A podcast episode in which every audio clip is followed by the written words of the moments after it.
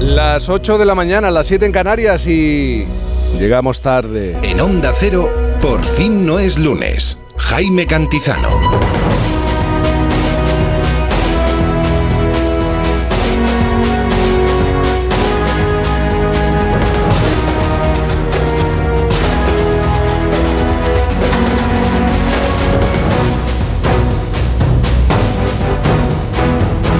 ¿Qué tal? Buenos días, ¿cómo se encuentra? Bienvenido, bienvenida a este domingo 4 de febrero de 2024. No tengo nada contra el mes de febrero. Bueno, ayer sí. Hoy no, después de la que me cayó. Sí. Masas de gente, de oyentes que nacieron en el mes de febrero, ¿verdad, Juan Diego? ¿Qué, me- qué tienes contra, Millones. contra nosotros? Contra nosotros, no. Con- contra los nacidos en este mes, no. Lo que significa el mes, sí. Bueno, aunque será una mañana de nebulosa con dirección a Malmo, en Suecia, la predicción para hoy nos sigue remitiendo a un tiempo totalmente anticiclónico, con predominio de cielos poco nubosos en todo el país. Algo, algo totalmente anormal. En Canarias, intervalos de nubes medias y altas, con posibilidad de seguir hablando de calima. Las temperaturas no van a cambiar mucho, pero habrá heladas en Pirineos y en el sur de la Ibérica. A esta hora, en Escorca, en plena Sierra de Tramuntana, Mallorca, con 187 habitantes, el termómetro marca 8 grados de temperatura.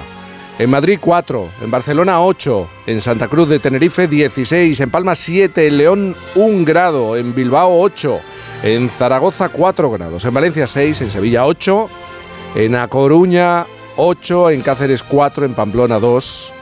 Y podríamos seguir, porque las temperaturas nos siguen acompañando, están con nosotros de buen ver, de buena temperatura en este mes de febrero. Y el festoral de por fin es lógico que tenga mucho de carnal, pero no solo por el carnaval, por ejemplo, de Puerto de la Cruz. Este domingo se celebra la Feria del Cocido de Lalín con 56 años de historia, la fiesta de la Matanza de Ardales, la Romería de San Cecilio en Granada y la traída de la Virgen de la Luna en Córdoba.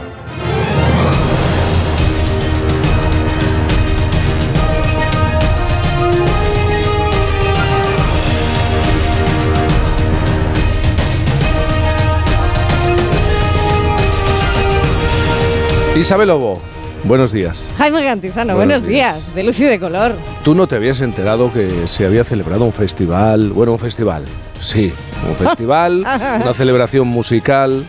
Eh, Hoy y en este Sí, sí, momento, sí. si uno repasa eh, en Twitter los titulares, todos los medios están hablando, los serios, los medios eh, mm, que se acercan a otro tipo de, de noticias. Tú no te habías enterado de nada de esto. No, no, pero yo enseguida me pongo en tesitura Y digo, los domingos son una zorrera y estoy muy de acuerdo. Sí, estoy muy sí, de acuerdo. Sí, sí, sí. Los míticos, Sabino Méndez en la distancia, pero yo sé que con el rabillo del ojo y con una oreja pendiente de lo que podía ocurrir en Benidorm. Sabino, buenos días.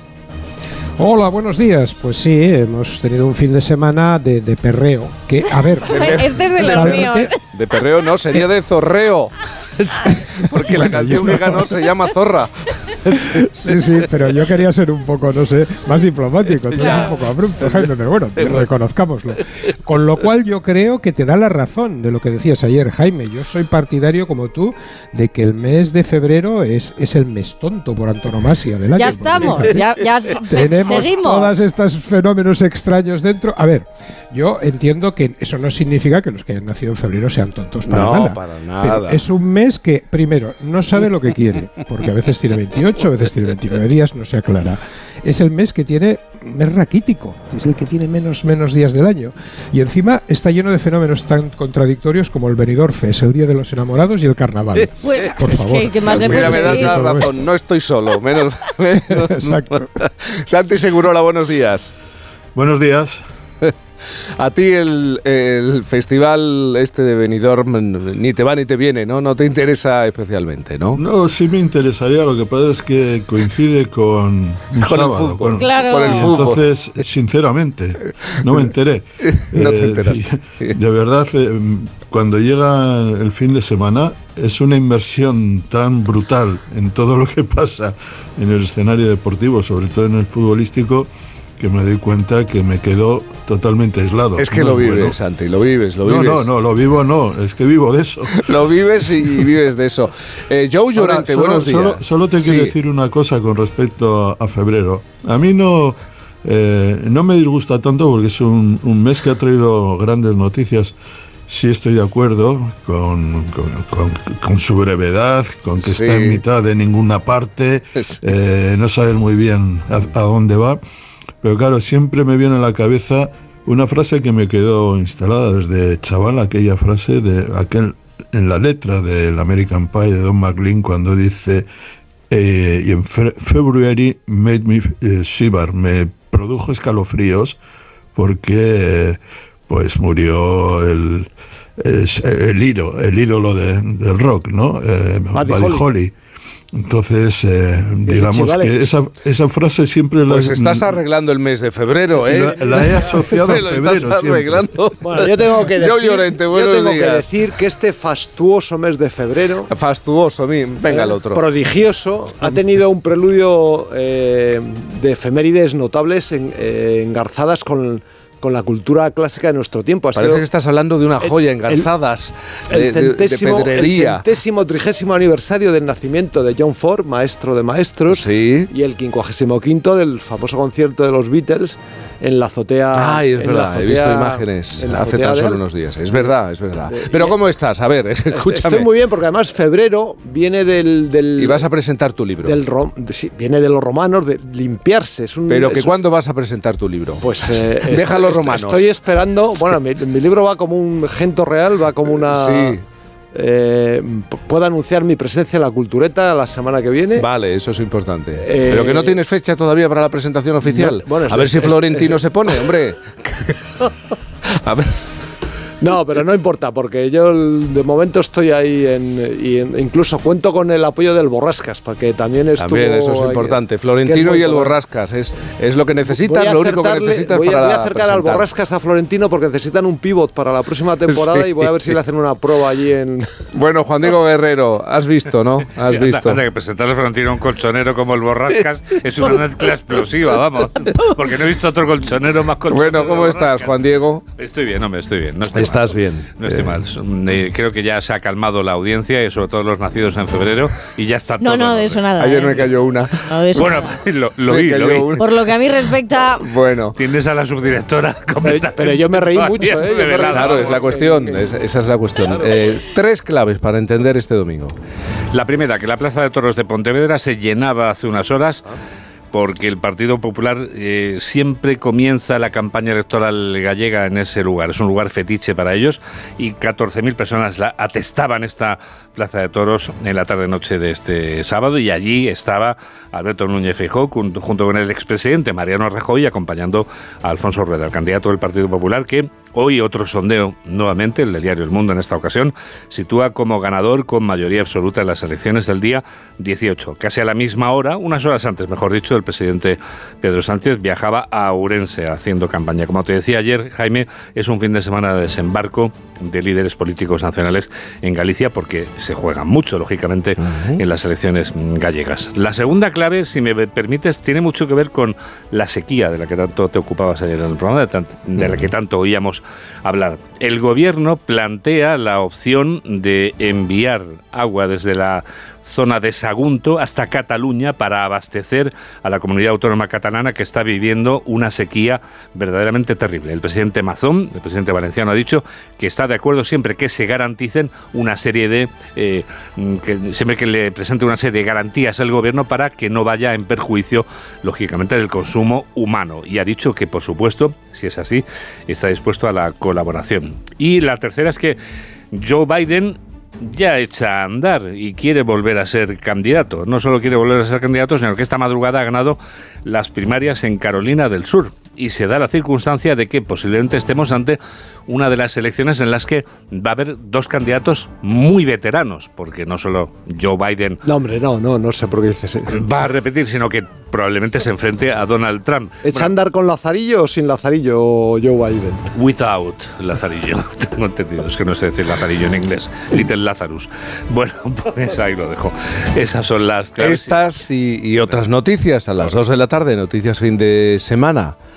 ¿Y con, con qué noticias sueñas? Sueño en este día en el que se conmemora la Jornada Mundial contra el Cáncer, sueño con esa cifra de mortalidad cero. Algún día, con esta enfermedad.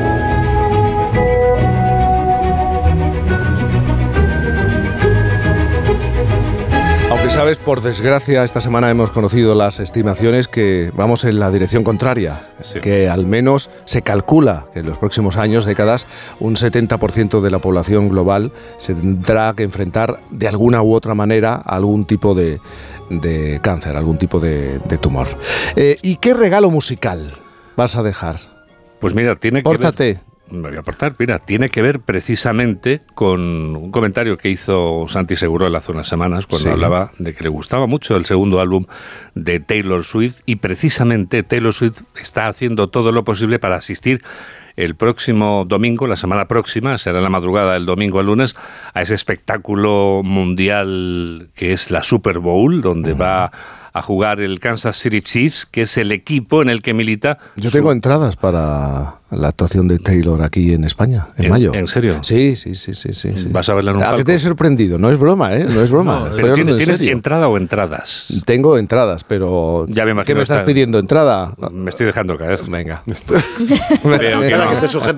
Oye, quien no lo intenta, en- si no, no cuela. Tengo entradas, sí, sí. Y como decía, en ese segundo álbum de Taylor Swift se encuentra esta canción que vamos a compartir ahora con todos los oyentes, aprovechando que Taylor Swift va a ser una de las asistentes a esa final de la Super Bowl y que los, atención, los republicanos están pendientes de que quizá aprovechando con la Super Bowl, ella anuncie que vuelve a pedir el voto para Biden. Es tan importante la influencia de Taylor Swift, que lo hemos hablado, ¿recuerdas? sí. No solo en lo musical, sino en lo... En, lo En de- el PIB de Estados Unidos y, en la influencia en económica cuando visita determinados países. E en las incluso las elecciones. claro. Fíjate, si ella pide el voto una vez más para Joe Biden, esto puede influir decisivamente. En este álbum del que hablamos, que se llama Fearless, Sin Miedo, hay una canción que a mí particularmente me ha parecido especialmente interesante y es esta.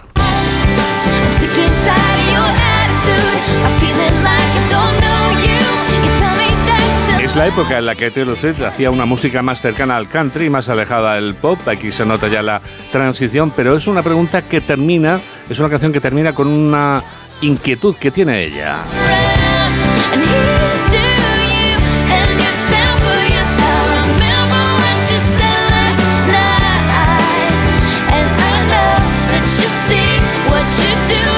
Ahora lo dice. Tell me why. Dime por qué. Tell me why. You could write a book on how to ruin someone's perfect day. Well, I get so confused and Oye. Juan Diego, ¿tú sabes quién es Mary Bass y Mar da Sousa? Ahora mismo no, Ahora mismo no sabes. No lo encuentro en mi agenda de contactos. Tú sabes que ella tiene 50 años y él tiene 40 años, que son matrimonio, que llevan 20 años juntos. Fantástico. No te suena de nada. Pues son los que anoche ganaron el Festival de Benidorm, Ajá. Nebulosa. Es el grupo Nebulosa, correcto. Conozco la, Sí. el título de la canción del que tú has hablado antes. He buscado sinónimos, Raposa Sí. y otros cuantos más, pero vamos. Ah, Ya sé que soy solo una zorra, Zorra. eh. que mi pasado te devora. Ya sé que soy la oveja negra, Los Boomer, la triunfando. Viva, viva. Los Boomer. Tú y yo nos damos por aludidos. Entiendo que te. Y claro, con el título eh, ha dejado de ser un insulto, supongo, en las próximas semanas, en estos días, ¿no? Ya es- Se trata de un animal. Buen momento. Solo era cuestión de tiempo. Voy a salir a la calle a gritar lo que siento a los cuatro. Si salgo sola, soy la zorra. Vamos a ver, Sabino, no, no te vayas a poner exquisito. Ya sé que tú eres un mítico de la música de este país, eres un hombre con paladar, ¿eh? con, con buen gusto, pero dime algo bueno, dime algo bueno de la canción. Bueno, en primer lugar, mi agradecimiento por decir que los boomers lo estamos rompiendo, porque como sabéis, por, por edad y todo eso, pues me, me siento aludido. Y, y bueno, simplemente yo, vamos a ver, ni ninguna objeción. Siempre hay que, las canciones populares, por eso es música popular, hay que hablar de lo que se esté hablando en la calle. Y oye, mm, Santi Segurola me dará la razón. Acordaos de que a un entrenador del Depor de La Coruña, Arsenio, se le llamaba el zorro plateado. Si a ellos se les llaman zorros. pues Bueno, pero la connotación de zorra en las últimas décadas, en los últimos años, claro. es- es- Hay una palabra muy bonita que ha mencionado, que ha mencionado Juan Diego y que por mis ancestros asturianos a mí me gusta mucho. ¿A que es sí? La raposa. La Raposa, raposas, raposas. La- palabra muy las bonita. vulpes, ¿te acuerdas de las vulpes, no? Es el, Pero es tú entenderías, científico. tú vulpes, entenderías que en. Malmo nos latino, presentáramos con latino. Raposa. ¿eh? Oye. como título de, ca- de canción. Rosa recordad que sería un, un- un nombre maravilloso para, para una Sí. cantante pop. recordad que los Rolling Stones ya tuvieron hace ¿cuánto? Hace 52, 52 años, ¿eh? Una canción que además era la que era la sintonía de un programa de música de Radio Nacional eh, que presentaba Carlos Tena y era Carlos Beach. Tena. Sí. Beach, la fabulosa sección de viento de Beach, cierto. cierto. Exactamente, que era, puedo decirlo, ¿no? Zorra en, Sí, en sí, inglés. sí, sí, sí. Sí, Bueno, perra también, en algún perra, vamos. sentido. Pues mira. Decía yo, perrear. Está Vamos a dejar Es un- playa, eh. Cuidado con la pronunciación. Vamos a dejar un poco más o- para que los oyentes que se han despertado esta mañana y no tengan ni idea, pues esta es, esta es la canción. No, yo estoy, yo estoy hablando de Nebulosa. de Ne- ahora, ahora ponemos a los Rollins. Esto, esto, que escuchen un poco, que sepan cómo vamos este año, con qué vamos este año.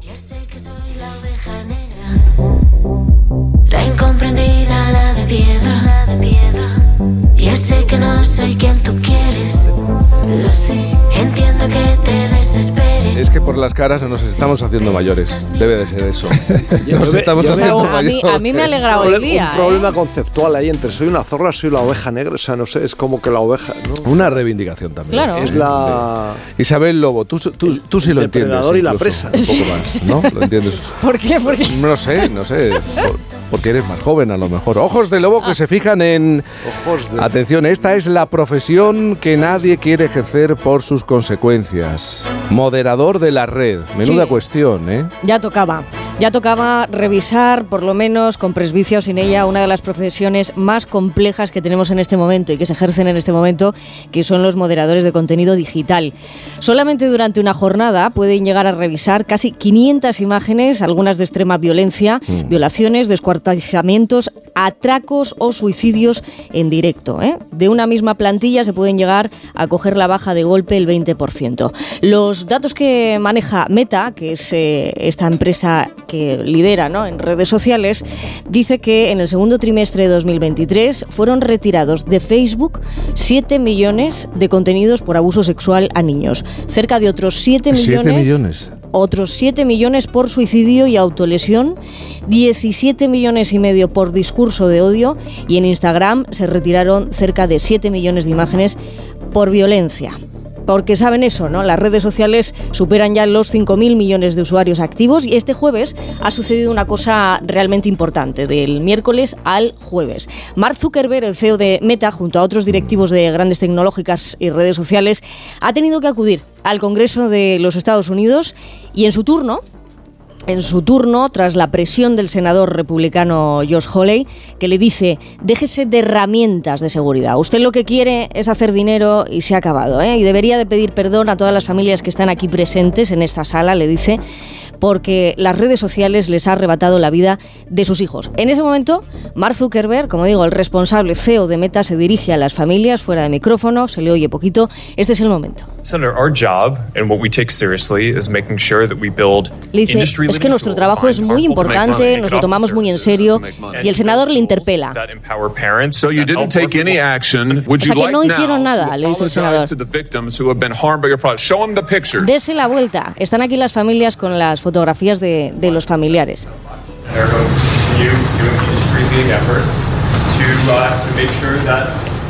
Nadie debería tener que pasar por las cosas que han sufrido vuestras familias y por eso hemos invertido tanto, dice Zuckerberg.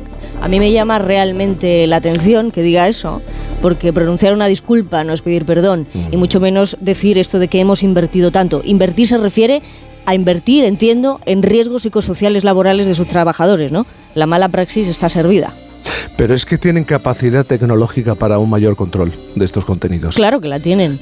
Claro que la tienen tienen. de sobra capacidad tecnológica para, eh, para tener mayor control y garantizar la seguridad de, de todos y, y el equilibrio mental de todos los que navegamos y nos manejamos en las redes sociales o utilizamos eh, Google. Es que pueden hacerlo. Esa es, la clave. y es la Es que pueden vez- hacerlo, es tienen esa capacidad, vemos pero. Y además es que llega a población muy vulnerable, que es el problema, que llega a personas no adultas que no tienen todavía formada la autoconciencia, que se están educando y que no tienen criterio para discernir entre los contenidos que les llegan si son apropiados para su edad o no. Y este es el problema que tenemos ahora. Marga Sol se retira del baloncesto Isabel y el juego continúa. Otra apreciación es lo que está bien hecho y lo que toca. ¿eh? Ya me tocaba. Esto es lo que dice Marga Sol, que además tuvimos la oportunidad de, escucharle aquí en, las ondas de Onda Cero. Y después de 20 años jugando a baloncesto, pues ya le tocaba retirarse. Es así como él lo, lo expresa, el pívot de 39 años que deja el parquet, pero va a seguir presidiendo el Gerona Basket. ¿no? Su retirada es eh, por una triple inversión, hablando de inversiones, más tiempo con la familia, papeles en vez de carreras de una canasta a la otra y la inversión en el presente que no le será para nada aburrido. Es cierto que las carreras deportivas, lo hemos hablado aquí muchas veces, tienen sus propios tiempos, 20 años a un nivel de rendimiento élite. Enhorabuena al que lo consigue, pero la mirada lontana hace que el edadismo empiece por situaciones como esta, ¿no? No es lo mismo el que se retira a esos 20 años, pero el resto de años que les quedan, ¿no? Bueno, pues pueden eh, todavía eh, rehacerse que retirarse a los 38, más de 50 años trabajados y se retiran o de esa manera o anticipadamente o parcialmente y siempre que sea una elección pues eh, puede que estemos en lo correcto. Bueno, ni aún así, en esto de los retiros dignos resulta que se dignifica más una retirada después de 20 años que después de 40 ya trompicones. Son dos realidades que tenemos aunque una tenga un rendimiento, entendemos, de élite en un corto espacio de tiempo y el otro sea más alargado, ¿verdad? El envejecimiento alcanza un máximo histórico en España y ¿por qué apostar por el talento senior? Que esto es a lo que voy. El talento senior para Marga Sol empieza ahora, con sus 39 años, ¿eh? no nos engañemos. Y, sin embargo, también para las personas que se retiran, pues después de los 65, también. Cada día escucho más eso de qué ganas de jubilarme, pero para perder de vista todo aquello que desgasta a las personas, que es precisamente no darles un propósito real, pensar que en los últimos 10 años de, de trabajo que les quedan tampoco tienen mucho que aportar y aburrirlas hasta que crean que no son capaces de nada más. Esto está pasando ¿eh? en nuestro país. Infracciones que no te esperas, pero que deberían empezarte a sonar por si acaso. Y, y por si acaso no escupir, eh, preferiblemente hacia arriba, que todo vuelve, pero tampoco hacia abajo. ¿Eh? Este es el punto. La multa es de 150 euros. La policía local de Burgos sanciona con 150 euros al que escupa sus interioridades muconasales al suelo. ¿eh? Sus interioridades muconasales al suelo. La infracción está considerada sí, como leve dentro de la ordenanza municipal de limpieza. Pero, a ver, ojo con el gesto, ¿eh? En concreto, no es que eh, tengamos ahí pues un, un atasco y tal y, y es el- el- lo, lo primero que se te ocurre, no. Es que sonarse los mocos con la mano y después sacudir la mano al suelo, ¿de verdad? Esto no era de, de primero de no Eso sé se qué. sigue haciendo. Eso se sigue haciendo y eso cuesta la infracción 600 euros. ¿eh? Lo que voy, ya tocaba, ya tocaban ordenanzas para los que se llevan tirando el moco mucho tiempo y ya están tardando en poner multas para los que se tiran el pisto. ¿eh? No sé si estáis en esto de acuerdo, pero hay mucha gente que se tira el pisto como se tira el moco y así, bueno, no sé si acabaríamos con la fanfarronería universal. Pero esto de escupir todavía se sigue haciendo mucho. Sí, pero es que vamos a ver, las yo calles, no sí. sé, eh, China ni te cuento. lo mismo la, a ver, ya por hablar de guarrindongadas, ¿no? Pero la manga un poquito, no sé, un poquito de curiosidad, o sea, ser curiosos, pero esto Es una guarrada eh, espectacular. 824 724 en Canarias. El deporte Santisegurola es un terreno extraordinariamente fecundo para toda variedad de emociones. Eh, pide a gritos que lo cuenten y lo escriban. Lo exige desde su esencia épica y también desde una perspectiva práctica. Desde la antigua Grecia, los cronistas han ejercido de colaboradores necesarios en la difusión del deporte. ¿Y de esto quieres hablar? Sí, quiero hablar en parte porque reivindico humildemente el trabajo que hacemos los periodistas deportivos, ¿no? Y la gente que, que escribe de, de deportes. Mira, yo eh, cuando empecé en el periodismo, en las redacciones, eh, solía escucharse una frase implacable. El que no sabe, a deportes. Estaba claro que el periodista deportivo figuraba en el último peldaño de la escala profesional. Es probable que esa percepción haya cambiado en los últimos años. También es cierto que el deporte se le mira de otra manera. El que era el menos importante de los asuntos importantes, es decir, un entretenimiento dirigido a las emociones más básicas de la gente, se ha convertido en una fabulosa industria, encabezada por el fútbol, al que ahora se adhieren graves cuestiones políticas, económicas y sociales. Esta nueva trascendencia implica que todo el mundo, empezando por los intelectuales más sesudos, quieran hablar del deporte. Del deporte que mola, por supuesto. Fútbol, tenis, golf, etc. En cualquier caso, la mala consideración de sus periodistas ocultaba una realidad como un templo. Al deporte se juega o el deporte se practica, pero necesita que alguien lo cuente. Solo de esa manera creció década tras década desde mediados del siglo XIX hasta convertirse en el inmenso planeta mediático actual. La letra ha añadido a los deportes más populares algo que no tenían por sí mismos, difusión popular y contexto. Desde que los británicos por un lado y el barón de Coberten por otro comprendieron la importancia global del deporte, el periodismo ejerció de necesario compañero, de mensajero y propagador a la vez. El asunto venía de lejos. Cuando Píndaro eh, honró en sus Olímpicas a los héroes de los antiguos Juegos, estableció un modelo que en líneas generales no ha variado. Sin sus cronistas, el deporte se, se envuelve en la niebla y se desorienta. Se transforma en simple ejercicio físico, solo apreciado por quienes lo practican. Es cierto que en su ansia por ser contado y divulgado, el deporte prefiere ahora la imagen y el sonido. Ha elegido la radio, la televisión y el streaming en Internet como principales difusores. Pero yo creo que sin los cronistas, el acontecimiento deportivo pierde fuelle, empaque y también perspectiva. Como el viejo coronel de García Márquez, el deporte necesita a alguien que lo escriba.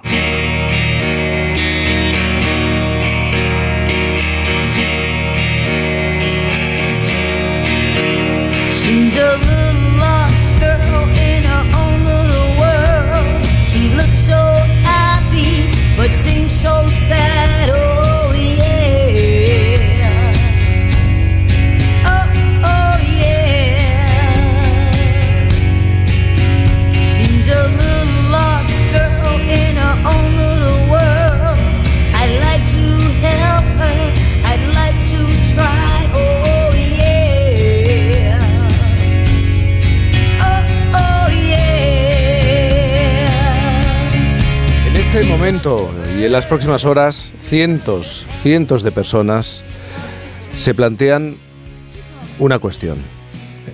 Estoy hablando de Gaza. ¿A quién ayudamos?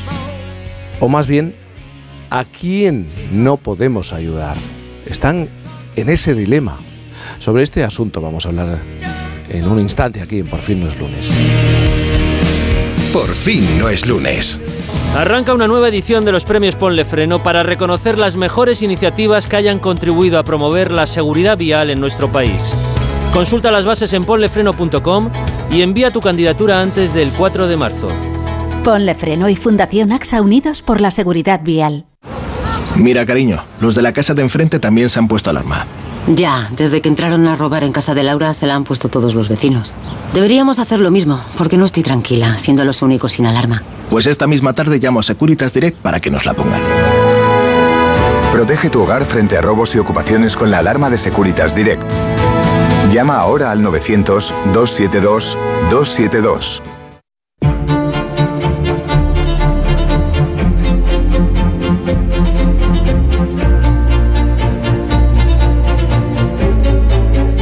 ...121 días, 121 días han pasado desde que el 7 de octubre comenzara la guerra Hamas-Israel. 121 días en los que no se ha llegado a ningún acuerdo de paz, es evidente, más allá de breves periodos de alto el fuego. En ese tiempo el número de muertos y heridos no deja de aumentar. Ayer mismo la zona de Rafah, donde 1,5 millones de personas se refugian, ha sido bombardeada, provocando 18 muertes más. También hemos recibido otra cifra de esta guerra, una que perjudica a los más inocentes, los niños. En estos 121 días, 20.000 bebés han nacido en Gaza y la Organización Mundial de la Salud prevé que unas 5.500 mujeres den a luz en este mismo mes de febrero en el que estamos. Esto supone más de 180 nacimientos al día. Con bombardeos casi diarios y con la ayuda humanitaria entrando a cuentagotas, la situación se está volviendo, ya lo sabemos, insostenible. Los heridos, enfermos, embarazadas se reparten la atención médica y los pocos recursos disponibles. Esto lo sabe muy bien la coordinadora de emergencias de Médicos Sin Fronteras en Gaza, Pascal Coissat, que acaba de volver de ese punto del planeta y se ha enfrentado a diario a una decisión, a dos preguntas, no una, sino dos. Antes las planteaba. ¿A quién ayudamos o más bien a quién no podemos ayudar? Porque ahí está la cuestión. Pascal, buenos días. Buenos días. Buenos días. Acabas de regresar de aquel punto de, de Gaza la semana pasada, hace unos días. Eh, lo primero que te quiero preguntar, eh, ¿cómo te encuentras? Porque sé que muchos profesionales de la medicina, personas con experiencia desde hace décadas, no, no habían vivido algo igual, a pesar de la coraza que uno se, se construye y a, y a pesar de la experiencia. Eh, la situación en Gaza es, eh, es muy difícil de describir. Es, es algo mm, nunca visto. Es, eh, es un infierno tal que efectivamente, obviamente todos estamos afectados, pero más afectados están las personas que no pueden salir de allá. Y, y para ti y por tu experiencia, ¿tienes la sensación de no haber vivido algo parecido? He estado en, varios sitios, en varios puntos del planeta donde había conflictos y donde había desplazados, refugiados, donde había falta de agua, de comida, eh, donde había epidemias, etcétera, pero algo como Gaza eh, creo que no lo vi hasta ahora. Lo que más afecta eh, es ver eh, que esas personas no pueden salir, están arrinconadas en un pequeño lugar de la franja. La franja de Gaza en sí ya es un lugar pequeño, ya hay mucha densidad de población, pero ahora todas esas personas, como decías al inicio, han sido desplazadas hacia el sur. La gran mayoría de las personas de Gaza ahora viven en la ciudad, o más bien sobreviven en la ciudad de Rafa, y en Rafa ahora hay, hay una densidad de población que, que es eh, inimaginable. Hay personas por todas partes que intentan sobrevivir. Em, hay personas en, en las aceras, en las rotondas, hay personas en las escuelas, en los hospitales, en los garajes. Allá donde haya cuatro paredes, las personas van, van a intentar eh, instalarse para sobrevivir y esperar a que esto pare. Pero esto no para. Como lo decía, 121 días y cada día las personas esperando que el día siguiente venga un alto al fuego, pero este no viene. Y es un verdadero problema porque, pues, ¿cómo podemos ayudar? ¿Mm? ¿Cómo podemos dar ayuda humanitaria en estas condiciones? es, es muy difícil y, y, y- y no es verdaderamente un dilema, porque el dilema no lo tenemos, sabemos que tenemos que ayudar, pero es que no hay manera, no hay manera de hacer más, porque no podemos entrar con más ayuda humanitaria, eh, no hay un lugar seguro para tampoco pa- para poder dar eh, una ayuda médica propia y, y así estamos mm, ante una situación catastrófica, eh, apocalíptica, en la que nos sentimos mm, muy desamparados. ¿no? Es que hay muchos ejemplos. En Gaza, eh, el hospital emiratí de Rafa ha, pasado de atender unos 15 partos al día a 70, Claro, ¿cómo se gestiona este aumento de atención médica con los medios, los pocos medios mm, de los que disponéis? Nosotros en el Hospital Emirati hemos eh, construido eh, de la manera que pudimos, de lo más, lo más rápido que pudimos, una extensión del hospital para poder atender a todas las personas, todas las mujeres que pues que habían parido para que pudieran estar en una sala de posparto y recibir eh, lo- los cuidados adecuados. Porque lo que vimos es que había tantos partos que las mujeres tenían que salir eh, lo más rápido posible eh, de la sala de parto y entonces a veces las mujeres se quedaban media hora, 40 minutos después del parto y tenían que volver a sus casas, entre comillas, que ahora sus casas pues igual son las escaleras de una escuela o una tienda que han hecho ellas mismas con un trozo de plástico y, cuatro maderas.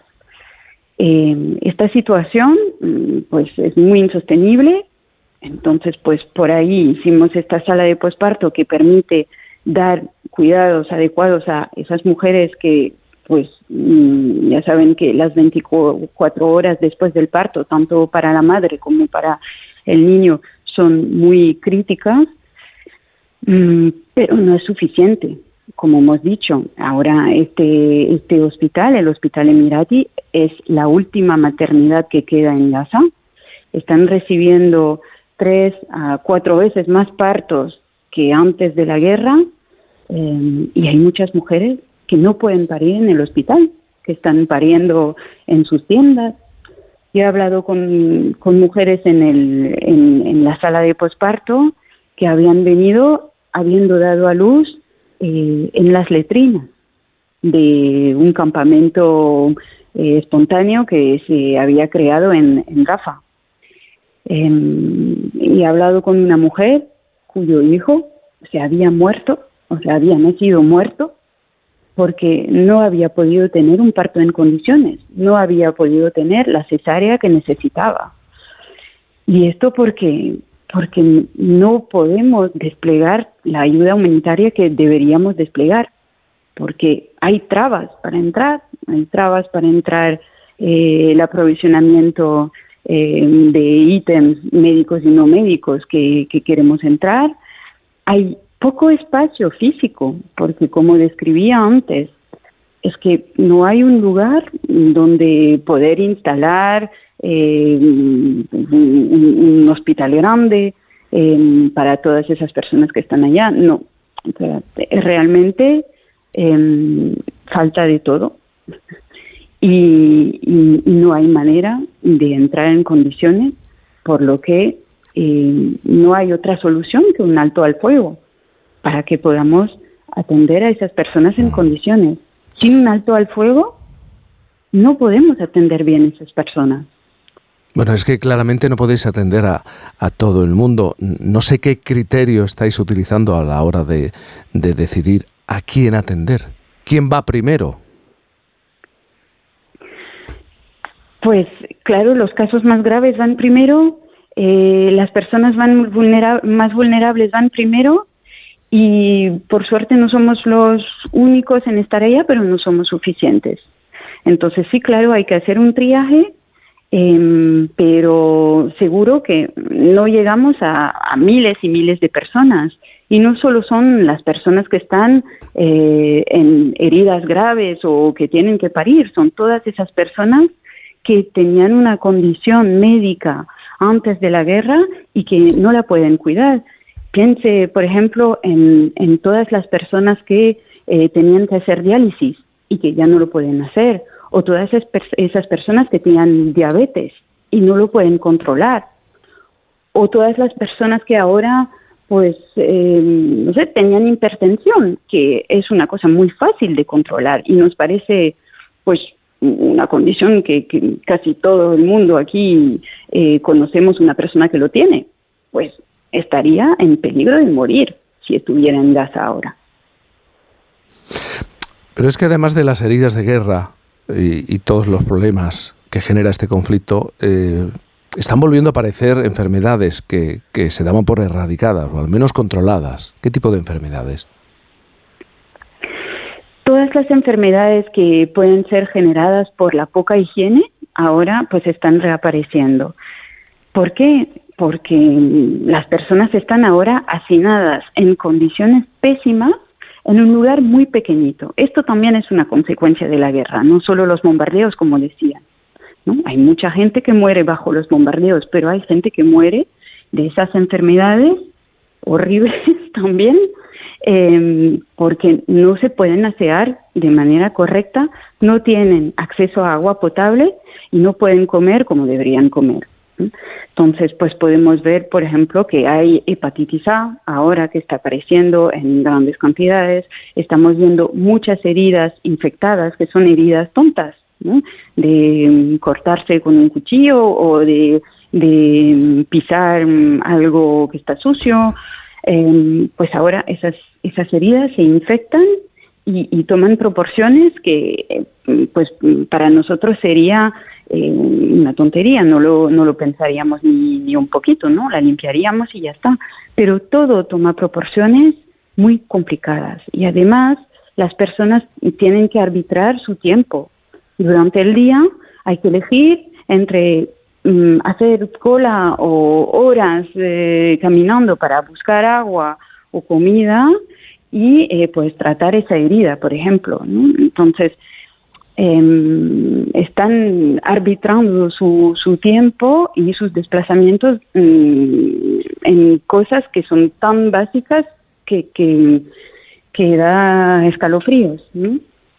Y además, todas esas personas tienen eh, consecuencias en, en, en su salud mental que, que, que, no podemos imaginar y ahora están todos en modo super, supervivencia, no lo están ni pensando, porque no pueden, no pueden pensarlo, no pueden hacer, no pueden ni siquiera eh, estar de luto por sus familiares que han muerto, porque todos tienen algún familiar, algún amigo que ha muerto, porque estamos hablando de más de 27 mil personas muertas bajo los bombardeos, los tanques, eh, los drones, y todo lo que se pueda escuchar. Hay que imaginar que en Gaza todo es ruidoso. El día es ruidoso, la noche es ruidosa. Hay noches en que la población no puede dormir de, del ruido que hay, o sea, de, de, del sonido de los bombardeos, de los drones, de los tanques, de las metralletas, de todo esto. O sea, están agotados, están agotadísimos. No hay silencio. Desde hace más de 121 días, Pascal Coissard eh, acaba de volver de, de, aquel punto, coordinadora de emergencias de Médicos Sin, Sin Fronteras. 121 días y esta es la, la realidad. Ni siquiera los médicos con experiencia, los senior, los que tienen, eh, se les ha endurecido la, la piel, eh, estaban preparados para afrontar esta situación a pesar de las herramientas que con el paso de los años y la experiencia uno puede eh, desarrollar y, y, puede manejar. Muchísimas gracias por estar esta mañana aquí con nosotros. Gracias a ustedes.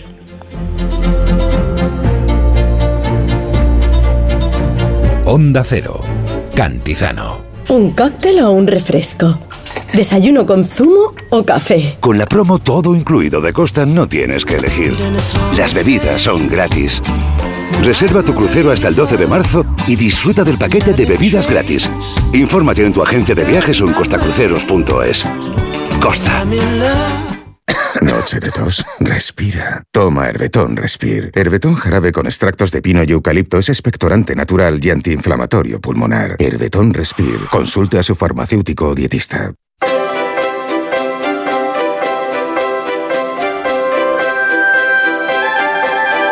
¿Por qué nos cuesta tanto rectificar? ¿Sí? ¿Por qué nos cuesta rectificar cuando nos hemos equivocado? Rectificar nuestros comportamientos, nuestras opiniones. Dicen que rectificar es de sabios, pero el día en que en una tertulia de televisión alguien diga de golpe, me has convencido, creo que tienes razón, yo estoy equivocado, ese día nos caemos de la silla. Lo habitual, lo que encontramos normalmente es a personas que se parapetan en sus opiniones y no se mueven de ahí. Pero es normal, de verdad. ¿Por qué nos cuesta tanto rectificar a los humanos? Esa es la pregunta que hoy quiere lanzar, poner sobre la mesa nuestro sospechoso habitual. Sabino Méndez, ¿por qué? ¿eh? Pues sí, Jaime, recuerdo ya, ya que hace tiempo, una colaboradora de este programa, a, a mí me parece que era Olvido, recordaba eh, pues hace poco que, que cuando empezó a colaborar en los programas de radio le decían que era eh, poco peleona, poco insistente. De televisión, en los programas de televisión. Sí, sí, sí. Eh, Exactamente, radio y televisión. Le decían que era, que era poco peleona, poco discutidora, que, que no contradecía lo suficiente a su interlocutor, ¿no? Ella, como es una persona civilizada, pues entiende la conversación como una deliberación y siempre está dispuesta a admitir que el otro pueda tener también razón. Pero lo cierto es que hay que reconocer que, que, pues oye, ese no es el perfil que precisamente ahora está de moda. Hoy el perfil que se exige en muchos programas de televisión es el de el, el- ¿cómo te diría? el del contraopinante sistemático. Es decir, el de quien lleva la contraria por sistema. Ahora bien, claro, cuando llevas la contraria por sistema, pues muchas veces acabas eh, metiéndote en callejones dialécticos sin salida y equivocándote. Y a pesar de ello, Jaime, es muy raro encontrarte con casos de gente que cuando se equivoca rectifique y reconozca que se ha equivocado.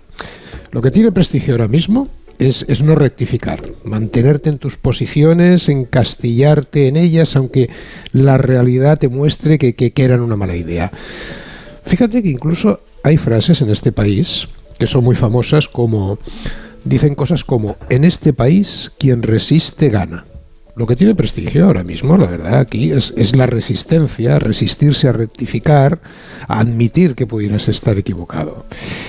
¿Qué fue entonces de aquel, de aquel viejo proverbio que decía rectificar es de sabios? ¿Ya no nos lo creemos? O lo que pasa sencillamente es que ya no queremos ser sabios. Yo francamente creo que la gente, Jaime, sigue queriendo alcanzar la, la sabiduría. Ahora bien, si tiene que hacerlo a través de rectificar, eso, eso les duele mucho, ¿no te parece, Jaime? ¿No crees? Pero Que eso les duele. Ya, pero a, a lo mejor es que eh, tenemos demasiado amor propio. Bueno, sí, sí, probablemente en parte sí, porque mm, eh, es cierto, es cierto que los, los españoles, nuestro país, se distingue porque ese prurito de amor propio quizás es un poco más agudo que, que en otros sitios. Eh, fíjate, mi profesora de inglés siempre me comentaba cómo le llamaba la atención el miedo a hacer el ridículo que teníamos los españoles cuando nos iniciábamos en otro idioma, empezábamos a hablar otro idioma. Cuando ella les decía, bueno, lánzate, que con lo que te he enseñado, teníamos pues cierta vergüenza, cierta timidez, cierta ese amor propio. Pero fíjate, creo que esa vulnerabilidad de, de- de- de- a ese amor propio, a esa vulnerabilidad de amor propio, que, que tanto puede ser vanidad o orgullo, hay que añadirle otras cosas que también hoy en día nos hacen más difícil eh, ese sano ejercicio de rectificar. Y es el hecho de que para cambiar de opinión hay que dudar. Y la duda no está bien vista tampoco hoy en día. Quedan lejos aquellos tiempos en que los protagonistas de las obras de teatro y de los poemas eran figuras que, que- que dudaban, que, que se interrogaban, que debatían. Pues figuras como Hamlet o Fausto.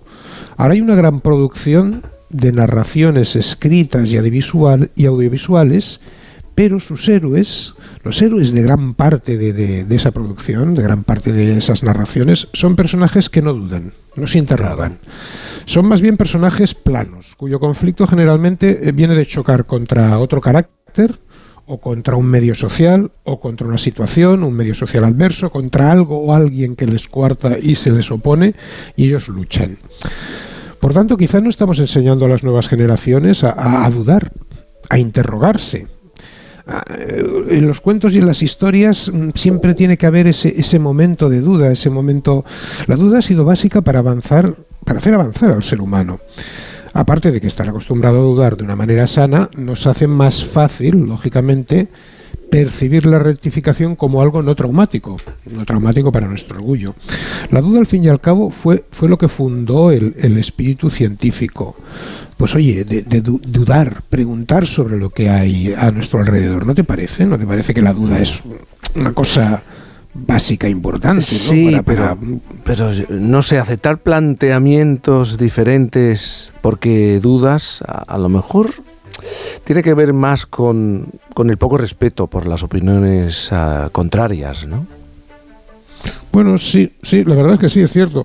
Eh, de hecho, mm, tienes mucha razón en lo que dices, porque si unimos esa, ese poco respeto hacia el otro al amor propio, pues ahí es donde muchas veces se originan esas, esas dificultades para rectificar. A ver, el desconocimiento del otro, eh, el desconocimiento o la suspicacia provoca desconfianza en los demás, cierto, cierto miedo hacia el otro y por rechazo, por desconfianza en lo ajeno, en en lo raro, en lo diferente, en el otro, por ese miedo le negamos la benevolencia y el respeto. Pero fíjate, fíjate Jaime, que el gran momento, el punto de inflexión de, de- de la evolución del pensamiento humano, su momento de la verdad, fue el día en que alguno de nuestros viejos antecesores, al ver llegar al otro, a lo diferente, se tratara de un congénere de otra tribu, mm, diferente a él, o de un animal extraño, pues además de sentir prevención hacia eso que veía venir y desconfianza, decidió darle campo a la curiosidad. El día en que, aparte de temerlo, quiso saber más sobre él, quiso estudiarlo, ese día nació la inquietud científica. Cuando lo diferente evocó en nosotros más curiosidad sostenida que, suspicacia hacia lo que venía, es cuando nació el espíritu científico. Oye, y si por algo se caracteriza el método científico es, es por dudar de todo. Incluso duda hasta de sus propias teorías para someterlas a revisión. Por eso creo yo que nos que nos cuesta tanto rectificar a los humanos, porque estamos siempre tensionados entre nuestra parte escéptica, que se da cuenta de la potencialidad maravillosa que tiene el dudar, y nuestra parte fanática, que lo que quiere es un, templo, un lugar donde refugiarse para estar tranquilito. Bueno, de ahí viene precisamente el nombre fanático, de la palabra griega fan, que significaba templo. Escindido entre, entre esos dos polos eh, e inseguro, el ser humano, si ya nos cuesta rectificar opiniones, pues hombre, no te digo ya lo que se- será rectificar comportamientos o conductas, porque, porque entonces no estamos hablando ya solo de rectificar, sino de corregir, de enmendarse, de mejorar. Es, cuando al rectificar mm, podemos decir que aparte de rectificar es de sabios, mm, se le añade el rectificar es de sobrios, algo que cuesta, cuesta mucho conseguir, pero mm, luego detectamos que el, que el esfuerzo compensa, porque nos hace más sabios. Ojo, más sabios, ¿eh? no más inteligentes. Hay personas muy, muy inteligentes que, que curiosamente no saben rectificar. Cuando se les mete una idea en la cabeza, ponen toda su inteligencia y toda su potencia al servicio de defender esa idea por amor propio, como decíamos antes, por poco respeto al otro, pero no se salen de ella. Y luego, eso sí, eso lo conocemos todos los seres humanos, Jaime, uno de los ámbitos donde cuesta más rectificar y rectificarse es en el amor. ¿Cuántas veces no se habrá dicho y cuántas veces no se dirá en el futuro, diremos o escucharemos, esa persona no me conviene, me va a hacer sufrir y lo voy a pasar muy mal a su lado. me va a dar tantos momentos de alegría como penas, pero oye, me atrae mucho, me gusta mucho y qué feliz me siento a su lado. Y es que Jaime, el ser humano, es la gran contradicción y precisamente por, por ella se caracteriza. Esa es al menos mi opinión, vamos. Pero vamos, oye, estoy dispuesto a rectificarla si me traes nuevas pruebas convincentes.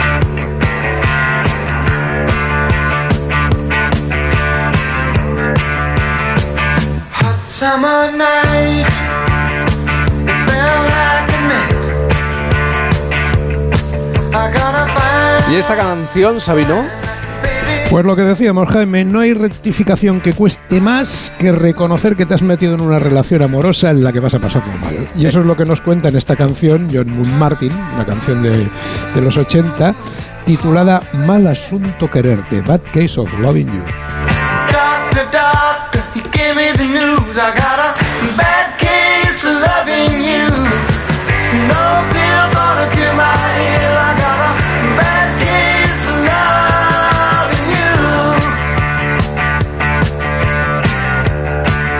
Claro, es que Sabino, Segurola, Joe, si para argumentar, para debatir, te agarras a, te aferras a un dogma, el dogma es inamovible. Pues tienes un no- problema. No, no hay, no hay opción de duda. Ah. ¿eh? Y, y si te aferras a él, lo tomas ahí, tomas la bandera, ¿cómo vas a debatir? ¿Cómo vas a rectificar? Eso es posible. Este- Llorente, ¿qué te pasa? No, este último caso que ha puesto Sabino de estar en un trabajo que no nos gusta, tener un, un amor dudoso y continuar en ellos, tiene que ver con la, con, eh, eh, la energía que gastamos. O sea, evolutivamente el ser humano tendemos a ahorrar energía y el cerebro se mueve muy bien en campos eh, conocidos, pero la incertidumbre le genera mucha inquietud. Mucho estrés. Mucho estrés, efectivamente, porque se abren panoramas desconocidos y el, el estrés también necesita mucha energía. Por eso el cerebro tiende a quedarse por eso tendemos a no cambiar de opinión, porque eso significa tirar a la basura sentimientos, emociones, pensamientos, una vida, una carrera y mucha energía. ¿Tú sabes con qué gastamos Fíjate energía? si tiene Sí, que ver Sabino. con la energía, fíjate si tiene que ver con la energía, Joe, que, que tú ya sabes que yo soy motero, ¿no? Que soy muy aficionado a los motos y motores, tengo varias y tal, ¿no? Bueno, pues en- cuando un motor se le aumenta la potencia, cuando lo, se llama un motor rectificado. ¡Ah, qué chulo! gracioso. Qué bueno, qué bueno. Bueno, ¿sabéis con qué gastamos energía? Riendo, Ah. sonriendo. Este sábado, ayer, hablábamos con Gerard Joffre, hijo del eh, gran cómico Eugenio, un hombre que nos hizo reír hasta la saciedad con su Saben aquel que dio, pero la verdad es que Eugenio no tenía mucha pinta de cómico. Pero es de estas personas que abría la boca, contaba algo y nos hacía reír. Y le queremos plantear a los oyentes qué cosas o personas te hacen reír, con qué sueles sonreír, reír, qué cosas te hacen gracia. A través del WhatsApp 620-621-991. 620-621-991 que vayan mm, enviando su nota de voz. Yo ayer lo reconocía, alguna vez lo he contado, ¿no? Entrar en un bar y encontrarme con un camarero cabreado un- me hace mucha, mucha. Porque, claro, no se puede mover de ahí. Va a tener que aguantar a mucha gente durante todo el día. Y con ese rebote, pues no tengo. Esto es lo que hay. Me río por dentro, porque tampoco quiero que me, me quiero que me tire el plato o el, o el café a la, a la cara. Pero me hace mucha. En general, me hace mucha gracia la gente cabreada, pero. Pero que no entiendes por qué. pero- no- y está ahí que no se va a mover. Este es mi- a ti, Isabel, ayer decías algo, ¿no? Sobre la, la gente que te hace reír. ¿Qué decía yo? Ah, bueno, es que a mí me hace. Cuando estos momentos, a mí Cantinflas me, me lo salva Ah, todo. Cantinflas, Cantinflas y Lina Morgan me lo, me lo salvan todo. Pero a mí, mira, me hace mucha gracia, Sí. porque esto me, me tocó a mí muy de niña. Yo, yo me crié entre señores que jugaban a las cartas, muy mayores, muy sabios ellos. Y yo tenía un, un tío muy querido en Gera y en Asturias. Y el tío es que siempre tenía unas ironías de esas que no pillabas, pero que te hacían gracia, ¿sabes? Entonces, a mí eso siempre me ha gustado muchísimo. Mira, El no pillarlo, pero reírte, ¿sabes? Gema, que es muy rápida, Sí. ha pillado a Eugenio hablando de camareros rebotados. ¡Oh! Al camarero, le digo, oiga, digo, camarero, digo, ¿qué verduras tienen? Digo, espárragos. Digo, ¿y qué más? Digo, nada más. Entonces, ¿entre qué puedo elegir? ¿Entre si los quiere o no los quiere? ¿Veis cómo hace gracia? Sabino, ¿qué te hace reír a ti? Bueno, a mí, en, en un mundo en el que vivimos sometidos a la tiranía de los guapos, a mí como feo, como feo, lo que me hace mucha, mucha, mucha gracia son cuando me encuentro, cuando llega una pareja descompensada. Es decir, esas parejas de que alguien muy bello va con alguien muy feo o alguien muy alto con muy bajito o viceversa. Y claro, bueno, me río por dentro, como, como haces tú, Jaime, Sí. porque tampoco es cuestión, pero me hace una gracia enorme cada, cada vez que me encuentro con una de estas parejas. Joe Llorente, ¿a ti qué, qué es lo que te hace sonreír? A mí me... ¿O reír? No sé qué situación, qué, pe- qué personaje o qué persona, porque hay veces que es una persona anónima que tiene una gracia innata, natural. El humor absurdo, los hermanos Marx, Gila, Jardiel Poncela, Tono, Famino y Cansado, esa, bueno, Monty Python, por supuesto, o sea, toda, toda esta estela de humoristas que, que saben, que saben generar la Pero risa chiquito de la calzada no, no te hace reír, por Pues ejemplo. mira, chiquito, Anda que chiquito, sí. tardé, en tardé en entrar, Eh, tardaste en el mundo de chiquito, Eh, pero sí. luego la verdad es que sí, sí, me empezó a hacer mucha gracia por ese desvarío continuo en... en- en- Por en- ese idioma propio, en- ese idioma propia, propia. Cómo, cómo lo contaba, eh, su aspecto, lo que dice... Lo, lo que decía Sabino, ¿no? Que tenía un aspecto un poco contrario a lo que supone que tiene que ser un humorista. Debería, debería haber sido un chico joven contándolo, ¿no? Y luego las cosas que decía, ¿no? Y la- era, esa- era una combinación absolutamente estrafalaria, pero muy brillante. 620-621-991, 620-621-991. Que los oyentes, las oyentes vayan enviando su mensaje. Seguro la tenemos muy poco tiempo, perdóname. ¿A ti qué es lo que te hace sonreír? Me hacen sonreír la gente que tiene gracia, que es divertida, sin que pretendan ser graciosos. Eso es lo que eh, los profesionales de la gracia no te hacen gracia. no me Pero hacen tienes mucha razón, porque es verdad que hay gente que nace, que no tiene ninguna intención de hacerte reír, pero de pronto abren la boca, Algo, lo que sea. tienen algo y te invita a, a sonreír y a decir, pero que, pero cómo lo cuenta. Y es a mí me parece, a mí me parece un, un don de la naturaleza, que abrir la boca y ya hagas reír por cómo lo explica, eso es un don. 620 621 991 míticos. Llegamos al final de esta primera hora. A cuidarse, un abrazo muy grande. Ahora las noticias en la sintonía de Onda Cero. Cantizano.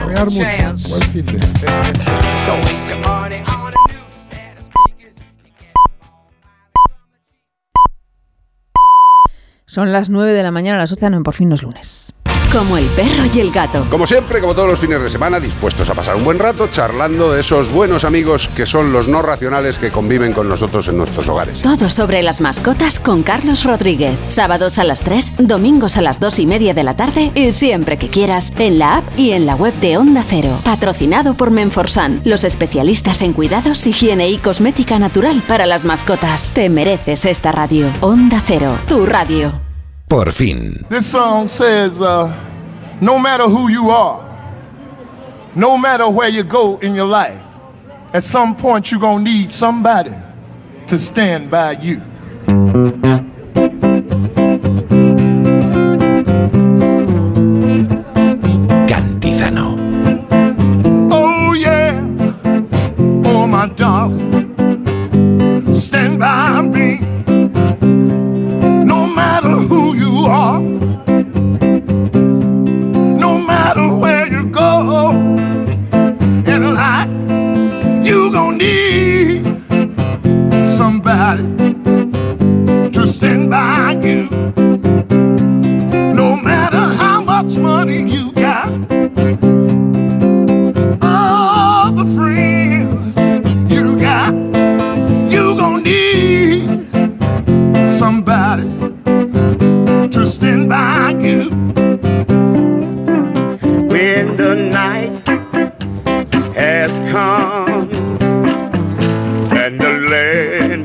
9.6, 8.6 en Canarias, la segunda hora, el segundo café.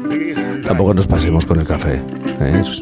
Se ha demostrado que es sano, que tiene ah. muchos beneficios, pero tampoco nos pasemos. Isabel, luego si, ah. si yo te pregunto por frases relacionadas con películas que se te han quedado eh, grabadas en, en la memoria, mira, hay una que a mí, no sé por qué, ve hacia la luz, Caroline. Ve hacia la luz, Caroline. Eh, a mí de pequeño me llamó y, y- y se me quedó esa frase Te de, quedaste de con esa. Ahí va, pues es que eh, me pides una, una frase, a ver, así, Sí, rápida. que se te quedara siendo... Ya sé que te he pillado, que no estaba Sí, sí, previsto. sí, totalmente. Pues eh, seguramente alguna de las frases que decía Dumbledore, ¿no? Eh, sobre la magia y sobre estas Mm. cosas, ¿no? El poder que tienen las palabras. ¿eh? Ten cuidado con lo que dices, eh, que las palabras obran magia. ¿eh? No hace falta tanto encantamiento ni, ni conjuro.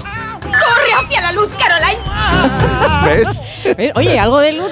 Mario, Mario ha ido hacia la luz, puede ser. Mario, buenos días. Mario Viciosa, buenos días. Jaime Cantizano, buenos días. Estoy atrapado. No ¿Qué te estás pasa? En una bombilla, atrapado. me han Estoy- dicho. Estoy atrapado en una lámpara, como una polilla. Como una polilla. más terroríficas que hay, pero hoy prometo ser. ¡Ay! es- es que Me doy todo el rato ahí con, con la lámpara. Mosquitillo. Prometo ser un fiel reportero desde la luz. ¿Qué tal? ¿Cómo estáis? Oye, es Muy que, bien. de, de verdad, ¿no ¿no os parece una de las cosas más terroríficas ser un insecto y quedar atrapado por la luz? O sea, permanentemente en bucle. Hoy, amigos y Sí. amigas, insectos e insectas que escuchan Onda Cero Radio, tengo una solución para vosotros y vosotras. Una respuesta.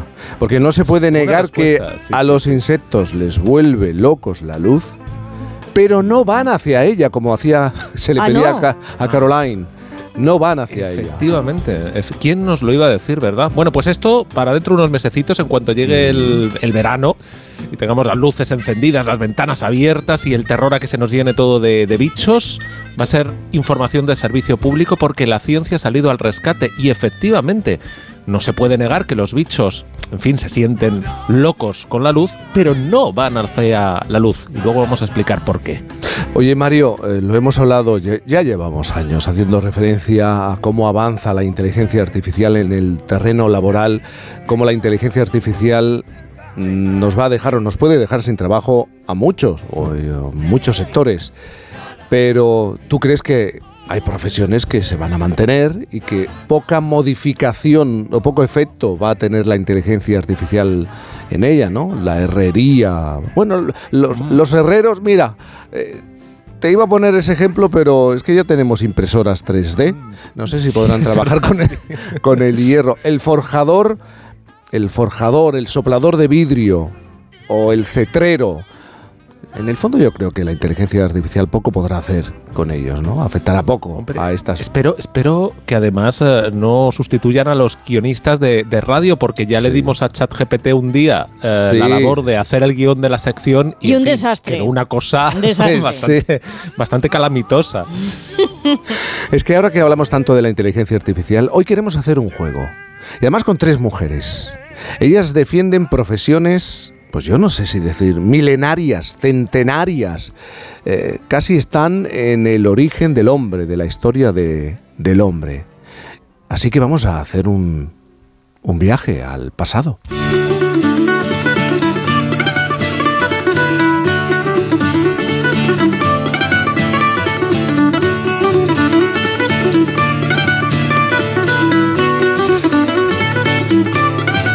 Segundo café de la mañana, como decía, nos lo queremos tomar con tres mujeres que forman parte de esa generación que quiere, que quiere mantener profesiones, pues no sé si decir que ancestrales, de toda la vida. Tienen además la misión de mantener esos oficios milenarios. Hablamos entre otros de la forja, del soplado de vidrio y de la cetrería, tres profesiones con muchísima historia y tradición y como comentaba antes, eh, que pueden desaparecer si no se pone mimo. Rebeca Rego, aparte de ser técnico forestal de medio ambiente y técnico veterinario, es cetrera. Ella practica ese arte milenario de adiestrar aves para la caza de otros animales, un arte que por cierto es patrimonio inmaterial de la UNESCO desde el año 2010. Es la primera de ellas en esta conversación. Rebeca, buenos días. Hola, buenos días. Buenos días. Ahora vamos a hablar de tu trabajo, cómo llegas a él, de esta labor, pero a diario, ¿cuántas veces te preguntan por el trabajo con las palomas? Porque parece que es un, es un, un, un problema al que nos estamos enfrentando todos demasiado, demasiadas veces, a la semana, al día. ¿Te preguntan mucho por esta labor? Sí, muchas veces me preguntan, aunque yo no hago esta labor, la hacen otros compañeros, pero sí, es un gran problema que cada vez es más común en las ciudades y los pueblos. Oye, explícame, Rebeca, ¿cómo es tu día a día como cetrera y cómo llegas a convertirte en cetrera? Bueno, pues llego hace 11 años a hacerme cetrera, porque cuando estudié lo de forestal hice las prácticas en un centro de recuperación en Álava y entraban pues todo aves rapaces heridas, la mayoría. En, mi- en los meses que yo estuve, el 90% fueron aves rapaces y me llamaron tanto, tanto la atención que pues empecé a tener curiosidad por ellas. Y una, uno de los días al- algún cetrero perdió ese halcón y apareció también en el centro de recuperación y ahí fue cuando pues eh, cuando todo empezó en mí en mi interior y empecé a, a querer tener, también pues formarme para ser cetrera y, Sí. y a estudiar sobre, Pero sobre una ello. cosa, esto empieza muy joven. Con 22 años te compras una casa en el campo. Sí, con 22 años ya me compró mi casa pensando en dónde poder tener a las aves conmigo. Tú sola en el campo. Sí, así sigo, ¿eh? ¿Y, y- ¿y cuántos años tienes ahora? Ahora tengo 34. Sí, pero, pero escúchame, con 22 años te vas a vivir sola al campo, te compras esa casa, Sí. pero pensando sobre todo dónde iban a vivir las aves, ¿no? Las rapaces. Sí, sí, sí. Yo me compré la casa ya con el terrenito pensando en dónde tener las aves que aún ni las, ten- ni las tenía ni nada. ¿Me puedes hablar de Ruperta? Ruperta fue la primera, que para mí fue la más especial o es la más especial. Ahí están todos mis errores, claro, y todos mis aprendizajes también en ese ave. Es un águila de Harris que, bueno, es de, nació en La Rioja, en un centro de cría como todas, y fue con la que decidí empezar, dado que pues es el ave que quizás más errores te permite cometer, eh, es de las más inteligentes y por eso te permite cometer tantos errores. Pero cuando hablas de errores, explícame, ¿cómo se equivoca una cetrera que está empezando? Puf, pues cuando estás adiestrando las aves rapaces tienes que pues que controlar mucho los pesos, el peso en el que tiene, el peso de volar, el peso de cazar, eh, darle más comida, menos comida, acostumbrarla a todo tipo de también de pues de escenarios, eh, gente, coches, bicis. Entonces, a algo mal que hagas con otro ave, como por ejemplo un azor, eh, a mal que le acostumbres a no ver, por ejemplo, un coche, un azor, y de repente lo vea ya tarde, se te puede escapar el ave, asustada. Y este ave, las águilas de Harris, pues te permiten un poquito más esa opción, son más nobles. Y cuando tú oyes hablar de la inteligencia artificial, de que nos va a sustituir, ¿a ti te entra la risa? Eh, sí. Te entra la risa. Yo creo que, que en todo eso es que no. Se ha demostrado que nosotros, por ejemplo, se ha demostrado en los aeropuertos Sí. que los drones no funcionan como los halcones. Porque tú, tú trabajas principalmente eh, en aeropuertos. No, No. yo trabajo principalmente dando educación ambiental. Ajá. Por colegios, Sí. hago también terapia con las aves rapaces. Por Con personas mayores, ¿no? Sí, y con discapacitados. ¿Y cómo se trabaja? ¿Cómo trabajan las aves con estas personas mayores? Pues las tienes que acostumbrar también muy desde pequeñas, porque muchas veces pues los abuelillos van en sillas de ruedas y se pueden también asustar un poquito más de la cuenta. Hacer el adiestramiento de, con ellos desde un principio. Es por ahí por donde empezó todo, ¿eh? porque a mí me da vergüenza salir a la calle con el águila a que se acostumbrara a todo tipo de escenarios y me metí en la residencia de mi, de mi madre y de mi abuela, donde está trabajando mi madre y donde está Sí. mi abuela como usuaria. Y empecé ahí porque me daba vergüenza irme por la ciudad de bares con ella y que me viera la gente. Entonces me metí en la residencia, que era como un sitio con- más confortable para mí. Y ahí es donde empecé a idear todo. Y, y empecé a funcionar también con, con las trabajadoras de allí. ¿Y estas aves qué efecto tienen en, en las personas mayores o personas con, con algún tipo de discapacidad? Pues siempre positivo, porque al final son terapias sensoriales que, a ver, no te van a curar la enfermedad que tengas, pero bueno, sí que te va a ayudar a sobrellevarla un poquito mejor, ya que los animales siempre, siempre causan un efecto positivo. Rebeca, te voy a presentar a alguien, te vas a sentir identificada. Queremos hablar con Elena. Ella tiene un taller de forja tradicional en San Román de los Infantes en Zamora y confiesa, cuenta, que este oficio le salvó la vida. Elena Laura Sánchez, soldadora de profesión y forjadora artesanal de oficio. Elena, buenos días. Buenos días, Jaime. Elena, estás escuchando a Rebeca, ¿no? ¿Te sientes ide- identificada? Es una profesión con cientos y cientos de años de, de historia. ¿A ti por qué te salvó de la vida esta profesión, tu trabajo?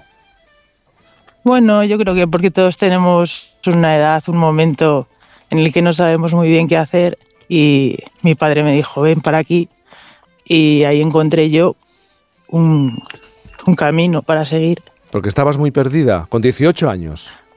No muy perdida, lo normal. Lo, lo normal con 18, ¿no? Sí.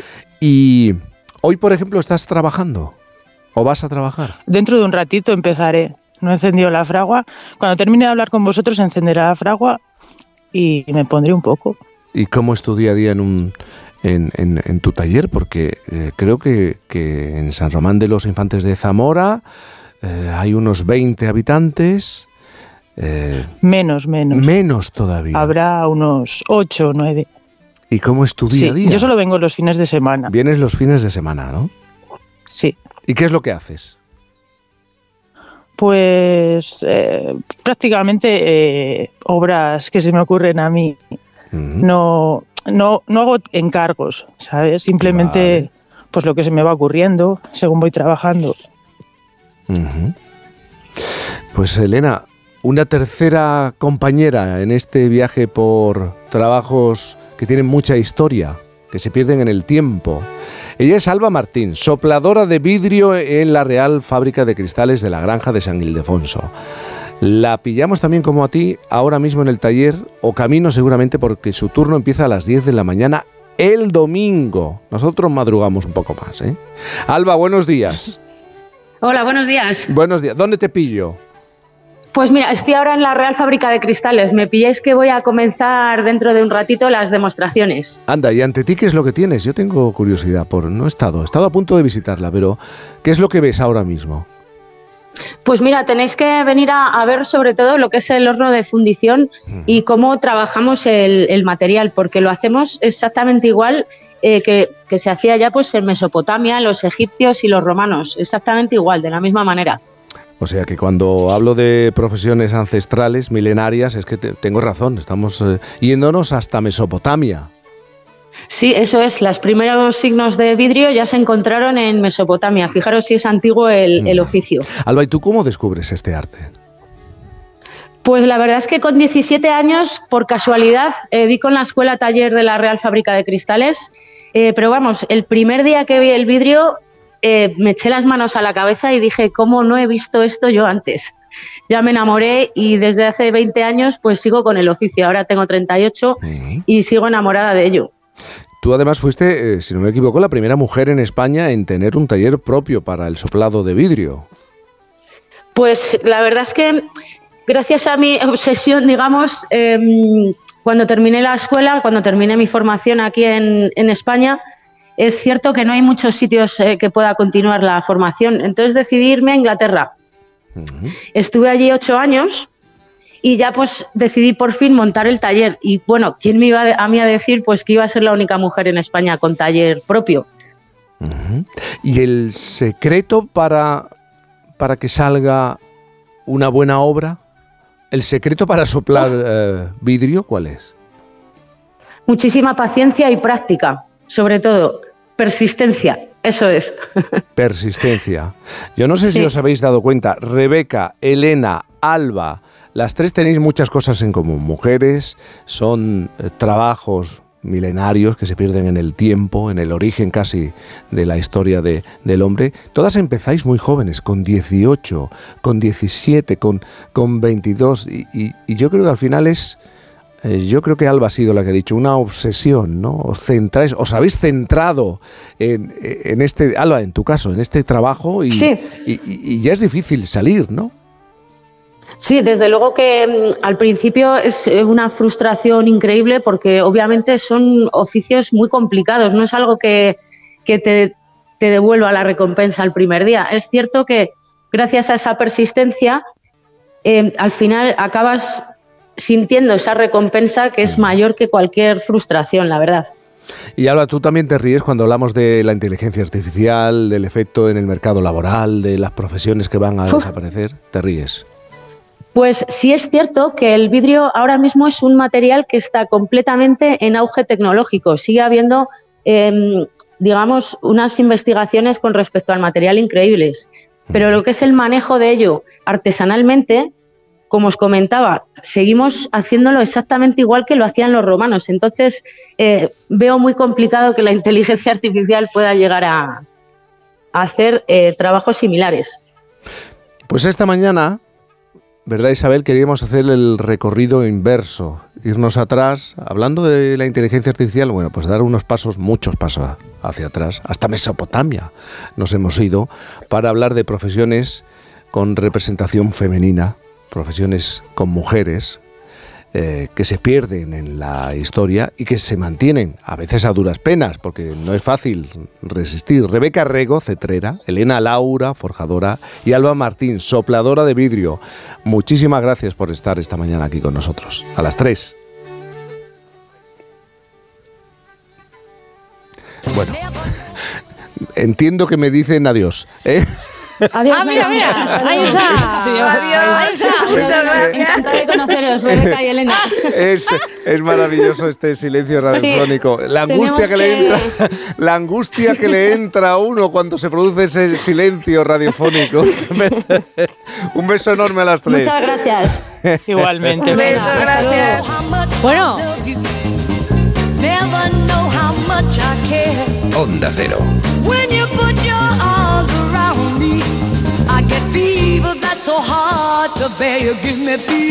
Jaime Cantizano.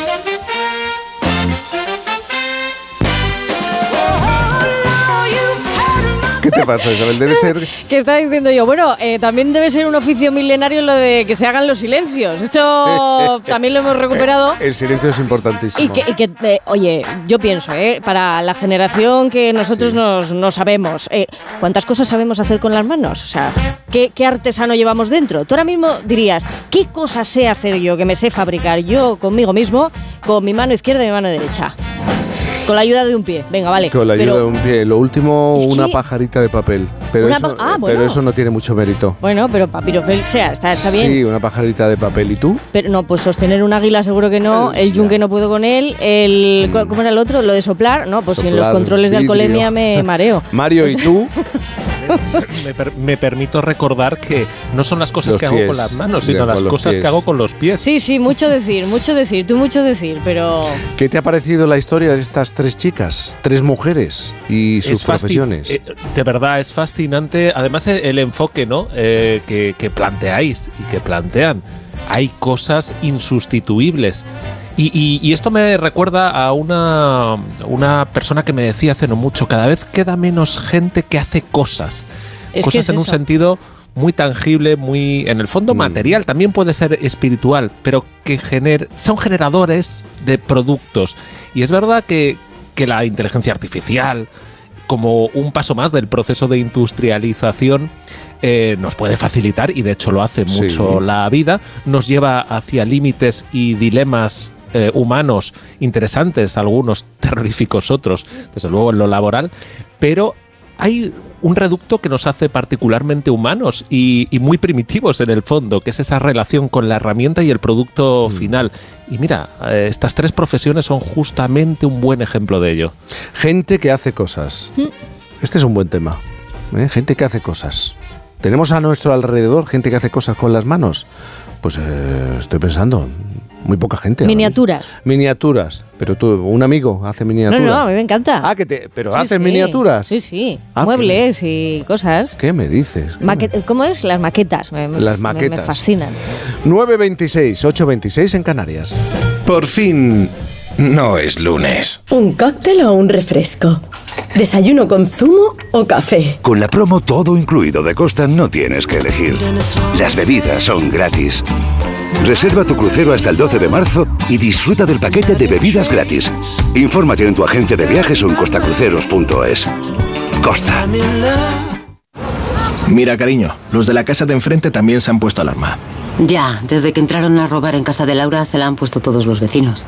Deberíamos hacer lo mismo, porque no estoy tranquila, siendo los únicos sin alarma. Pues esta misma tarde llamo a Securitas Direct para que nos la pongan. Protege tu hogar frente a robos y ocupaciones con la alarma de Securitas Direct. Llama ahora al 900-272-272.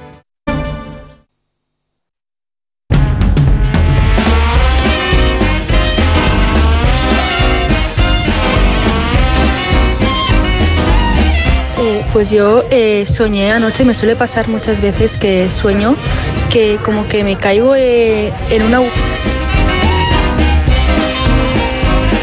¿Esto de sueños qué es? ¿Y esto qué es? Eso le hace La reír. gente se está despertando. Le hace- Ah, que hemos cambiado, el, que hemos cambiado el, el buzón, la carpeta. Algo, se, algo ha debido traspapelarse. Mira en la carpeta azul.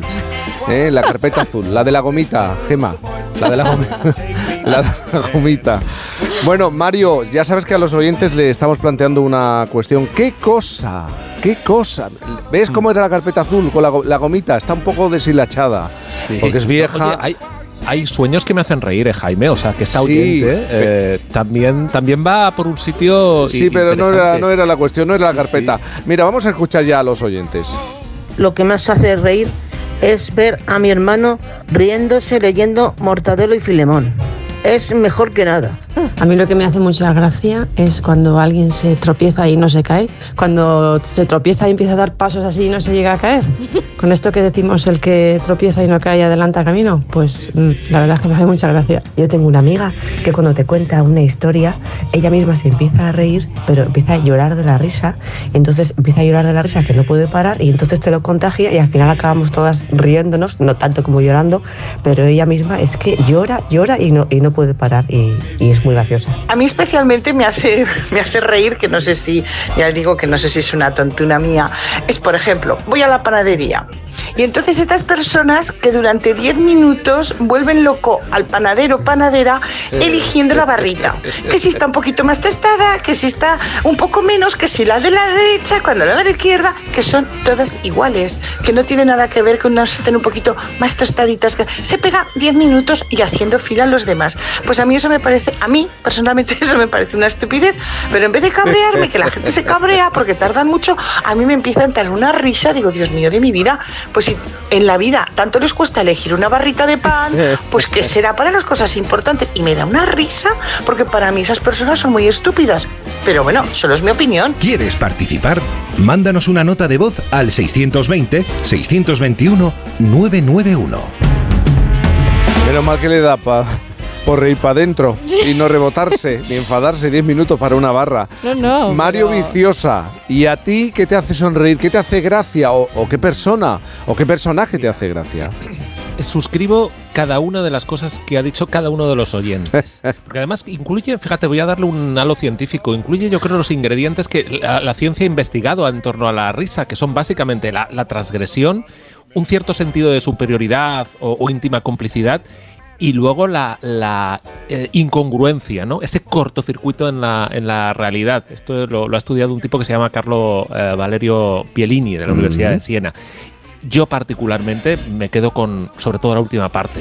O sea, todo lo que sea surrealismo. A mí cualquier humor surrealista me, me- me- me vuelve loco. Eso y por supuesto una tira de Ibáñez, que también tiene bastante de, de ese componente surrealista, Sí, solo que en un entorno gráfico, en esos porrazos y sobre todo esas onomatopeyas que me vuelven loco. porque Eres un clásico, es que eres un clásico, clásico. Mario. Ay, sí, sí, sí, desde tip.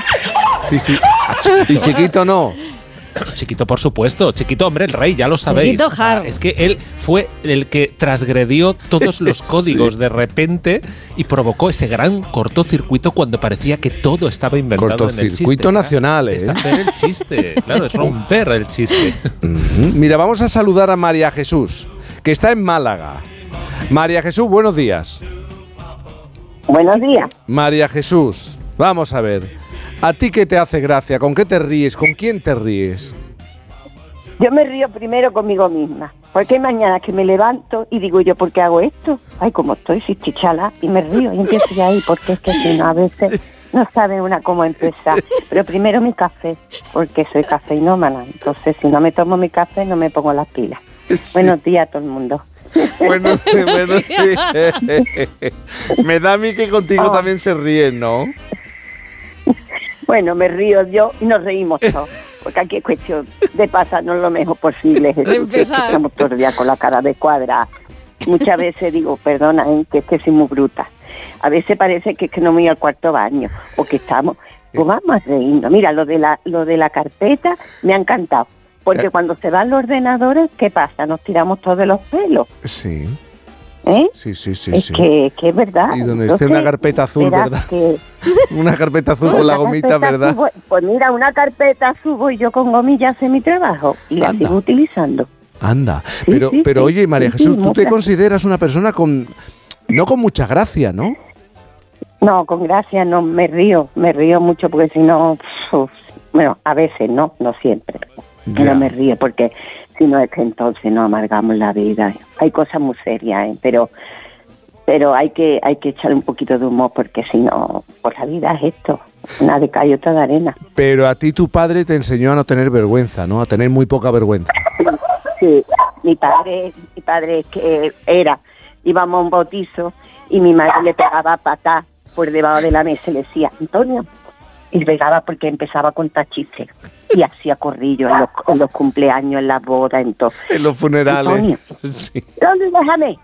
Hacía así y la dejaba encima más de escuadra porque es que él se metía en un sitio y hacía cuadrillos y todo el mundo se reía, traía a los niños, era la alegría, la alegría. Entonces eso, la verdad. Y él Pero- decía que la vergüenza no servía ni para comer. Ni para comer, la vergüenza es verdad. Pero María Jesús, tú es que encima te has encontrado con un grupo de amigas que tenéis muy poca vergüenza. Oh, sí. Además, con mucha educación, ¿eh? Siempre. No es nuestra intención, es que llevamos un sitio y, y nos llevamos a la gente para adelante, porque es que en eso estamos cada una. Una es muy tímida, pero sin embargo, cuando empieza a contar algo, te dice hasta el hilo que le llevaba ese día en la camisa. La otra está sembrada porque tiene una edad que digo, ya quisiera yo llegar a tu edad con esa alegría, esa belleza. La otra que es una chica de otro sitio, de otro Sí. continente. Y yo que estoy, ya te digo, como una cabra. Pero bueno, que lo pasamos muy bien. Pues, porque eso es, pues como vamos cada ser. una con nuestra manera y ya está. Y no vamos con pretensiones de nada, ¿eh? Ya. No, no, no. Miedo me da la Vamos, reunión esa cuando, cuando os ponéis a hablar de hombres. Miedo me da eh, la reunión de amigas. ¿No? pues mira, no queréis hablar de hombres. No es de lo que más hablamos. No De- es de lo que más ¿Qué es lo hablamos. que más habláis? ¿De qué me habláis vosotras? Ay, eso no te lo puedo decir, para eso págame, como en el tintero, chiquillo. yo cobro. Bueno, María Jesús, un beso muy, yo cobro. muy, muy grande. Salá. Oye, que, que un abrazo muy grande, que por favor, el mundo está, no- una cosa nada más, por favor, vamos a intentar todo el mundo, está menos crispado, porque es que vamos todos muy crispados, estamos todos, que son cosas muy serias las que están pasando en el mundo, y vamos a intentar respetarnos, y que yo no soy más que nadie, y siempre estamos con la idea de que yo tengo que anteponer mi- mis cosas. No, por favor. Aquí eso no pasa, aquí eso no pasa, lo sabes. María Jesús, un beso enorme. Eso, no, yo lo sé, por eso.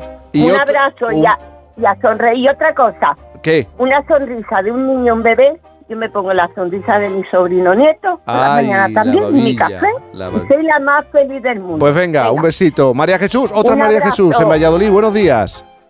Hola Jaime, buenos días. Buenos días. ¿Y tú con qué te ríes, mujer?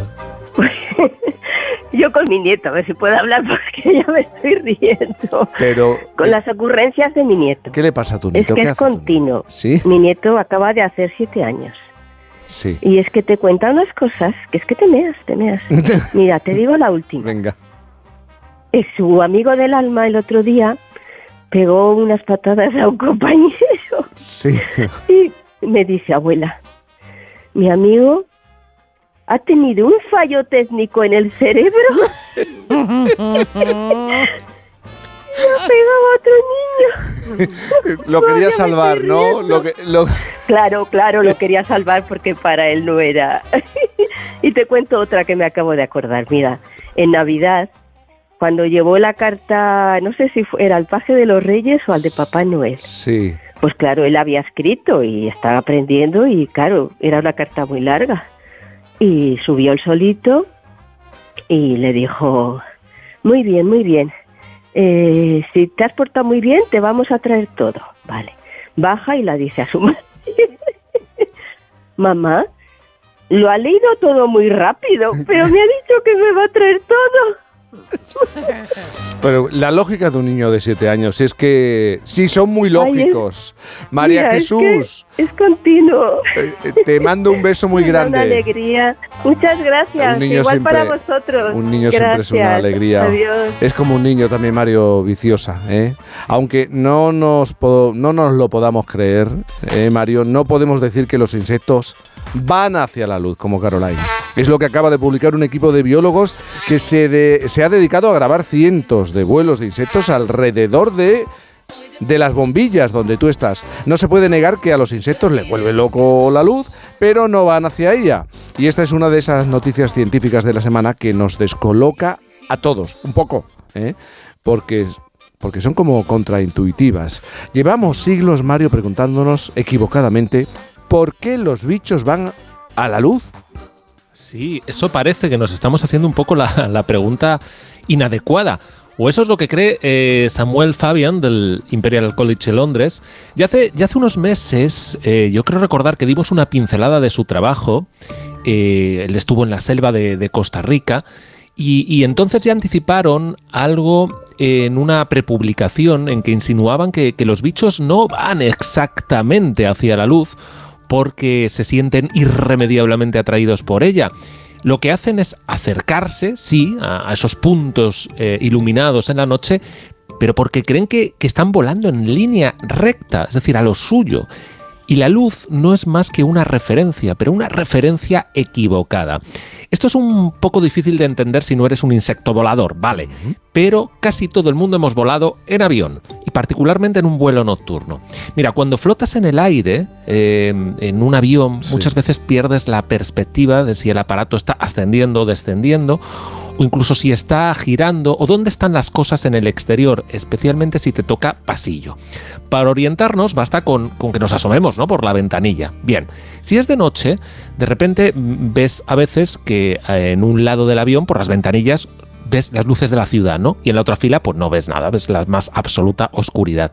Eso automáticamente le dice a nuestro cerebro que el avión está girando, que está volteando hacia un lado. Es verdad que también podemos notarlo si estamos eh, de pie.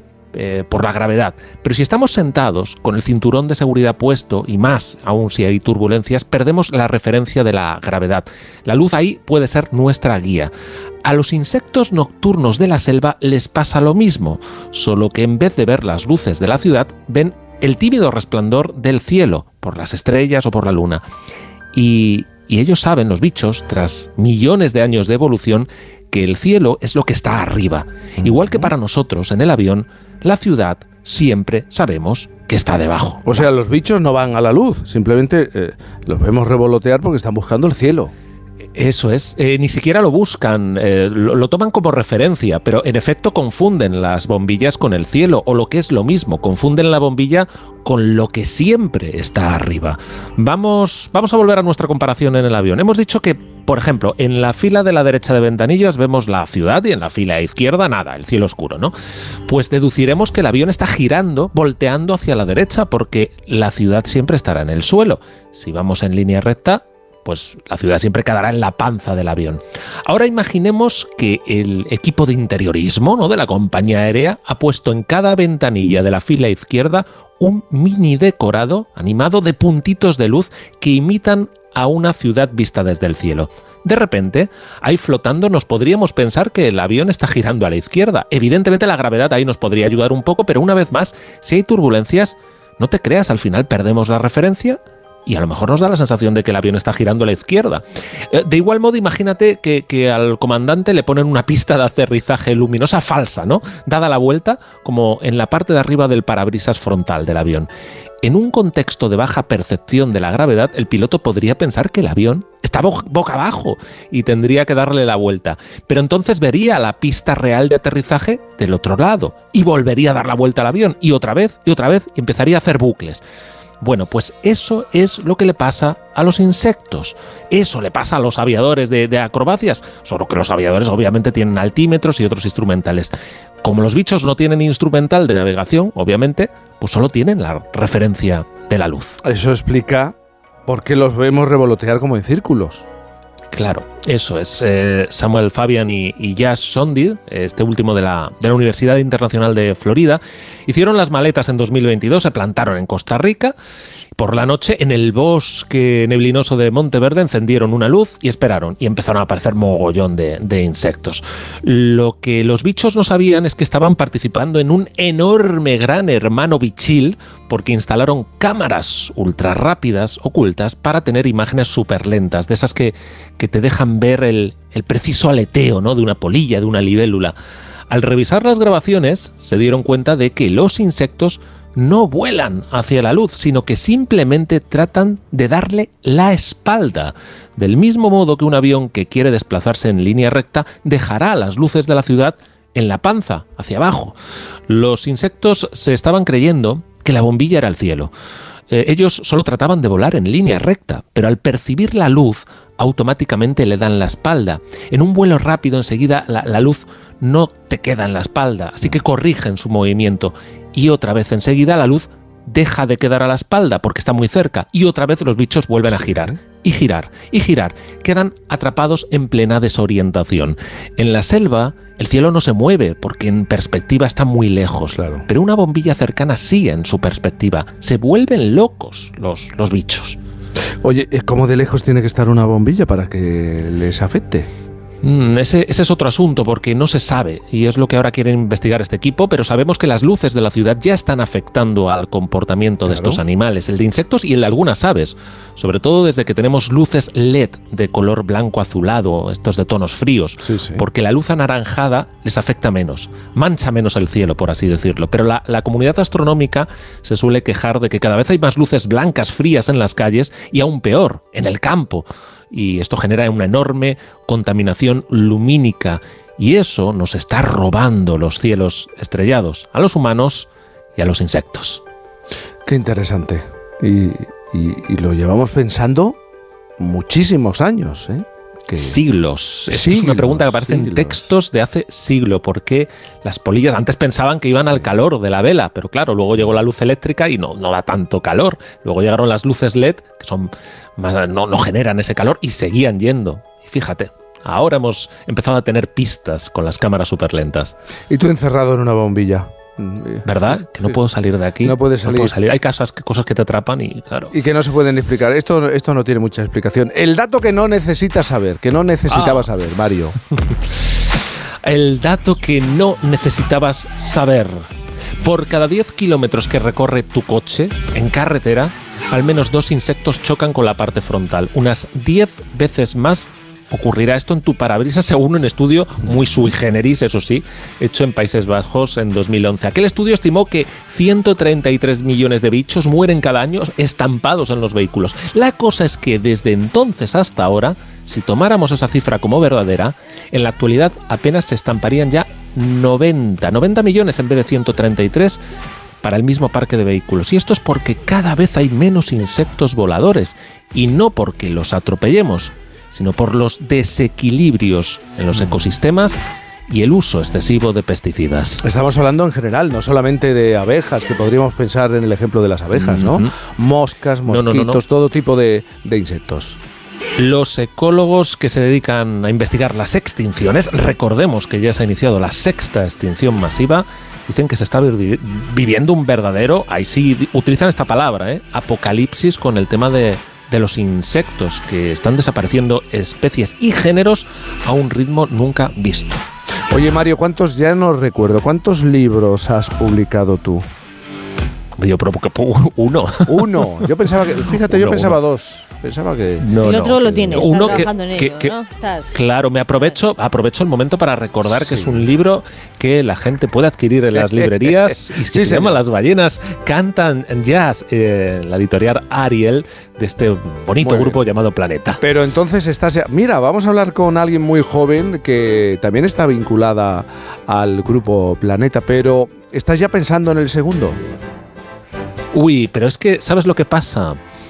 Que, ¿Qué te pasa? que- ¿Que la bombilla, dentro de la bombilla no se puede tiene- escribir o qué? Exactamente, que a mí me tiene muchas veces atrapado la, la Sí, bombilla. sí, es verdad que estás muy Entonces, ocupado. eh, lo importante no es que estés atrapado en ella, sino que se encienda. Entonces se enciende y empiezan a fluir los párrafos, pero Bueno, hay muchos jóvenes a los que se les enciende la bombilla. Es el momento de Noelia Gómez eh, que viene a desmontar prejuicios con estos jóvenes intrépidos que nos dan mil vueltas. Noelia, buenos días. Bueno, sí, jóvenes días, ya sabéis, seguimos sumando y yo cada domingo me replanteo toda mi vida, eh, tengo que decíroslo, porque estos jóvenes, muchos más pequeños que yo, menos de 25 años, me inspiran cada semana más, rompen moldes, se enfrentan a los estereotipos de ser ninis o perdidos y demuestran pues lo equivocados que están algunos, ¿no? Este domingo eh, nos inspira Inma Rubiales, eh, de 21 años, no sé Mario, tú con cuántos años escribiste el libro, pero ella... eh, hombre, hace dos, o sea, fíjate. O sea, Es un tenías chaval, 23. Un chaval.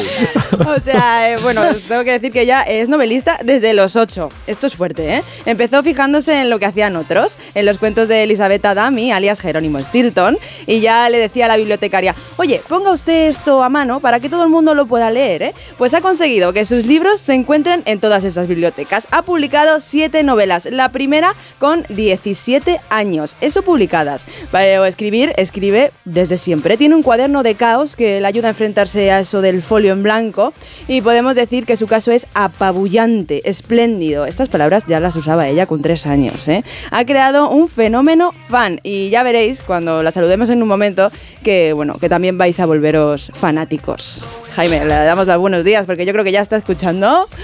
Se llama Ima Rubiales, ¿no? Es novelista y a sus 21 años lleva siete novelas, dos de ellas al menos que yo sepa con la editorial Planeta. Tres, tres, ya la tercera. Tres, la tercera. Inma, buenos días. Hola, ¿qué tal? ¿Cómo estáis? Buenos días, Inma. Quiero conocerte, quiero que me cuentes tu historia y quiero que me digas por qué no te gustaba el conservatorio y qué tiene que ver el conservatorio eh, con tu gusto por la escritura. Mira, mira, mi pasión por la lectura y la escritura se remonta a hace mucho tiempo, ¿no? Pues a casi toda mi vida. Cuando Sí. digo mucho tiempo me refiero a 20 años, que son los años que he vivido, ¿no? Sí. Eh, y, y- y claro, yo de, de niña me, me gustaba mucho leer. A la escritura es cierto que tampoco, cuando tenía 8 o 9 años, todavía no me había sumergido del todo. Sí. Pero entonces mis padres me apuntaron al conservatorio, porque yo era una chica muy tímida, me gustaba mucho estar en mi casa y ellos pues querían que yo saliera a hacer amigos. Sí. Y me, me apuntaron al conservatorio, a karate que no funcionó, a gimnasia rítmica, a hacer un montón de cosas, ¿no? Y el conservatorio tampoco me gustaba.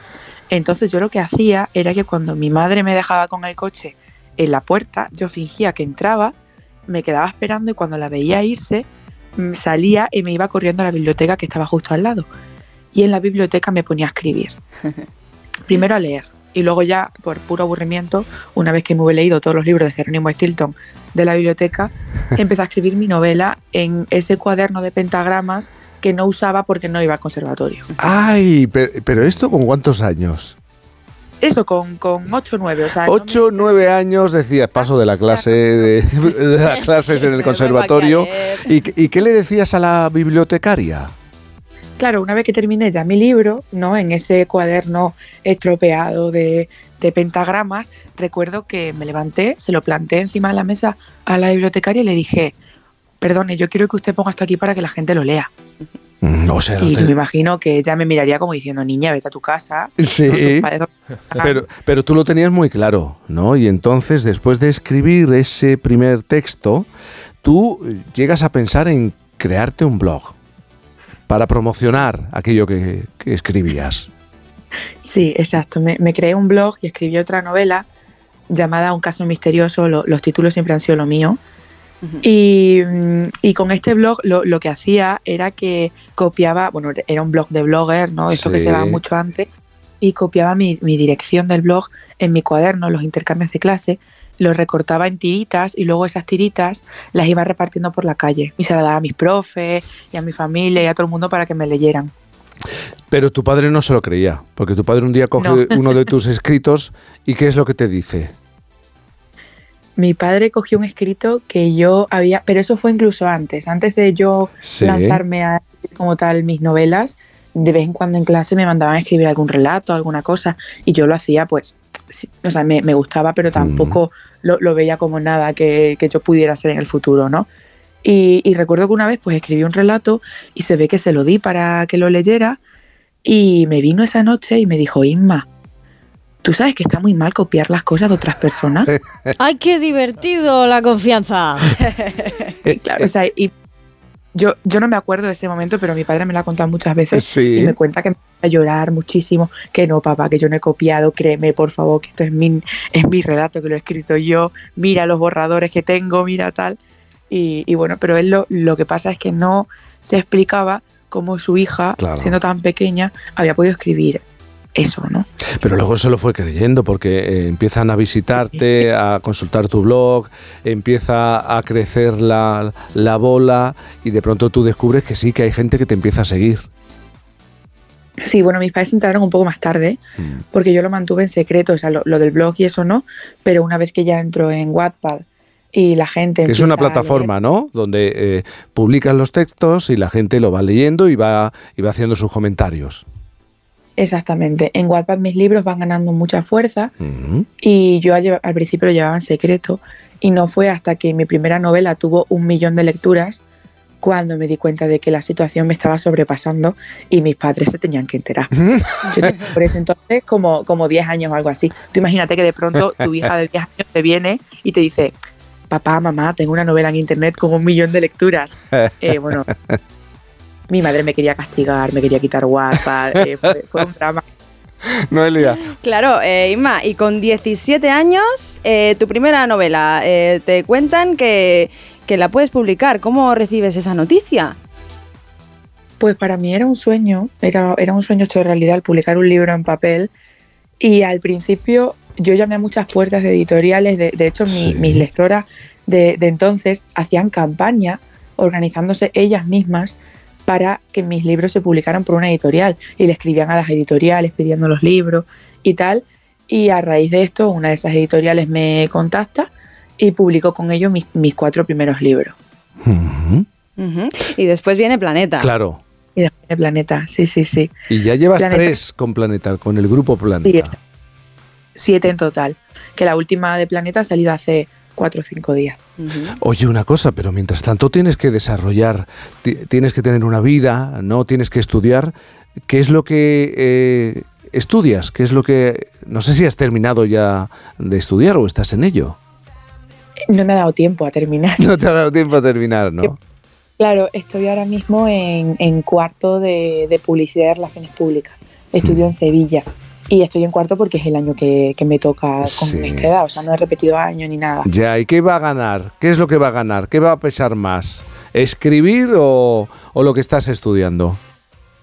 Pueden Pues ir juntos, la- ¿eh? Eh, Además. Sí, sí, sí, a mí me gusta mucho. Además, la, la publicidad es algo que me apasiona y claro, yo toda mi vida la he planteado pensando que iba a dedicarme a la publicidad, ¿no? que es lo que empecé a estudiar, que iba a tener la escritura como algo secundario que me encantaba hacer y como un hobby, ¿no? Y ha sido a raíz de estos últimos dos años en los que de pronto eh, todo esto ha empezado a crecer mucho más cuando me he dado cuenta de que, bueno, quizás existe la posibilidad de que la escritura sea mi trabajo y sea también mi forma de vida, ¿no? Y, eso, pues para mí es un sueño cumplido poder dedicarme a lo que realmente me apasiona, que es escribir. Pero la carrera la sigo teniendo ahí y sigo yendo a clase, sigo sacando mis buenas notas, o sea, voy un poco a todo, lo intento, lo intento. Pues novelista desde los ocho años, se escapaba de su conservatorio para ir a la biblioteca y, y con 21 años ya tiene unos cuantos libros eh, con Planeta, con este, con este grupo. Ima, muchísimas gracias por estar con nosotros y contarnos tu historia. Nada, ha sido un auténtico placer, gracias a vosotros.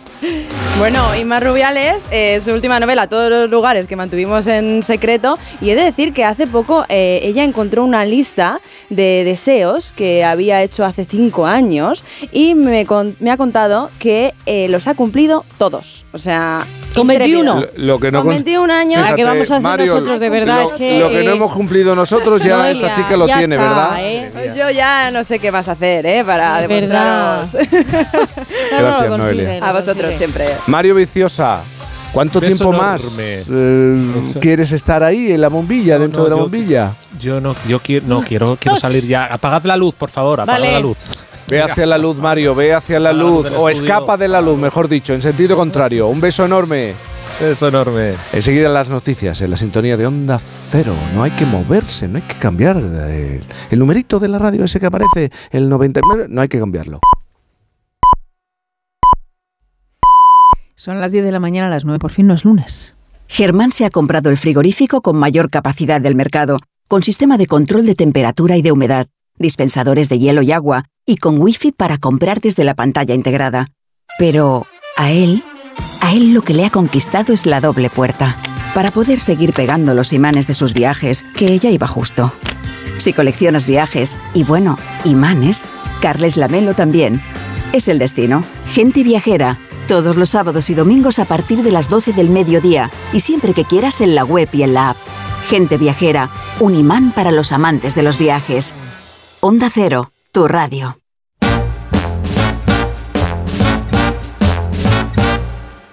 Cocktails for three, good company. Sipping gin and lemonade, and we're so happy. Sisters, are we in close harmony. When we sing, we love to drink our cocktails for three. Bartender, pour us another, serve it with a smile. I'll have a pina colada in the Cuban style. In summertime. Las 10, 6, las 9, 6 en Canarias.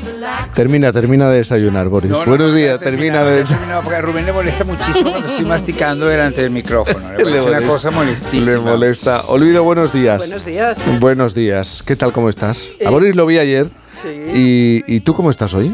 Yo estoy bien, he dormido poco, pero Sí. Mira, como Boris, como yo, como Isabel, Vamos, aquí todos. aquí. Siempre hay alguien peor, porque yo aquí. El club. me Sí. quedaba dormida en la cama y veía que Boris seguía en la tele y digo, bueno, siempre hay alguien, esto es al- siempre hay alguien peor que tú. Y, y- y- y muy despierto. Y, y- Y y hoy pe- aquí. pe- pendiente, por supuesto, de Eurovisión y teniendo a la ganadora de Eurovisión Ah, bueno, Junior claro, bailando en delante directo mío, los sábados. Que cada vez me parece una persona más maravillosa, María Isabel. No sé si precisamente por haber pasado por Eurovisión y por, por- por- por su propia carrera, porque es una persona increíblemente profesional. Mira, María Isabel Todo es lo una defiende. artista. Es una artista. Estoy de acuerdo me contigo. Hay una, hay una serie de personas, Estoy y de acuerdo mira, eh, Angie, por ejemplo, Mm. que estaba en, en la También otra, estoy de acuerdo. en la otra En la otra cadena concursando, Sí, sí, sí. eh, María Isabel, Melody, o sea, son personas, Sí, sí, sí. y, bueno, Abraham Mateo, pero quiero decir, personas que desde muy pequeños han estado ahí. Yo he trabajado con todos Claro, me y encanta. cuando trabajas con ellos te das cuenta que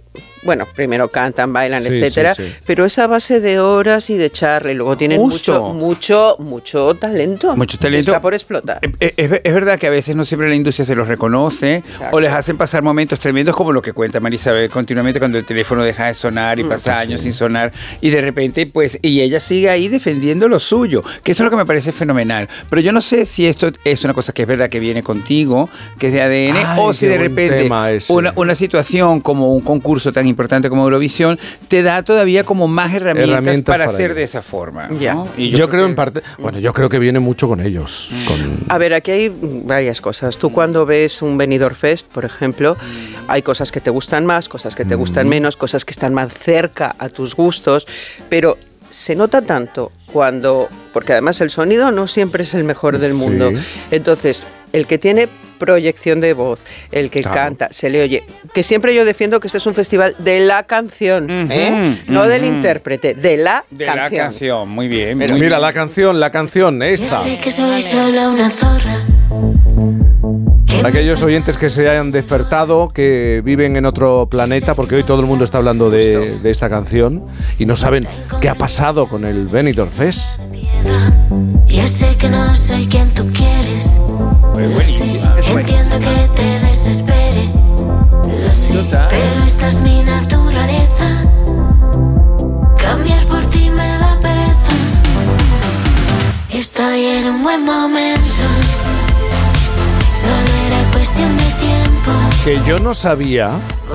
Ella tiene 50 años y él 40. Yo no sabía Un poco más. un, poco un poco más. Yo, bueno, O sea, yo mi tenía, el- tenía otro dato, pero bueno, a lo mejor Sí. el, mío, el mío está equivocado. Y pero yo- bueno, es y- igual. Escúchame, yo no sabía que era un matrimonio, Sí. que llevan 20 años eh, casados. ¿Sabes cómo se conocieron? ¿Cómo se conocieron? En un Ella era la canguro de él.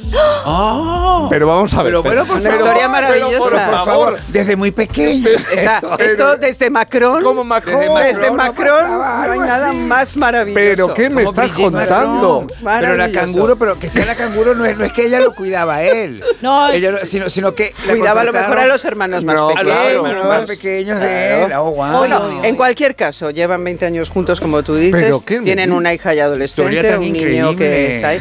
Y son muy increíbles. Claro, Sí, sí. Y, mucho. y- y componen juntos, o sea, la letra Sí. de la canción, esta cosa de estoy en un muy buen momento, es una cosa de los dos. Bueno, cuando, cuando hablaron, anoche después les entrevistaron sobre Oh, cómo surge la oh. canción, él la señaló a ella. Mm. Quizá ella tuvo más que ver en esa Canción. Y los dos luego hacen Y la hay, música. hay algo que uno lo, pi- lo piensa conceptualmente, los boomer ocupando su espacio en Eurovisión. Claro que sí. Bueno, sí ha pasado siempre. Acordaros Sí. que cada país, esto es, esto es un poco como la, la cosa esta demoscópica. Eurovisión manda Cíclico, cada cíclico. uno de, de un sitio.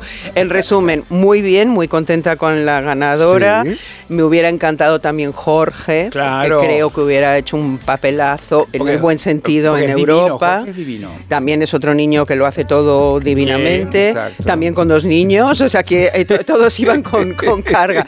Y me gustaban prácticamente, o sea, no, me gustaban más o menos todas. Y, algunos intérpretes que son grandísimos intérpretes. O sea, María Pelae no hace falta. que Mucha gente Angie, que es la- artista. Angie, que es una. La habrán conocido ayer, pero es gente con un calado. Y vosotros que queríais hablar de las rumberas del cine mexicano, sí, ¿no? que lo hacemos. estáis, estáis salivando de gusto. Gustaría dar gusto, pero sobre todo me gustaría hacer una pequeña con- concesión acá, porque es que ayer en el país, por ejemplo, hablaba Sí. mucho de este tema que se da en Benidorm Fest, de que está el jurado eh, Sí, profesional, el y voto el voto- demoscópico. el- el- y el voto demoscópico y el voto popular, que era un poco la cosa de si era nebulosa o era Jorge, porque Jorge Exacto. iba a ser un poco como Chanel otra vez, pero al final no pasó, o sea que al final se impuso un poco lo profesional, que en el fondo yo creo que es una buena noticia para el programa, te quiero decir, porque tranquiliza un poco las aguas, ¿entiendes? Porque es verdad que con Chanel hubo esta revolución que llegó hasta ese tercer puesto tan increíble, con Blanca Paloma luego no se repitió la situación, pero ahora yo creo que esta puesta por Nebulosa es, es coherente porque es lo que dice Alaska, es la canción. la Es que- la canción del Eurofan y hay Eurofans en toda Europa. Entonces es muy interesante gustarle a los Eurofans. Que con Jorge hubiera pasado igual, ¿eh? te lo digo. Bueno, tenemos que hablar de algo que ha ocurrido hace unas horas y todos los medios se hacen eco. Esta expresión de se hacen eco, sí. Se hace- sí, es un eco, un eco, prolongado. Eco prolongado. La importancia de Eurovisión cada vez es más analizada. Diplomática. Cuando, A Sí. mí me encanta cuando hablan de Eurovisión y la diplomacia. Hombre, totalmente. Es que Eurovisión es una cosa increíble que solamente Europa puede hacer. Reunir un continente en torno a una demostración, a una disciplina artística, a una canción. Eso es una idea genial, ¿entiendes? Pero genial, absolutamente genial. Entonces, esos años que hubo de meterse con Eurovisión, de, ya que, que, que cul- que culminaron en la antipatía de Chiquilicuatre, que yo creo que Chiquilicuatre, con todos mis respetos a Buenafuente y a su equipo, Sí. fue una idea atroz. Es la típica superioridad intelectual de, bueno, nosotros consideramos que esto es una horterada y entonces vamos a mandar Y nos vamos a un reír de- ¿entiendes? Y nos vamos Por a reír de cierto, gran canción. Quiero decir que si hubiera, para mí si hubiera sido una propuesta seria, hubiera sido súper guay. Y a David lo adoro. Pero es verdad, era el momento. ¿Y quién salvó Eurovisión? ¿Quién salva las folclóricas? ¿Quién salva las estrellas del pop en la tercera etapa? ¿Qué colectivo que se dice hoy en Claro. día? Estamos siempre igual. Está- estamos ¿Quién, siempre- quién- quién salva las rumberas? esa, que vamos ¿eh? a hablar Exacto. de ellas. Porque la- la- las rumberas, hasta que un crítico co- cinematográfico como François Truffaut en Callers de Cinema Exacto. descubre que realmente es una cuestión próxima al surrealismo y que les parece interesante, no, no pasan a este renglón que las vamos a convertir ahora, de convertirse en clásicos cinematográficos y representantes de una etapa de oro de la cinematografía mexicana. Unas musas. Unas musas, en todo musas. sentido. Pero tendremos que irnos un poquito, vamos, vamos a hacer un poquito de, de- de- de- de situación para poder llegar a este cine de rumberas, que es como se llama este género dentro del cine de oro eh, mexicano. Eh, hay que entender eh, la presencia de las latinas en, en- en Estados Unidos, pero desde muy principios del siglo XX. Por supuesto, más en el teatro, en el teatro musical, pero empiezas a rastrear y hay una conexión anterior a todas esas rumberas que son en realidad eh, cubanas, eh, básicamente, que llegan a México y triunfan. Vamos a irnos un poquito atrás porque además esta semana pues hemos perdido a una grande, a Chita Rivera, que es una diosa Sí, para sí. todos los que aman el teatro musical. Eh, ella había nacido en Washington, de origen puertorriqueño.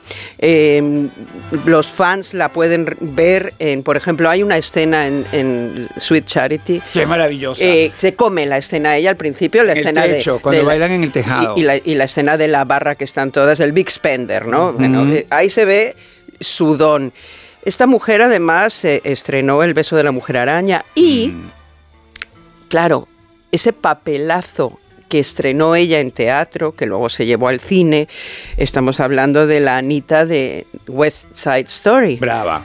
Pero en el cine lo interpretó otra grande. La escuchamos primero y luego comentamos. Buying on credit is so nice. One look at us and they charge twice. I have my own washing machine. What will you have though to keep clean? Skyscrapers bloom in America. Cadillac zoom in America. Industry boom in America. Twelve in a room in America. Bueno, pues en los 50 ya estaba presente eh, la idea de que en Estados Unidos había un- una vida multicultural. Acordaros de Gigante, la, la gran película donde al final eh, la hija de Rock Hudson tiene dos, eh, no, el hijo de Rock Hudson tiene dos hijos mestizos porque está con una mexicana. Una mexicana y no les dejan entrar en el, en el restaurante. Exactamente. Ya había se- ese- los momentos de segregación. Bueno, Rita Moreno, vamos con ella. Ay, Rita Moreno. Es, eh, eh, es- la seguimos teniendo entre nosotros, está bastante bien, pero es una de las pocas personas que ha ganado dos Oscars, eh, dos Emmys, eh, un Tony, un Grammy y Globo de Oro. Es muy difícil tener toda esta, toda esta variación. Cuando ella triunfa, empieza a hablar del encasillamiento que tienen las latinas ya desde los años 50 en el cine americano, que solo pueden hacer de latinas. Dice que cuando hizo West Side Story solo le salían papeles de pandillera. Eh, acordaros de Sara Montiel haciendo de eh, nativa americana en Yuma. Totalmente, con ese pelo increíble. Increíble. O sea, María Félix dijo, a mí no me van a poner ustedes descalzas y yo prefiero no hacer cine porque yo no voy a estar descalza todo el rato. Bueno, hay quien de ese encasillamiento saca oro.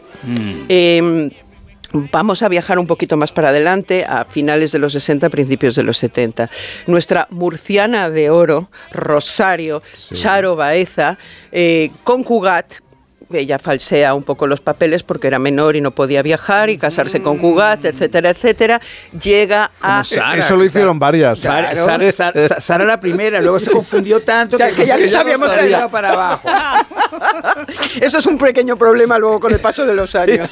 Pues Charo llega a Estados Unidos, eh, empieza a hablar como habla ella, con un acentazo, Murciano, y claro. lo empieza a mm, focalizar. Es decir, en vez de intentar superarlo, vamos a jugar con esto.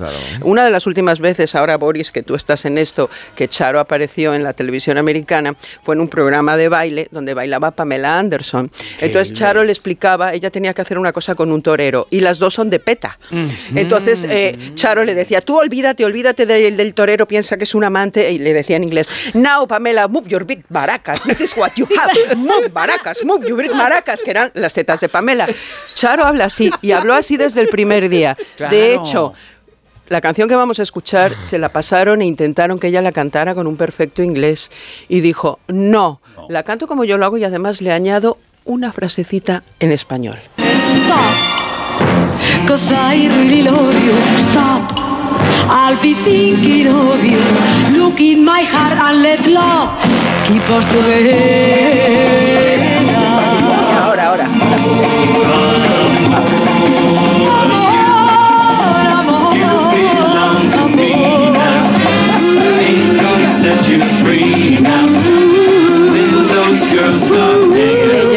Ella, nos contó cuando estuvimos ahora con ella en Estados Unidos, decía, ya están las bailarinas y las coristas para hacer los coritos en inglés, que lo hagan bien, yo lo hago de otra forma. Esto es sacar eh, beneficio Sí, de algo El que al principio es un Oye, problema. pero es- O sea, de hecho, cuando la sacan en Los Simpsons, que es que esta mujer ha salido en Los Simpsons, aparte del barco del amor, etcétera, etcétera.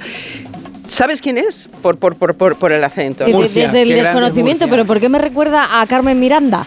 A mí a Carmen forma de- Sevilla Bueno, un cantando. poco, De- Car- Carmen es un poco la Claro. misma idea, ella, eh, ella hablaba ¿no? en portugués, pero un- en realidad Alaska, no sé si estarás de acuerdo conmigo, yo creo que es un poco la inspiración del personaje de Sofía Vergara. en Ay, es que yo quería hablar de. Claro.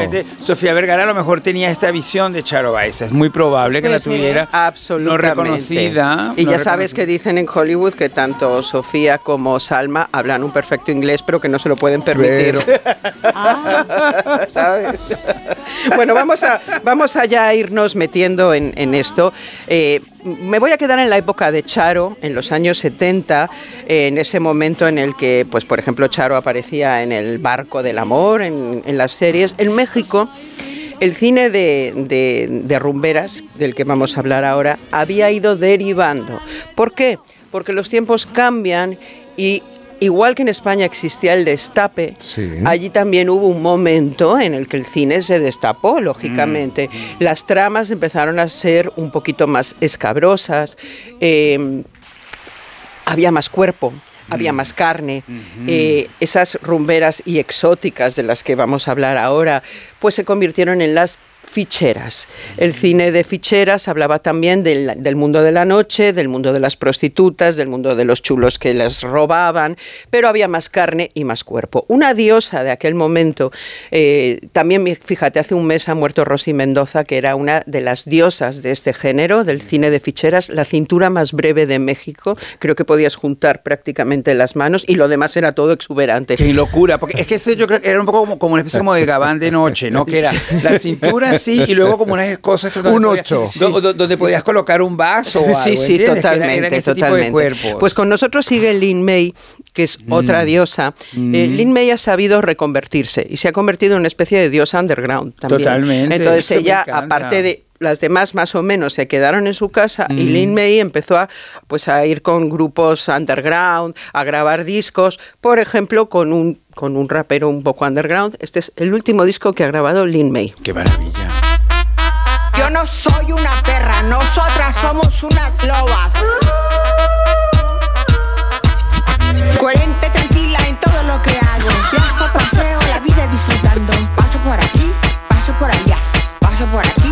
Es un poco chiquilicuatre también. Pero, pero, tiene una Mira, diferencia. zorras, perras y lobas. Hoy No. tenemos toda la Sí, jauría. fauna, una fa- pero una cosa muy interesante, Lin May, hay que reconocer que es una señora ya, yo creo que ha superado los 70, Sí, yo diría. sí. No, nunca tuvo edad, porque Sí. es este tipo de personas sin edad. Y su rostro es verdad que ha sido muy criticado porque se ha intervenido de manera muy muy Muy radical. Tuvo, tuvo un momento, Espérate tuvo un que- momento. que me voy a tirar de Google li- no, la, la- la tenéis que ver ver porque cómo el, está el- ahora. el- el rostro es más cercano a lo extraterrestre que a lo terrestre. Pero ya siempre fue así, porque Es siempre ella- tuvo esta cosa como, ella como de- India. No, que es de origen oriental, Ella es de origen oriental, que, que probablemente un platillo volador sobrevoló por donde ella nació. De todas formas, voy a dar una recomendación para los que podéis, creo que seguirá en, en alguna de las plataformas, Mm. eh, la película Bellas de Noche, eh, un Mm. documental sobre todas estas mujeres que se puede ver y donde cuentan su historia, su Historia, vida. sí, sí. Eh, de verdad vale la pena. Si Vale podéis pena. ver Bellas de Noche eh, y así conocéis un poco más de este Es un, mundo. es un gran aporte en este, en este comentario. También tuvo un ¿eh? momento Juan Gabriel, ¿no? Ella tiene un momento Juan No, Gabriel y- muy amiga. y ella muy grabó una canción. Ella ha grabado varios discos y canción de, Juan Gabriel. Vamos al, al tema ya para dejártelo, Boris, para que tú luego disfrutes y te explayes. Ay, ay, ay. Antes de estas ficheras, es decir, nos tenemos que ir a los años 40, 50 de México, llegan estas cubanas que básicamente llegaban con orquestas. Venían a cantar a los... la- la vida nocturna de México no nos, no nos podemos creer lo que era en los años eh, 40 finales y 50, o sea, lo de la movida, riete. Eh, entonces, eh, había mucho mercado.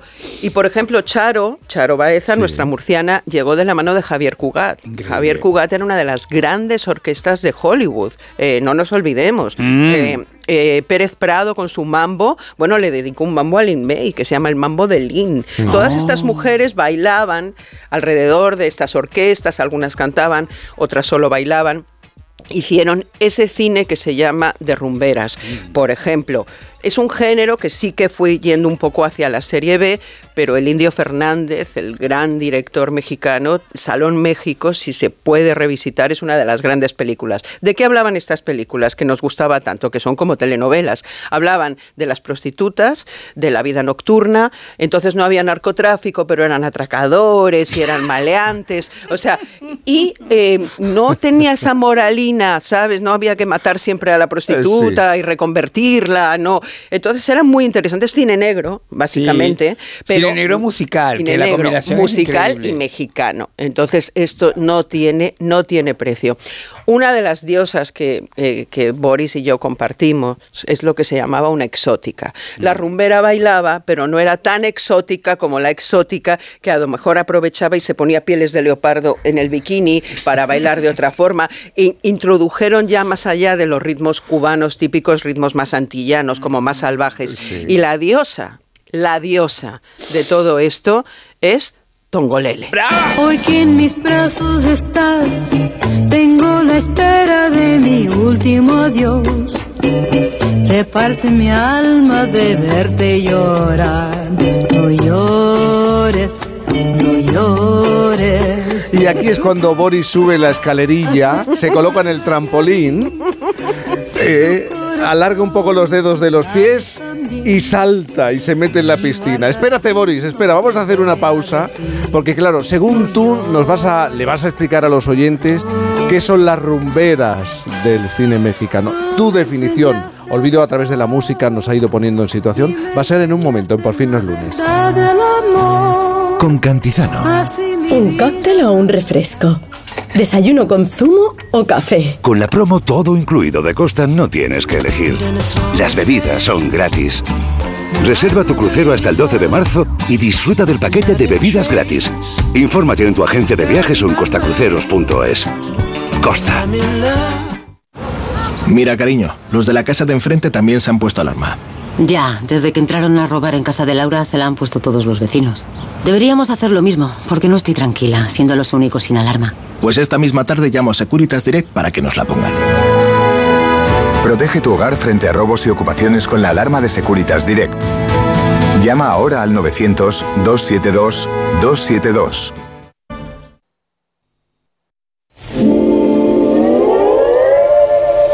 Onda Cero. Cantizano.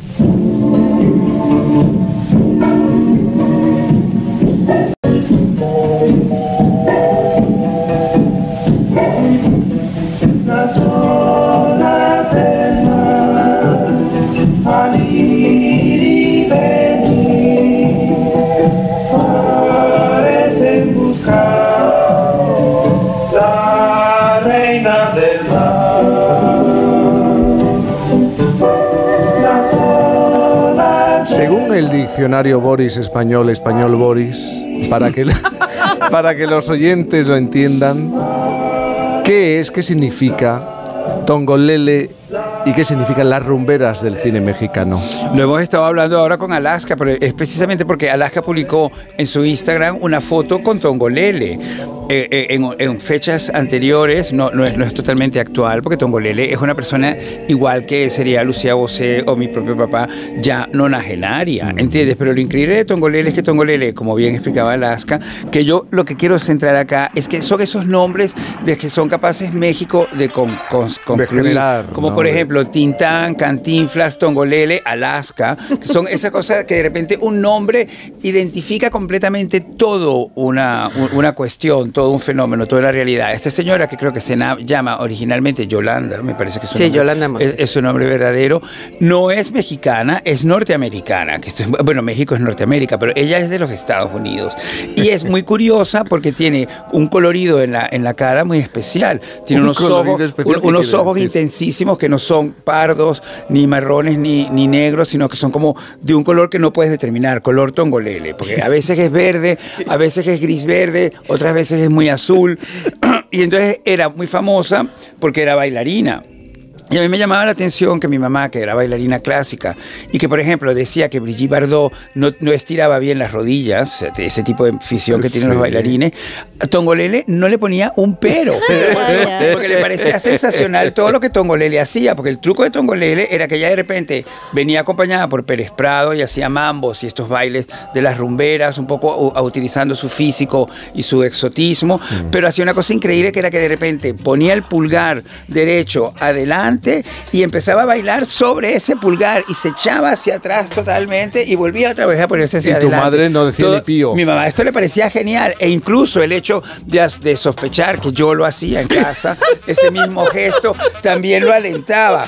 Y Tongolele vino una vez en los años 80, ya muy en los 50, casi 50, 60 años, vino a bailar en un, en un nightclub que querían recuperar esta atmósfera de las películas de las rumberas, que siempre son como en nightclubs, que aquí en Madrid había el Donde Alaska y yo nos conocimos y hicimos una canción maravillosa de ellos. Pero que te quiero decir que ese tipo de atmósfera, y ella vino a actuar en ese club, y yo fui con mi amiga Titina Pensini como locos allí, ¿entiendes? Y de repente cuando Tongolele se paró delante nuestro, con la figura esa todavía, que es un poco como esa cintura pequeña, y de repente como una cosa que le sale a los lados, donde puedes poner la copa, o poner, un, no sé, un paraguas, o un libro, ¿entiendes? Y de repente se para pone el pie adelante, pone el pie adelante, se para sobre el pulgar ese y hace el gesto ese, se echa Y tú para te atrás. caíste al suelo Bueno, nosotros gritando, Titina y yo, yo creo que tuvimos como una revelación, o sea, que nos lo estaba haciendo. Pero te quiero decir que todo esto es muy increíble porque hoy en día, hablando siempre de estas mujeres maravillosas, estas señoras estaban haciendo una revolución increíble que es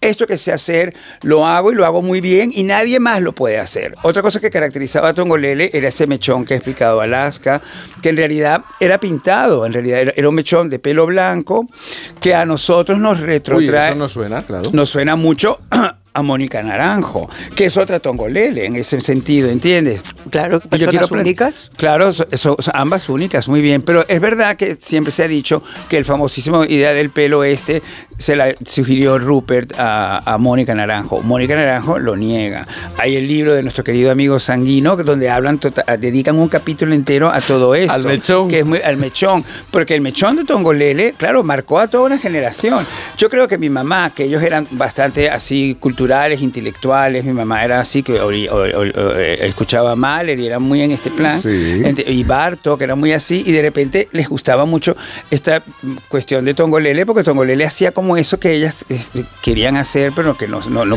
no se lo permitía su intelectualidad. Y que creo que es un poco el truco de la fascinación de esto que vamos a hablar. Porque las rumberas, fíjate tú, vuelvo otra vez a mi familia. Mi papá fue director de la Cinemateca Nacional. Y el, el ciclo eh, la retrospectiva cinematográfica más exitosa de su andadura de 25 años en la Cinemateca Nacional de Venezuela fue uno dedicado al cine de rumberas. Y mi papá, yo le decía a mi papá, papá, ¿pero esto qué es? Ay, esto ay. es como muy loco. Entonces mi papá me dijo, Bueno. no, Boris, es que esto los franceses, es verdad que un poco colonialistas han descubierto que esto es el principio del surrealismo, realmente. Entonces yo le dije, pero bueno, papá, pero esto en el fondo esto, a ti te gusta porque eh, François Truffaut ha dicho que esto está bien, pero en realidad te gusta si está bien, porque pues, ellos Con honestidad, papá. Con honestidad, papá, ¿te parece bien? Entonces me dijo, no, Boris, es que esto es el sentir de la gente. Y esto siempre lo tienes que tener en cuenta. Fíjate tú, y es verdad, luego como ha sido mi carrera, que toda es muy por el sentir. Toda en de el sentir de la gente. Todo es el sentir de la gente.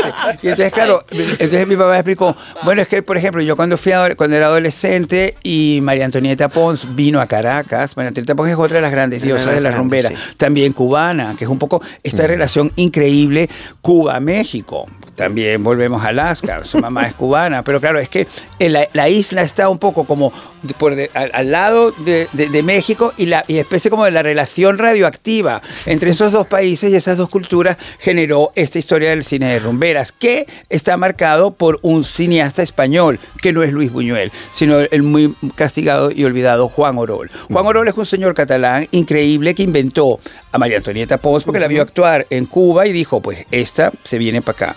Y también, eh, y también hizo otra cosa increíble que es que inventó los géneros como por ejemplo Gangsters contra Charros, que es una película famosísima de Juan Orol y que tú de repente estás ahí viendo la película y ves que están estos charros cantando rancheras y cosas así. Y de pronto repente- aparece- Y de repente aparecen unos gángsters de verdad, verdad, con unas metralletas y es un poco como con faldas y a lo loco, pero en, en cine mexicano y antes de con faldas a lo loco, por cierto. Entonces, otra cosa que también es muy interesante del cine de rumbera es que, claro, cuando de repente aparecen estas señoras siempre en unas situaciones súper complicadas, nocturnas. Una vida unos- complicada. Unos, ca- un- unos cabarets, un poco todo origen Hilda, que yo creo que es la, la- la- la primera rumbera es Hilda, que de hecho hace un poco como un momento de Perdón, y rumba. Cansino, hermano de Rita Hayworth, fue uno de los coreógrafos de estas rumberas, ¿eh? Claro, o sea que está claro, todo unido. Claro, claro, claro, que todo, todo está mezcladísimo y todo es un poco esa relación extraordinaria de- entre Hollywood y sus coláteres, eh, lógicamente, que es el, el cine mexicano, Y- que estaban y- muy próximos. ¿Y por qué crees, olvido, que aquí en España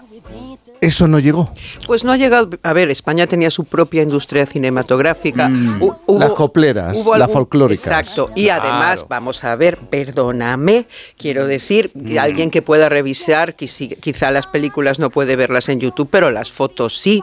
El vestuario era minúsculo. Minúsculo. Quiero decir, la falda Claro, era una falda de talle bajo con la raja hasta donde ya y encima y en una, raso. una mini pieza. En- Con eso bailaban y los bailes eran eran, vamos a Pues decir, está. exóticos. Exóticos, exó- Sí, y con ah, mucho- vamos a ver si con- Hilda tuvo problemas, no te quiero decir lo que era eso y además te estamos diciendo que hablaba de la vida nocturna Nocturna. y no tenía un carácter moralizante. No, de ninguna manera. Ella- ellas eran prostitutas a mucho gusto, que Sí. no, no estamos tan de acuerdo, pero por ejemplo hay otra grandísima que es Nino Sevilla, Oh. que hay que recordar siempre que de las películas que Terence Mox eh, seleccionó para una retrospectiva que escogió días antes de morirse, estaba Aventurera, que es la gran película gran de Nino película. Sevilla, donde Nino Sevilla interpreta, por supuesto, una mujer con una vida muy complicada. Me gusta una, cuando una- dicen, muy complicada. Muy complicada, que empieza con una madre que se suicida y ella no quiere tener ese mismo destino, pero no hace más que meterse en líos y es, y es bastante, no solamente es muy casquivana, es manipuladora, es tremenda, es tremenda, es tremenda. Y la película se llama así, Aventurera, ¿entiendes? Entonces lu- luego Carmen Salina, que también es una señora muy del mundo mexicano y de la televisión, la recuperó como musical y fue un gran éxito. Porque en el fondo es esto que me decía mi papá y que no he podido decirlo, que mi papá me decía, claro, es que tú de repente tenías 14 años, Boris, me explicaba mi papá, y de repente veías aparecer esas señoras así y sentías que realmente despertabas. Mi papá me dijo que él- él se manifestó erecciones con esto, con estas Con estas locuras. señoras. Con, con estas señoras, yo le dije, pero papá, ¿te daban las erecciones por las historias de las películas? Anda, que tú también. ¿Por las historias de la Anda. película o por los bailes que hacía la señora? Me dijo, por las dos cosas. papá. Y esto, ¿Qué y- te va a y- decir y- un y padre? esto- y, y esto es lo que la gente viene a ver en, en esta retrospectiva que estamos haciendo. Porque la gente venía a volver a recuperar esas erecciones. Pero lo increíble, por eso pro- probablemente... Pero bueno, es un poco lo que contaba Pedro Almodóvar con las películas de Sara. Claro, Es decir, exacto. que medias, aquí, aquí era Sara. Claro. Eh, quiero decir, aquí la que levantaba esas pasiones Sí. físicas en los cines era Sara. Con lo poco que podía hacer Sara dentro de las limitaciones de la Con la censura. boca, poniendo la o boca. Carmen Sevilla, quiero decir, aquí hemos tenido Pero yo sex- creo que más sex Sara. Sara Carmen era más. más púdica en ese sentido. Sí, pero, Sara era que más. Pero, Pero, Sara, Sara también tiene esos planos en la violetera, que Sí. ya decía, esa película siempre todo el mundo la ve hasta el final, que ya lo decía en conversaciones. En la violetera tiene esos planos que de repente la encierran perfectamente, cara, escote. Mm. Y claro, y tú de repente ves que el mundo es eso, cara, escote. Esto me parece una gran verdad. Y esto y, ta- y también Sara tiene su, su, su momento mexicano. Porque en realidad Sara comienza su carrera en México, porque es México la que realmente inventa Sara Montiel. Esto también hay que decirlo. Y probablemente yo siempre tengo esta sensación de que en algún momento determinado eh, María Antonieta Pons y Sara Montiel se habrán cruzado en algún pasillo de esos estudios sí. y se habrán mirado una a la otra y habrán dicho estamos en la misma cosa". Estamos en la Estamos misma. en lo mismo. Oye, pues eh, después de lo que habéis contado, lo que nos hemos perdido en este país. Sí, no, desde luego. ¿Eh? Lo que nos hemos perdido en este país. Y es lo grande de México, esto también hay que reconocerlo, porque México ha sabido construir de eso, es verdad, que de, de toda esa cinematografía, que luego después hay los grandes melodramas con María Félix y todo eso, viene la telenovela. O sea, la, la Exactamente. Realmente surge de allí, y no solamente, es, no, no solamente surge a nivel intelectual, sino que físicamente los estudios, toda la estructura pasa también a, formar parte de esa industria. Y eso es muy importante, porque no siempre le reconocemos a México esa inmensidad. Tiene una inmensidad geográfica, pero su inmensidad cultural, que pasa también por esto, Sí, pasa verdad. también por estos meandros, son muy importantes. Lo que es muy triste es que, mm, a ver, mm, esa sensibilidad de la que hablábamos antes, que salva Eurovisión y lo salva todo, eh, quiere decir el mariconeo, eh, tengamos siempre que estar esperando a que llegue Truffaut o llegue Carlos Monsiváis o llegue quien demonio sea para una cosa que para nosotros siempre ha sido válida y estupenda, entonces que sea intelectualmente válida. Ya, ¡Ah, qué pesadez! Es una pesadez. Qué es pena es eso, una ¿eh? pesadez. Pero, pero hay personas valientes como mi papá que lo programaron en la cinemateca, lo consiguieron y siempre disfrutaron muchísimo de ese éxito.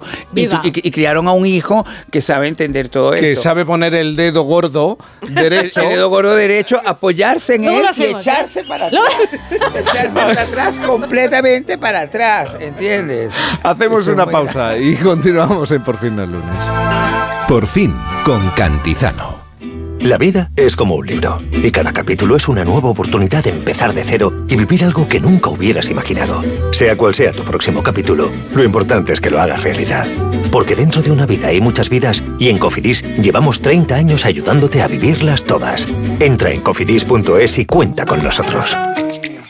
Con este estrés no consigo concentrarme. Toma Concentral. Con su triple acción de lavacopa, rodiola y vitaminas, Concentral consigue aliviar el estrés ayudando a una concentración más estable y duradera. Concentral, consulte a su farmacéutico o dietista. El ser humano ha desarrollado la inteligencia artificial, pero sacar las legumbres cocidas del tarro nos sigue costando.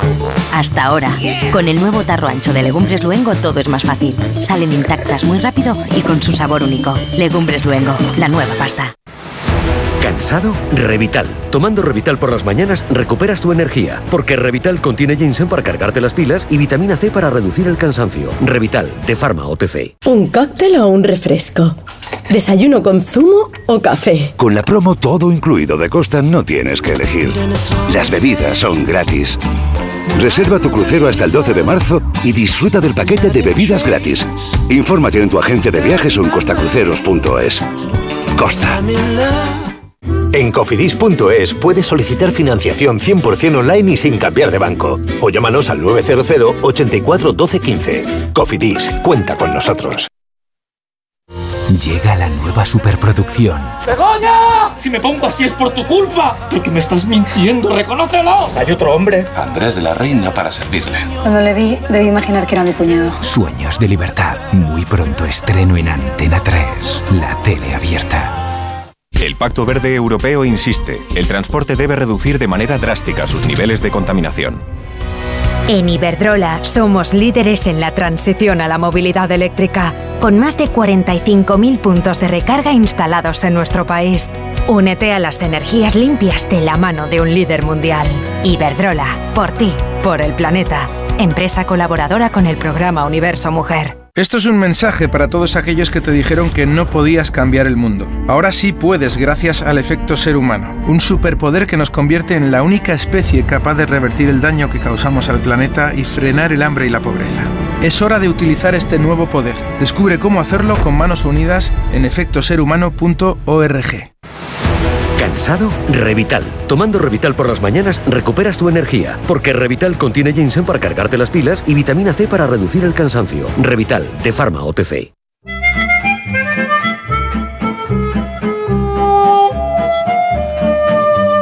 Vamos a ver, Isabel, a veces vas por la calle paseando por una plaza y es ahí cuando empiezas a objetar, ¿no? Sí, pero- y empiezo y no acabo. Acabo. Vive el objeto. Eso es, eso es. Lo que pasa que con todo esto de las rumberas y, ton, y Tongolele, y me habéis inspirado muchísimo porque a mí el martes me pillaba dando una vuelta por la Plaza Cervantes y me, y me fijé evidentemente en un objeto que, que yo creo que son de los que inspiran, ¿no? El kiosco de música. Mm. ¿Alguno queda? Sí. Alguno queda, Increíble. bastantes. Además, en nuestro país eh, tienen mucha, mucha tradición. Pero es que no podía evitar, escuchando hablar a Boris y a Alaska todo el rato, en imaginarme a una tongolele Bailando. encima de, de uno de esos kioscos de música. No sé por qué, porque sería sincretismo, un. Sincretismo, sincretismo. Hay un contraste y, y podría quedar muy bien, ¿no? Bueno, pues sí, vamos a hablar de objetos que inspiran y cambian su entorno.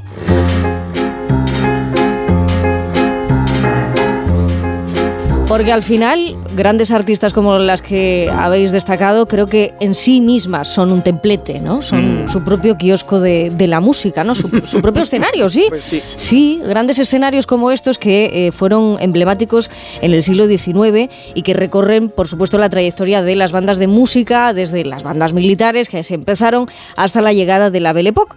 Y los kioscos de música pertenecen a esa lista, creo, de objetos que inspiran a su alrededor, por lo que sea, ¿no? Bueno, por su aspecto, que son agradables cuando los ves. Siempre son muy bellos lugares. En el retiro hay uno, yo creo que a la altura de la Gasca, y la gente practica tai chi allí. Sí, es verdad, es verdad, Muy es verdad, bonito, sí. muy bonito de ver. Hay muchos. Bueno, te invitan a subir algunos, otros simplemente a mirarlos. Cada uno tiene su, su vínculo ¿no? con, los, con los templetes. Pero ese es su origen. Su verdadero nombre es templete. Un origen que podríamos encontrar en la antigua Grecia, que nos gusta mucho irnos a Grecia, irnos a Egipto, porque eran los tolos. Los tolos tenían una ubicación en el Ágora y ahí estaban, en mitad de la plaza. En Reino Unido después eh, de mucho, mucho tiempo se construyeron, se recuperaron en la era victoriana y ahí fue donde empezaron los movimientos, eh, ¿cómo los llamaban? El movimiento británico de la brass band. ¿Mm? Claro que tan importante. Top of the Pops es un poco ese show, ¿no? De ahí es donde nace. Y entonces, bueno, seguro que ese podría haber sido uno de los orígenes, el griego. Pero nos tenemos que ir a China. No nos queda otra que para objetar con propiedad el origen de los kioscos de música se dio mucho, mucho tiempo atrás. Su origen lo tiene en China, como digo, de ahí pasó a Turquía, donde se le otorgó el nombre de templete. Y en el Mm. siglo XIX se denominaron kioscos al uso también de estrados, mayormente temporales, que permitían pues, una mejor vista y difusión del sonido para las presentaciones. Se peleaba mucho ¿eh? por el lugar que ocupaba el templete. Normal. Incluso al principio no, a la gente no te creas que le hacía tanta gracia que plantaran ahí ese, ese objeto, ¿eh? porque les obstaculizaba el paseo, el momento de, de picaresca y ligoteo, ¿eh? porque rompía el circuito. Pero bueno, en cuanto... Bueno, alrededor de los templetes hay grandes circuitos de Grandes ligoteo, circuitos ¿eh? de amor. Ah, Sí, sí, sí, sí. sí, Allí sí. donde hay una columna hay amor. Sí, sí. Sí, sí, sí, sí. Bueno, los templetes cambian de nombre según su tamaño, ¿no? Los templetes más pequeños a menudo no son mucho más que gazebos. Me ha gustado esta palabra, gazebos. Y los templetes mucho más grandes, como el Hollywood Bowl, pueden ser Mm. llamados conchas de bandas musicales, ¿eh? que tienen una forma, pues eso, similar eh, y esférica. Bueno, los kioscos de música en España y alguno de- del mundo. Ya habéis dicho el del Retiro, obviamente, ese está muy bien. El que a mí me gusta, porque es mi vecino, es el kiosco de música de la Plaza Cervantes, que... eh, En Alcalá, ¿no? en Alcalá de Henares, que es patrimonio de la, de la humanidad. Es muy mono. Allí es, la feria, allí es la feria del libro de Alcalá, precisamente. También, también. Está muy cuidado. eh. La verdad que tenemos suerte en España, eh, porque están cuidados todos estos objetos, están Oye, muy ¿y- ¿y, cuidados. por qué son octogonales? ¿Por qué es octogonal el de Alcalá de Henares específicamente? Bueno, es octogonal, pero podía haber sido hexagonal. ¿eh? Lo habría diseñado uno de Bilbao, pero al final no. Al final se quedó la cosa más en casa. Os digo, en 1898, no estábamos para muchas fiestas ¿eh? en España Mm. en esa fecha, 1898. Por eso fue un, rayo de luz. ¿eh? Sí, esa inauguración ese año del precioso y elegante kiosco de música de Alcalá de Henares, para el que se había seguido la moda imperante en Europa del siglo XIX, la llamada arquitectura de hierro. Y ahí vamos, porque si cogemos ese en concreto, tenemos que mirar pues la barandilla ¿eh? de hierro forjado. Pues en cada frente hay una alegoría de la música, ¿no? Nos Maravilloso. contando una historia en silencio, que cuando no hay banda pues no suena, pero sí te cuentan cosas. La planta octogonal, ¿eh? de ocho finas y elegantes columnas. Pues ¿qué aparecen en las basas? Pues aparecen grabado el nombre del taller Lebrero Madrid, que ese fue el que se quedó ¿eh? al final con la decoración completa. Y luego está la crestería, que es como en la parte de arriba en el tejado, pues esa mm, especie de, de decoración colgante que imita un poco a los telones de los, de los teatros, ¿no? Sin Pero sombra. es maravillosa esta explicación, porque es verdad que uno de repente está parado delante de un templete y ahora yo creo que la idea octogonal es porque yo creo que el fabricante pedía las ocho porque así hacía ocho, ¿entiendes? Así hacía ocho columnas. Ah. El fabricante lo, lo- lo exigía. Esto diseños. octogonal en todas partes para vender ocho columnas en vez de seis, ¿entiendes? Claro. Bueno, al final se quedó, se quedó como estaba, me parece que, que- que es muy, muy inspirador, pero los hay mucho más bonitos todavía. El más, digamos, mágico que tenemos en España es el que está en Oviedo, en el Parque San Francisco. Es blanco. Curioso, Mm. ¿eh? Curioso, casi todos son de forja, negra, eh, piedra. Bueno, pues ese es blanco, que recuerda mucho a, a los jardines que tienen grandes jaulas de pájaros tan bonitas, tan románticas. victoriano Mm, muy Efectivamente. victoriano, victoriano, Bonito. ese victoriano gótico que gusta tanto, sí, justo. Pues ese es un poquito, de, un poquito antes, de 1887. ¿eh? Y además eh, fue ordenado construir en ese año por Leopoldo Alas Clarín. Ah, Oh, ¿qué tenía Clarín en eso? Bueno, pues Encantaba- le encantaba el parque, ese parque es bellísimo. sí, sí, mandaba mucho, ¿verdad? Clarín por la zona, mandaba mucho. También está el kiosco de la música de Zaragoza, que, bueno, ¿qué tiene de especial? Bueno, tiene la, la especialidad de que se hizo para la exposición hispano-francesa de 1908. ¿eh? Cada uno tiene una motivación distinta. ¿eh? El kiosco de la música en la Plaza Mayor de Segovia. Los que sean de allí. El de la Guardia en Álava. Digo que es delicioso. Invito a todo el mundo a que lo busque y lo vea, porque ahí hay una gran tradición musical de gaiteros y la banda municipal y llevan funcionamiento desde 1881. Y, y viven allí prácticamente los gaiteros. ¿Están siempre metidos dentro del templete o cómo es? No lo creo, no lo creo, pero sí es cierto que, que, mm, el paseo que invita a toda esa zona es, es muy bonito, es muy bonito. Yo no sé, a lo mejor vosotros tenéis eh, algún objeto predilecto del mobiliario urbano que realmente os inspire algo, ¿no? Porque esto podríamos colocarlo ahí y que no tuviera ningún efecto. ¿Vosotros en alguna ciudad os ha pasado eso con a mí, algún a mí- objeto? a mí me encantan los obeliscos, porque yo creo que de alguna manera, no sé, el, el- el- el hijo faraón que hay en mí se despierta siempre que ve uno. Ahora, precisamente, volviendo a este programa en el que estoy trabajando ahora, muy tarde, desde Villaviciosa Dodón, Ah, por entro, en- en- entro por embajadores y hay uno Claro. ahí maravilloso, Sí, De, de un mármol muy especial, como de este mármol gallego que es muy, que tiene este color entre rosa y, y- y- y negro. Y entonces, y entonces cada vez que lo veo, yo siento que me habla, ¿sabes? Yo creo que el obelisco me dice, lo has hecho muy bien. Eso a las 2 de la mañana, 2 y media de la mañana te habla. Pero me habla el obelisco, me habla. pues yo, yo tengo esta relación con el obelisco. Bueno, por volver a México, creo que ese hay que recordarlo, el pabellón morisco de la Alameda Central de la Ciudad de México, luego lo, eh, fue reubicado en la Alameda de Santa María la Ribera y Mm. abarcaba, bueno, pues los sorteos de la lotería, ¿quién Claro, diría? bueno, pues sí, Sí, pues sí, sí, sí. serenatas los jueves y conciertos los domingos por la mañana. Esto coincide en casi todos los templetes, los jueves y los domingos. Domingo por la mañana. Jueves y domingos. con qué noticia vas a justificar la objeción de hoy? Pues alguna de por ¿De ahí que nos va a venir muy bien. Pues que desaparecen los kioscos. Los kioscos En general. en general. Eso es horrible, ¿no? Y horrible, eso es por, el avance de la tecnología. Es uno de esos grandes, tremendos errores de la tecnología. Trema- Ay, a mí me duele, mm, me da mucha pena pasar por los cuatro kioscos que quedan y verlos llenos de paraguas, abanicos, Sí, eh, y, y- eh, y ahora te venden muchas carcasas cosas. de móvil Muchas, muchas cosas. y cuatro revistas. Pues eso es lo único que en este momento y con la situación que tienen todos los kioscos en Europa les va a permitir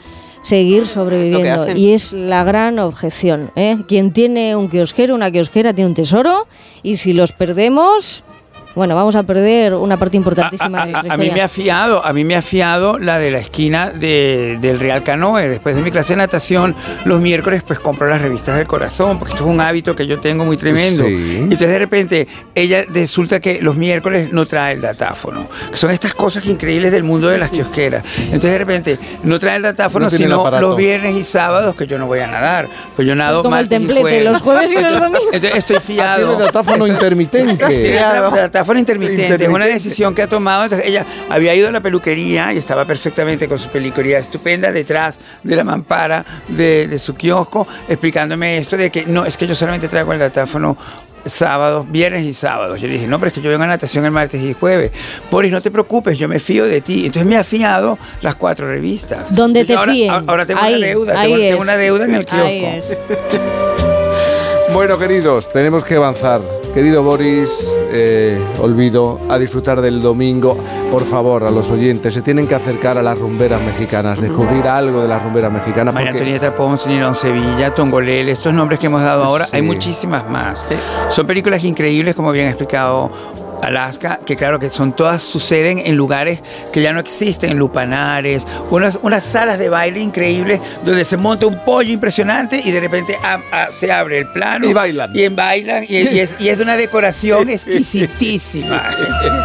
Un besito muy grande. Gracias. Enseguida las noticias en la sintonía de Onda Cero. Por fin, no es lunes. Con Cantizano. ¿Se acabó el fin de semana? Tranquilo, toma Ansiomet. Ansiomet con triptófano y asuaganda te ayuda en situaciones de estrés. Y ahora también Ansiomet Autoestima, de Pharma OTC. Esto es un mensaje para todos aquellos que te dijeron que no podías cambiar el mundo. Ahora sí puedes gracias al efecto ser humano, un superpoder que nos convierte en la única especie capaz de revertir el daño que causamos al planeta y frenar el hambre y la pobreza. Es hora de utilizar este nuevo poder. Descubre cómo hacerlo con manos unidas en efectoserhumano.org. Te vamos a dar los dos mejores consejos para estar siempre en forma. Uno y dos, uno y dos, uno y dos. Apúntate al mejor gimnasio del mundo. Caminar por tu ciudad con Callahan Adaptation, el primer zapato que se adapta al pie y a tu forma de caminar. Fabricados en España por expertos artesanos y a la venta en las mejores zapaterías y en callahan.es. Callahan Adaptation, se adapta al pie, se adapta a ti.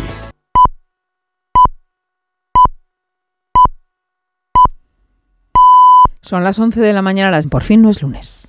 ¿Sabes qué alimentos que comemos habitualmente son tóxicos para nuestras mascotas? ¿Por qué los perros comen césped? ¿Cuánto duermen los gatos? ¿Qué tienes que hacer si quieres viajar con tu mascota a otro país? Todas las respuestas en Como el perro y el gato con Carlos Rodríguez. Sábados a las 3, domingos a las 2 y media de la tarde y siempre que quieras en la app y en la web de Onda Cero. Patrocinado por Menforsan, los especialistas en cuidados, higiene y cosmética natural para las mascotas. Te mereces esta radio. Onda Cero, tu radio. Por fin, no es lunes.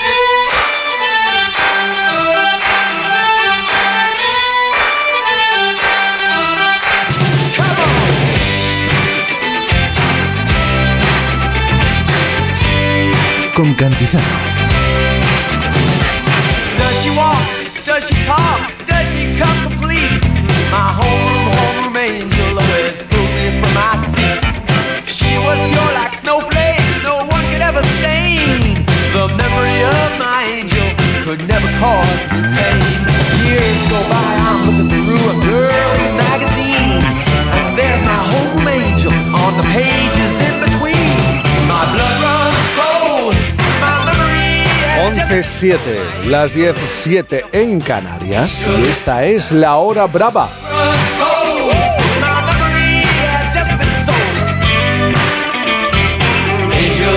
Jaime de los Santos, buenos días. Buenos días. ¿A ti qué cosas te hacen sonreír? Ostras. ¿O qué gente te hace sonreír? Bueno, así esto es ¿O que- qué personaje te hace sonreír? Mira, gente, Rebeca Marín, por supuesto, Eso pero por encima yo. de todo mi hermana pequeña. Te prometo, mi hermana Ángela consigue que me ría por Pero es todo, de las que abre el la boca tiempo. y ya te hace reír. Incluso con la boca cerrada. Incluso con la... ¡Ay, ese es el mérito! Ángela, total. Ángela, eso está muy... Pero porque tiene una gracia especial contando las cosas, por, por el gesto, por... Porque ella es graciosa todo el rato, su look, su manera de, de tener hijos, incluso sus hijos son los más divertidos del planeta. ella es maravillosa. Ay, eso está... en serio, está- ¿eh? Es que le estamos preguntando hoy a los oyentes qué cosas, qué temas, qué personas, eh, qué personajes te han hecho reír.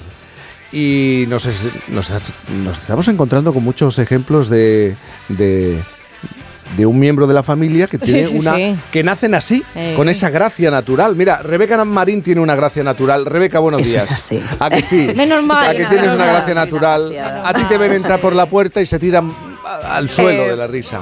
A ver, yo os voy a decir una cosa, un poco graciosa soy, ¿sabes? Eso es así, ¿vale? Y por eso igual pues tampoco soy tan mona, no mido 1,90, pero chico, tengo un poco de gracia y eso está bien porque está repartido. Pero ¿no? a, ¿Os ti, a parece? ti- ¿a ti qué cosas te hacen sonreír, Rebeca Marín? Pues mira, yo os voy a decir una cosa. Eh, a mí, y ahora supongo que no dirá riendo, mucho de te mí. estás riendo, no, no, ¿no? pero, pero es que a mí los vídeos de animales y de gatetes me meo de la risa. y ¿Pero qué me "Pero- dices?" me lo juro, yo los puedo ver en bucle, en bucle, y estar media hora enganchada al móvil y diréis. Oye, pues dice muy poco de ti, pues os voy a decir una No, cosa. Yo no. puedo estar todo el día leyendo a Noam Chomsky. Pues tendré que equilibrar, tendré que equilibrar. Cantinflas, ¿me que no me hacéis caso, no me, no me, no me Oye, consentís Rebeca, nada. y, y tú que eres muy de bares, yo, no, yo he contado que a mí me hace mucha gracia los camareros enfadados. Los, los que, no, no, no te rías, Jaime. ¿Sí? Entras en un bar y, y te va respondiendo como gruñendo y, y casi te tira eh, la taza de, de café y, y a mí me hace mucha gracia. No me río en su cara, me río hacia adentro, pero a mí, por ejemplo, a ti no, a ti no te Pues pasa. no, ¿sabes lo que pasa? ¿Sabes lo que me pasa a mí? Yo tengo un éxito inaudito con el mundo de la hostelería. Es decir, que si yo, si yo tuviera tanto éxito, por ejemplo, Sí. con los jefes de mi trabajo, otro gallo me cantaría. ¿Me entiendes? Pero ¿qué me dices? A mí los camareros y las camareras se me dan fetén, ¿Por te qué lo digo. igual, será? igual es porque paso mucho tiempo ahí, también te lo digo. Claro, eh, vamos. como la moñoño. Has cultivado, Qué mamón. has cultivado mucho ese, ese sector, claro. He Pablo cuidado. Pombo, ¿qué tal? Buenos ¿Qué días. tal? ¿A ti qué cosas te hacen sonreír? Eh, Fernando Eiras. Fernando Eira, lo entiendo perfectamente. Eh, yo no he conocido una persona que cuente los chistes mejor. Ni- y, y que, y que sea capaz de seguir horas y horas contando chistes. O sea, tiene, es infinito el, Fernando el Eiras, repertorio. uno Es de- de los muy bueno. hombres más seguidos ¿eh? desde hace años en este programa. ¿Qué te parece si, si tengo aquí anotado, lo estoy viendo? Hoy vienes con Ronda Brava, un- esto de un concurso, esto que me has puesto aquí, un concurso de actualidad en riguroso directo. Sí, bueno, ahora, vas a hacer un programa dentro de este programa y de este espacio. pensaba, pensaba hablar de lo de Bukele, pero, pero vamos a probar con un concurso. Bukele. Aquí va, va a arrasar, ¿eh? Bukele arrasa, es un tipo muy Sí, sórdido, sí. pero, pero. Somos más concursantas. Vamos a probar con un concurso porque aquí se innova de verdad y desde la verdad, bueno, desde las verdades una mentira, ¿vale? Solo una. Porque Vale. vengo con cinco titulares y uno de ellos no es verdad, hay que detectarlo, luego os voy a preguntar cuál. Hoy Ronda Brava nos lleva hasta el Reino Unido. ¿Estamos listos? Venga, venga. Bueno, sí, pero espera, eh, si es un concurso, tiene que haber premio. Claro, claro, el premio viene con la primera noticia, el primer titular que puede ser verdad o mentira. El premio nos lo trae el diario sensacionalista The Sun, que sortea todo un todoterreno Lamborghini de Oh. color rosa valorado en 180.000 pounds. Pues ¿Te parece bien? un- no, no, Rebeca, un premio muy de la hora brava. ¿eh? Así que Es verdad, sí, es verdad. nos pega todo. Así venimos. Rosa así venimos los domingos. rosa. Nuestros Nos Lamborghini todo. rosas. Vale. Segunda, Royals. Vamos con los Royals desde una, desde una exclusiva del Daily Express. El, el rey Carlos comienza a recomponer poquito a poco la relación con el príncipe Harry y Meghan Markle. ¿Exclusiva ha dicho? Exclusiva, sí, Exclusiva. del fin de semana. Joder. Tercera, veredicto de Times al pelotazo de un vino que está arrasando en las islas desafortunadas. Abro comillas. El vino de Kylie Minogue es un sucio y caro espanto. Siete millones de botellas lleva vendidos la muchacha. Cuarta.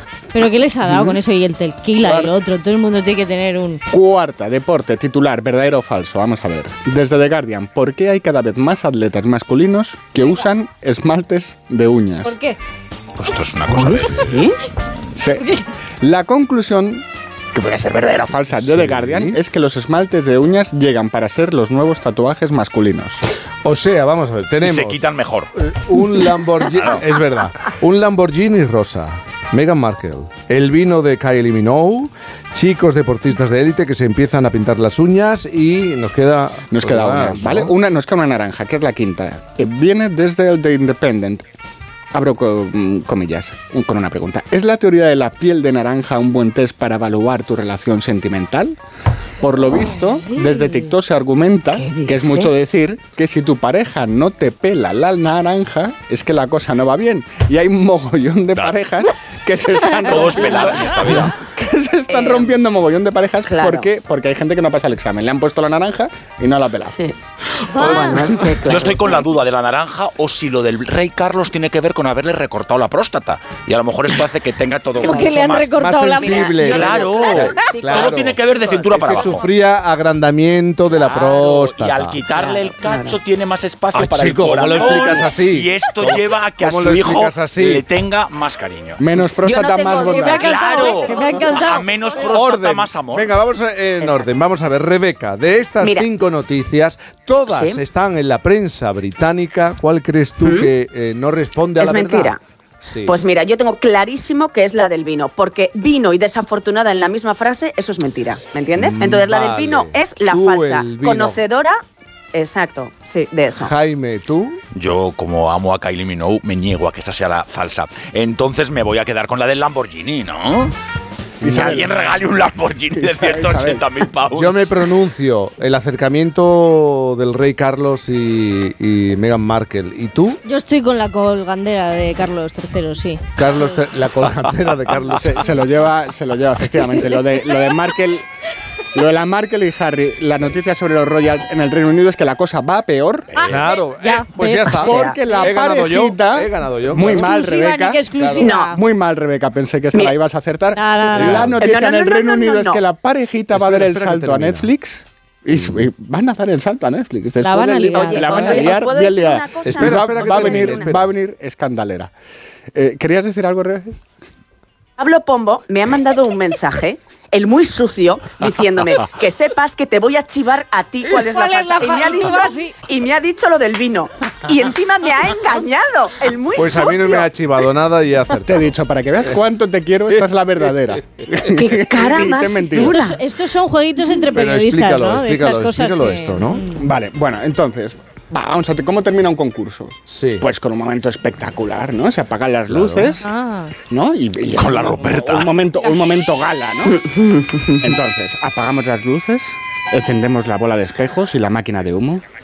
Sale al escenario el mito atormentado, la estrella ardiente, Te ha tocado, ya está. la leyenda del bolero, la voz del placer y del dolor convertida en cuerpo y en escándalo. Quítate algo, que vas Es Jaime vestido. Los Santos, llega con smoking blanco, sin camisa, recién duchado y bronceado, terso y brillante como el más febril de los deseos. ¿Qué ha pasado con el aceite? Viene a cantarnos una canción de su disco Salto del Ángel, una balada. Querido Jaime, hablando de naranjas, ¿qué tres cosas ha de tener la media naranja perfecta?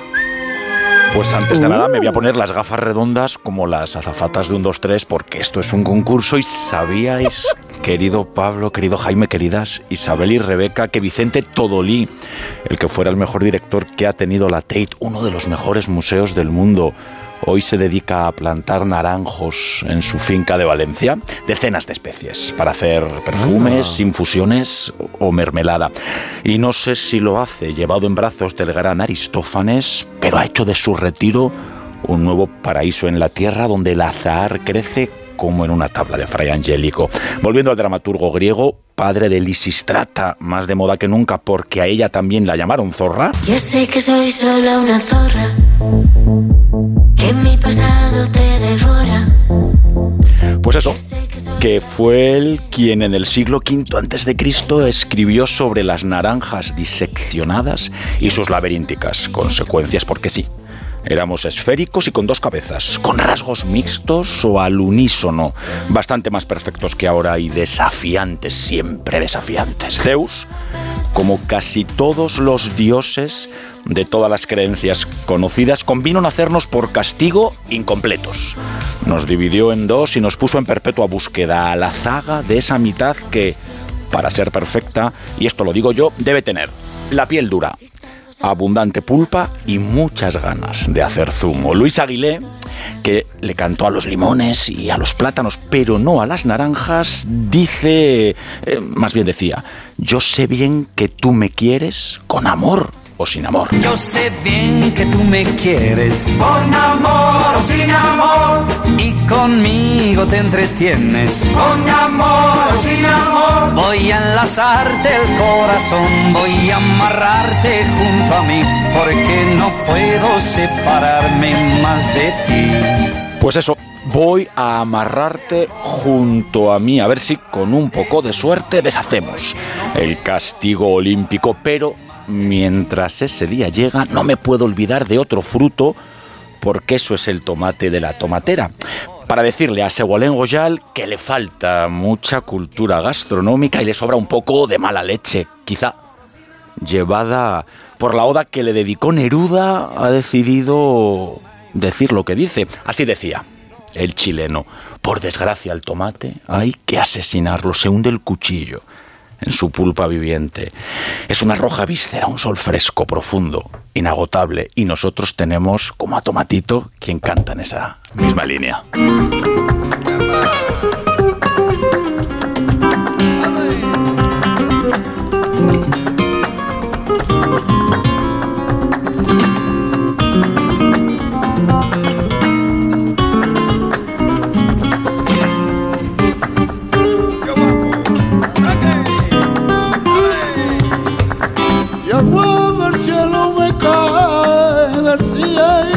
Va cayendo. Y en la calle me dormía y un sueño tenía que no podía detectar. Ay, ¿dónde estarás, gitana, que te venía? Con José Mercé, además. ¿Os gusta la zarzuela? Muchísimo. Me encanta. Felipe ¿Te gusta de la mi zarzuela? vida. encanta. Y en los últimos Sí. años, todos los proyectos que se han hecho, además, intentando que directores contemporáneos la traigan al hoy, han sido fascinantes. Recuerdo a Miguel Sí. del Arco, por ejemplo, con un Madrid-Madrid protagonizado por eh, Paco León, que realmente rompió lo que esperábamos de la zarzuela. Maravilloso. ¿Conoces a Miquel Ortega? Sí, claro. Sí, claro. Pues vamos a hablar con él. Maravilla. Por varias razones. En un momento aquí en Por fin los lunes. Voy montado en un barco, ay, ay, ay, y en un barco velero. Y un barco Cantizano. Por fin. Mira, cariño, los de la casa de enfrente también se han puesto alarma. Ya, desde que entraron a robar en casa de Laura se la han puesto todos los vecinos. Deberíamos hacer lo mismo, porque no estoy tranquila, siendo los únicos sin alarma. Pues esta misma tarde llamo a Securitas Direct para que nos la pongan. Protege tu hogar frente a robos y ocupaciones con la alarma de Securitas Direct. Llama ahora al 900-272-272. Cada día tengo peor la memoria. Toma de Memory. De Memory con fósforo y vitamina B5 contribuye al rendimiento intelectual normal. Recuerda, de memoria, de Memory. Y ahora también de Memory Senior, de Fa.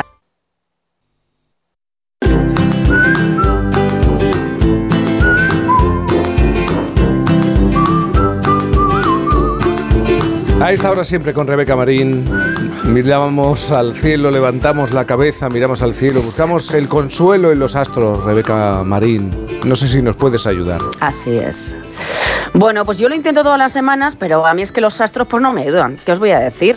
Si pensabais que la luna llena sanchista de la semana pasada había enviado a varios planetas al Star Radio, pues chicos, no tenéis ni idea de cómo está la fachosfera astral esta semana. ¿Qué hay más allá? ¿Qué hay más allá de enviar a la fachosfera al extrarradio? ¿Enviarla a la esfachosfera? ¿Al espacio sideral catalán mortal? Pues por lo visto sí, bueno, a ver, o eso a Waterloo que está más o menos a la misma distancia, ¿eh?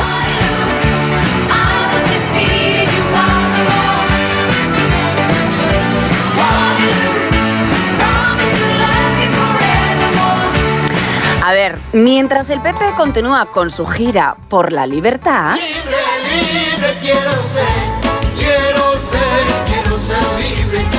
Pues el señor Puigdemont a lo suyo, claro. Esto es lo que quiere él, librarse. Y mientras él no se libre de la cárcel, oye, que al resto pues le den morcillas o butifarra, ¿eh? que es mucho más catalana.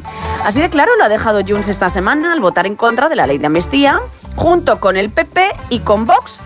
Sí, ya sabéis, Vox, ese partido que está atravesando una crisis más grave que las de Bárbara Rey y Ángel Cristo.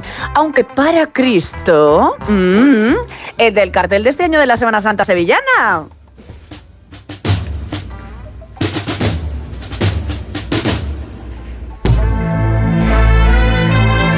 Y es que no me digáis que Zetangana no era ya un visionario con este temazo.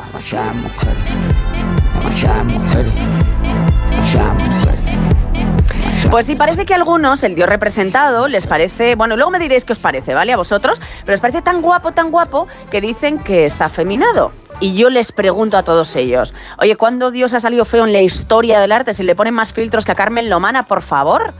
En fin, la influencia de Júpiter, oye, y la del comisario Reiners como mediador en la peleita, ya sabéis, del Consejo General del Poder Judicial, pues ha tenido sus consecuencias. Ah, no, que no ha habido ninguna. Mira, ¿sabéis cómo se arreglan estas, estas cosas? En la calle, como los pueblos, como los camioneros franceses.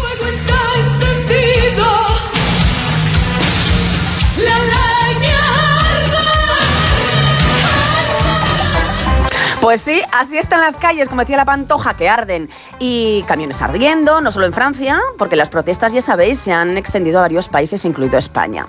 A ver, y no es porque no nos guste la fruta, o por lo menos a unos más que a otros, ¿vale? Sino porque los problemas eh, son graves, los que atraviesan los agricultores. Que si los catalanes pensaban que su mayor problema era un señor con pelazo llamado Puigdemont, es que no se han enterado todavía que hay sequía, que Xavi deja el Barça. Oye, por cierto, por cierto, chicos, vamos a abrir un melón. que esto a mí me interesa mucho. Puigdemont, ese señor con pelucón. Y puedo decir alto y claro que el pelo está sobrevalorado. Suéltate el pelo, estarás mucho mejor. Y ahora me vais a preguntar con lo que a ti te gusta lo del pelazo. ¿Por qué? Bueno, Sí. pues ahí va mi teoría astral, ¿vale? Y con esto acabo. Puigdemont, pelazo. Boris Johnson, pelazo. Trump, pelazo. Milley, pelazo. A ver, perdonadme, pero yo aquí veo un patrón claramente. O sea, las melenas de la fachosfera, ¿vale? que cualquier día se montan una cumbre donde, en Turquía, por supuesto, que ahí es donde se ponen pelo y la lían parda. Eh, pero imaginaros, imaginaros ese desmelene a nivel mundial esfachosférico para desestabilizar Europa y llaman a Putin. Que Puigdemont es súper colega de Putin, ¿lo sabéis? Ah, no, que Putin está calvo. Pues nada, no os preocupéis, que esta trama rusa que me está inventando con un calvo, pues no prospera. En fin, queridos, que menos mal que Yolanda Díaz y el Papa Francisco rezan por todos nosotros, porque si no, de esta semana no nos salva ni Dios.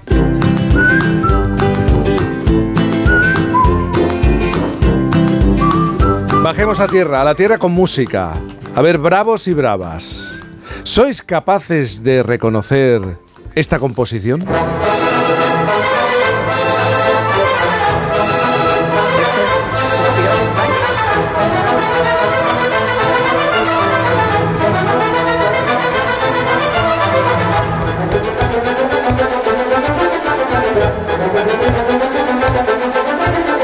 La zarzuela, un género español, por fin recibe el reconocimiento que se merece. El gobierno ha aprobado nombrar, eh, denominarla patrimonio inmaterial. Y este es el primer paso para extender ese reconocimiento a nivel internacional. Aunque me vais a reconocer que tenemos un conflicto cuando los digo los españoles. Jaime, mírame, mírame. Cuando siempre tendemos a comparar la zarzuela con la ópera. Es que son cosas distintas que ahora Claro lo contará quien sabe más de Sí. esto. Pero la zarzuela es maravillosa. Y aparte está muy bien que, que el rey Felipe IV quisiera hacer su a su manera ópera a la italiana. Además, lo de la zarzuela viene porque en principio nace en un teatro que se llamaba de la zarza. Y esto está muy bien, que hasta nos hace todavía más curiosos. Así que dejémonos de complejos y pensemos que la zarzuela puede extenderse, ir más allá. ¿Dónde vas, comandón de Manila? ¿Dónde vas con vestido chiné? A lucirme y a ver la verbena y a meterme La reconocen, ¿verdad? La verbena de la paloma. Pero hay muchísimas más. La boda de Luis Alonso, que escuchábamos al principio, la revoltosa, doña Francisquita. Incluso, ¿quién no ha cantado a San Antonio pidiéndole un buen novio como en Luisa Fernanda?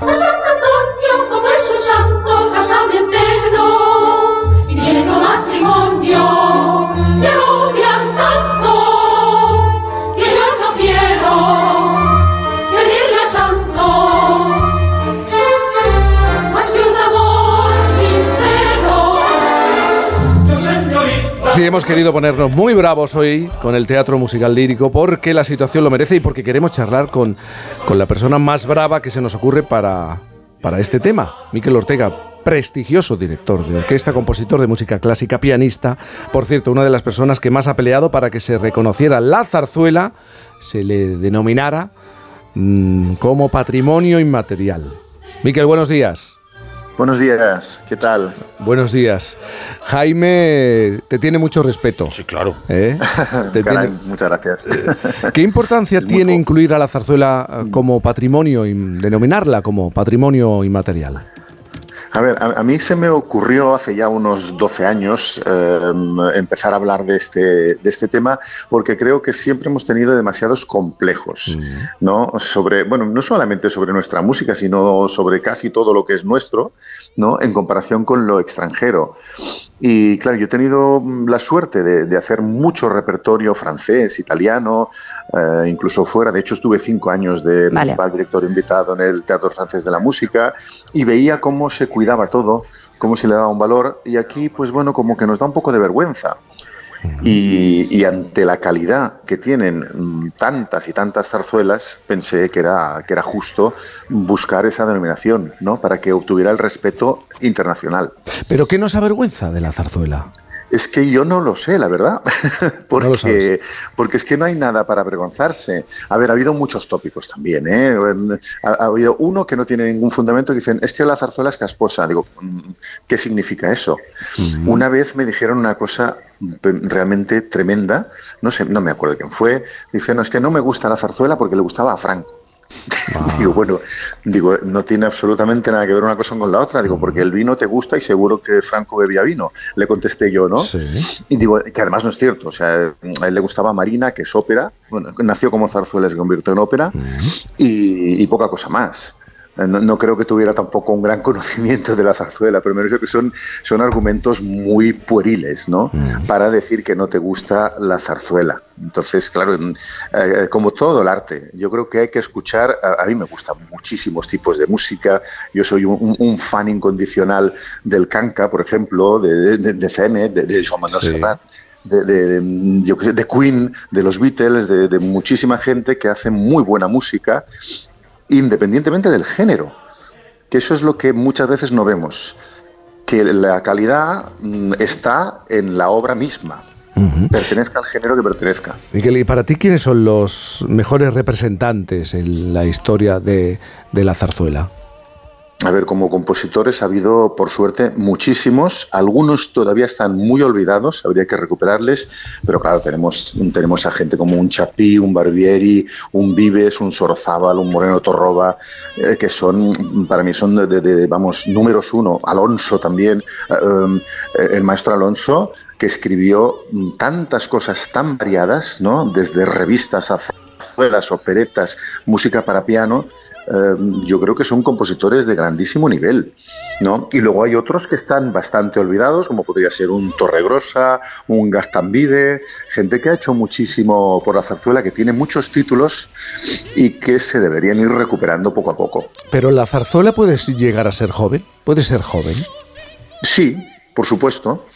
Claro que puede ser joven. Si hablamos, por ejemplo, del público, que parece ser que en los últimos años se ha ido rejuveneciendo, también mm, gracias a, a- a la labor de- del último director artístico del Teatro Zarzuela, Daniel Bianco, que, que ha, hecho, ha hecho una labor inmensa para rejuvenecer el, rejuvenecer el público. Eh, también debería haber un reju- un rejuvenecimiento eh, con obras nuevas. ¿No? Entonces, y poco a poco se ha ido haciendo. Lo que pasa es que todavía es esporádico. Así como en las óperas eh, seguimos componiendo, los autores seguimos escribiendo óperas, porque es, digamos que es una forma músico-teatral mm, que funciona muy bien y seguirá funcionando. De hecho, el musical, por ejemplo, es heredero de, la ópera. O sea, todo lo que es música lírica al final son ramas de un mismo tronco, ¿no? La zarzuela, la opereta, el musical, la ópera, pero como forma musical la ópera sí que se ha mantenido más y la zarzuela pues pues no. Entonces mm, yo creo que también Porque, Miguel, las creaciones más importantes son eh, de, las recuperar el material, eh, el, eh, perdón, el patrimonio. Perdóname porque se ha cortado esa comunicación. Te decía que las últimas creaciones así como más significativas, importantes, son de, de- de qué época, de qué década, de los 60, de los 70. Claro, la- las últimas, eh, digamos, de repertorio, las últimas importantes, fíjate que, que no llegan, sí, a los 60.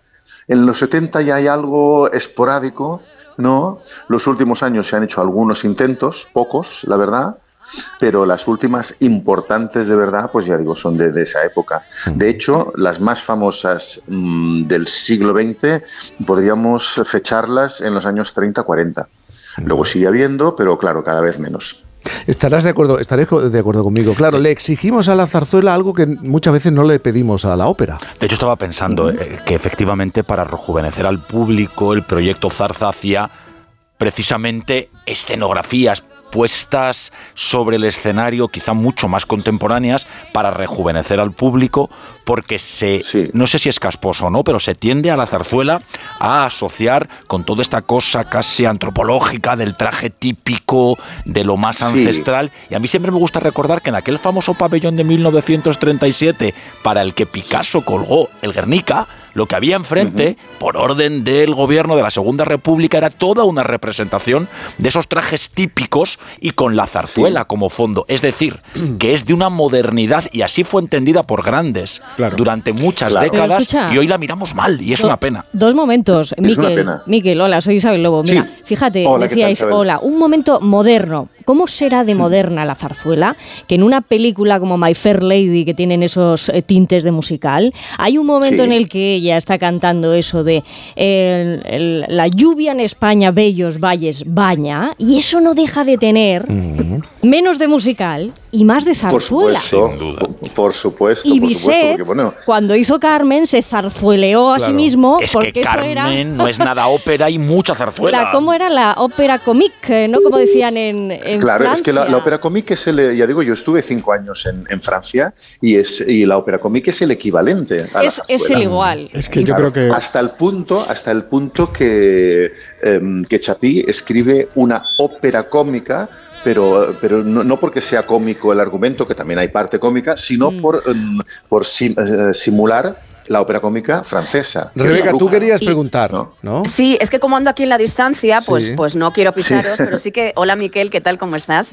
Eh, Hola, yo ¿qué quería tal? hacerte una pregunta y sobre todo estamos hablando como de las composiciones musicales, pero ojo, es que la calidad de la voz está, está a la altura de los cantantes de ópera exactamente igual, ¿no? Es que ahí no se puede poner Exactamente tampoco igual. ninguna diferencia ni ninguna pega. No. Tú vas a la ópera por la música y la composición, pero también por la calidad vocal. Y en la ópera, o sea, en la zarzuela, son iguales, ¿no?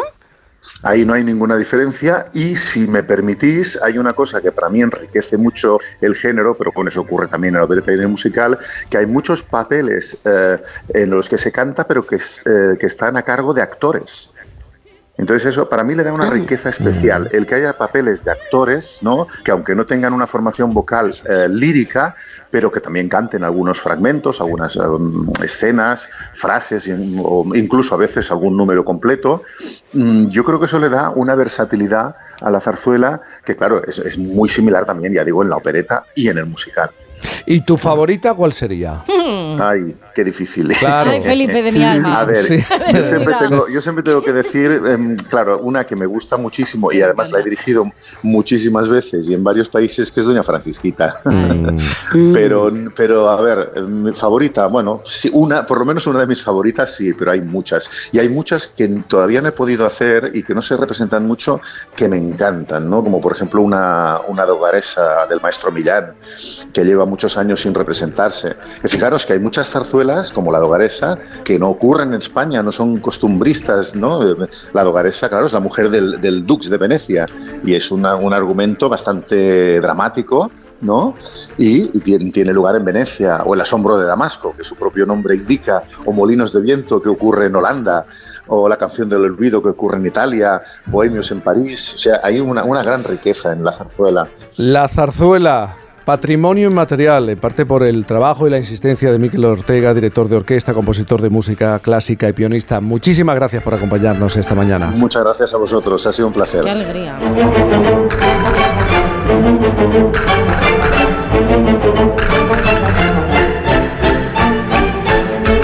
Cantizano, por fin.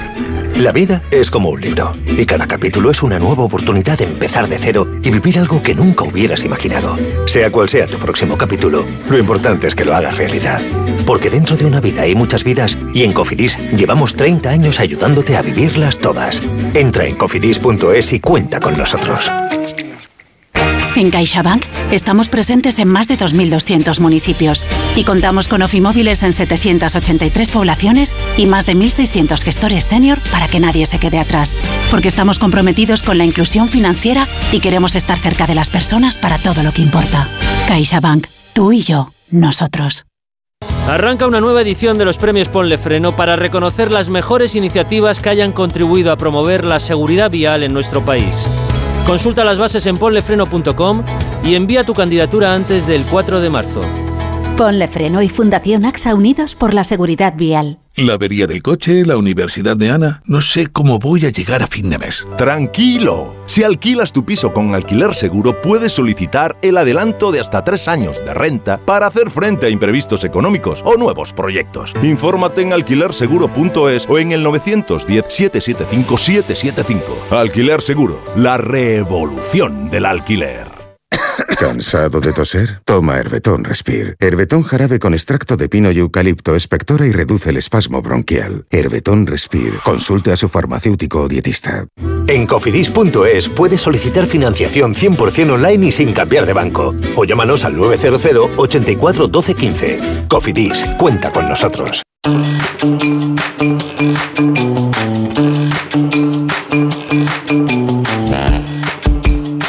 Querida Rebeca Marín en la distancia, eres muy zarzuelera. Es el Eh, momento del artecijo. Mira, yo te iba a decir que soy muy, muy zarzuelera porque soy de esa y más todavía de la zarzuela de rape de mi madre que hizo antes de ayer, os lo digo. ¿Eh? Sí. Esto lo tenía que soltar, ¿vale? Lo porque es su cumpleaños. Me es su parece muy bien. Felicidades, de verdad. Oye, que, que venga, que vamos con un poquito de arte, ¿vale? En la distancia. Sí. Con esto de la presunta trama rusa de los independentistas, ¿qué artista nacido en la antigua Rusia diseñó una capilla en la que en vez de Cristos cuelgan sus cuadros? ¿Eh?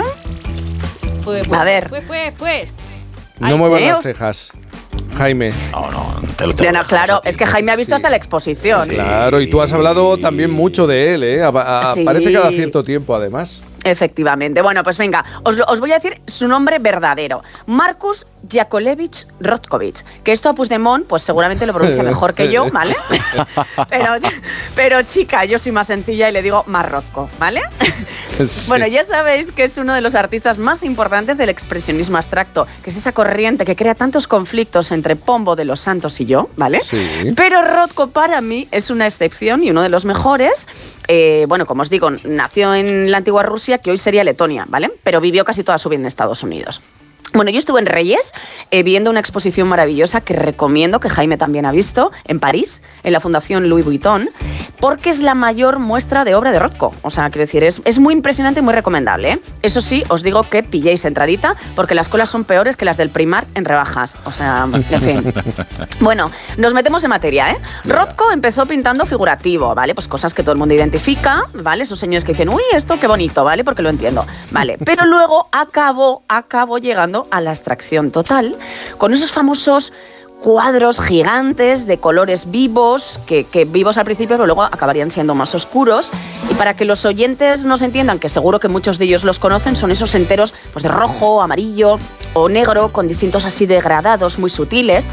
Bueno, pues eso, que muchos dicen, pues esto lo hace mi sobrino, qué mamarrachada. Pues yo os digo, pues no, majos. Lo que pretendía Rothko con estos cuadros era, yo creo que es una sensación muy brutal cuando te pones delante de uno de ellos, ¿vale? Porque quería lograr que el espectador entrase como en un estado de contemplación, es decir, que, que te absorbiese un poco la inmensidad del color de la pintura. Y de hecho, para que esto ocurriera, él tenía sus instrucciones, como en el Kinder Sorpresa, ¿vale? Decía, tú delante de mis cuadros te tienes que colocar a 46 centímetros, alinearte en el centro como si te mirases a un espejo, y así es un poco como que, el color te envuelve, ¿vale?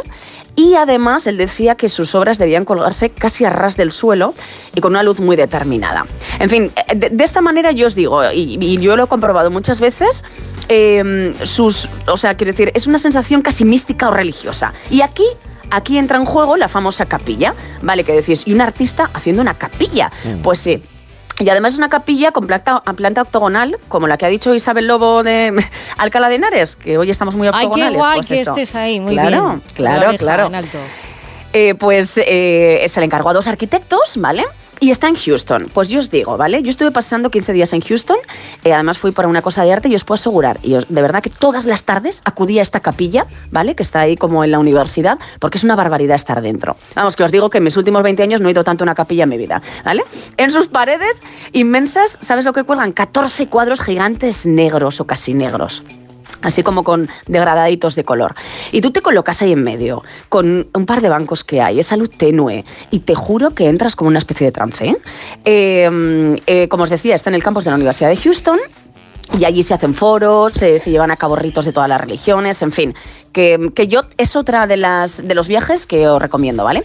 Porque eh, os digo una cosa, eh, Rothko eh, pasaba, ¿sabes?, como de buscar una explicación intelectual a las obras de, de arte. Él decía, mira, dejaros de mamarrachadas, de decir, mira, ningún comentario puede explicar lo que yo estoy haciendo, porque lo fundamental está en el color, en las emociones que se despiertan, en el intercambio pues, entre la obra y el espectador. Y para acabar, os voy a contar una anécdota cortísima, pero que me parece que retrata perfectamente a Rothko. Resulta que eh, en 1958 la familia Seagrams, que sabéis que son los de la Ginebra, gente de bien, forraos, ya sabéis, ¿vale? Se compran una nueva sede en Park Avenue, ¿vale?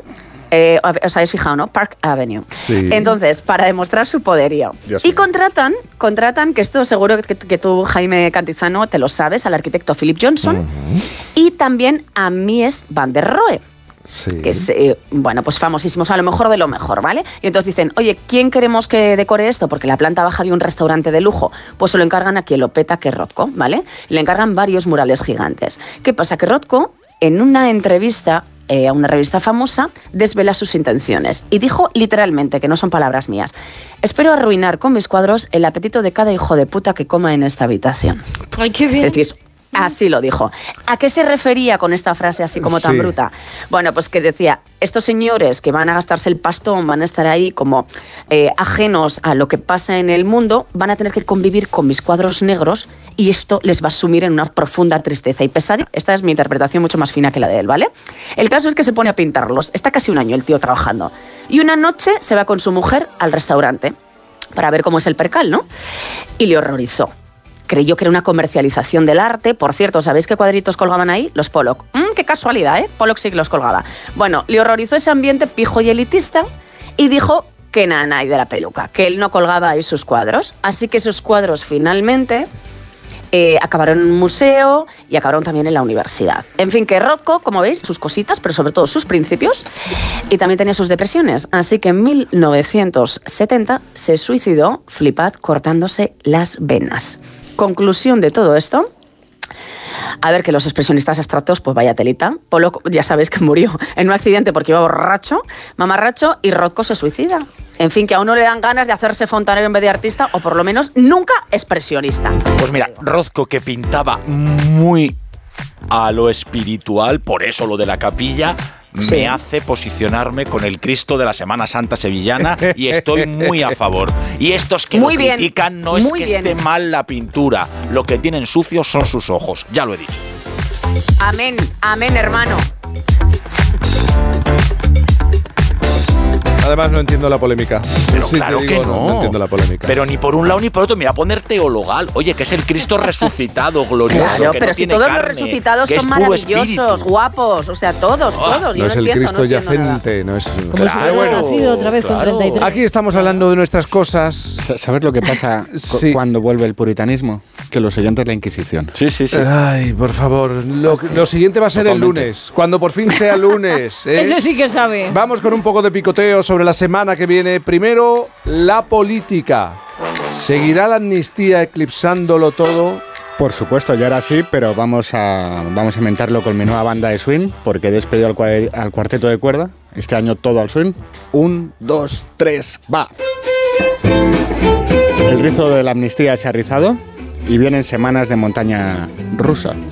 Lo judicial se ha complicado y el tablero se ha ampliado por el lado europeo y mucho además. Eso es lo que ha cambiado. Veremos si hay cambios en el texto. No es nada fácil. Lo que no cambiará es que seguiremos viendo un pulso entre dos políticos mentirosos, sin límites y sin escrúpulos. Hablas de Europa, ¿qué, qué impacto va a tener? Van a tener en las movilizaciones de agricultores en Francia y en Bruselas. Eh, Tenía un montón de ganas de hablar de, de esto. Durante este año veremos movilizaciones crecientes del sector agrario, el campo se va a levantar y la extrema derecha querrá tajada, se va a mover. No aquí, porque están a navajazo limpio entre ellos. Tenemos la suerte de tener a la derecha, a la extrema derecha más torpe de- del mundo mundial. Pero sí en Europa. Esto marcará la campaña a las europeas en todos los países.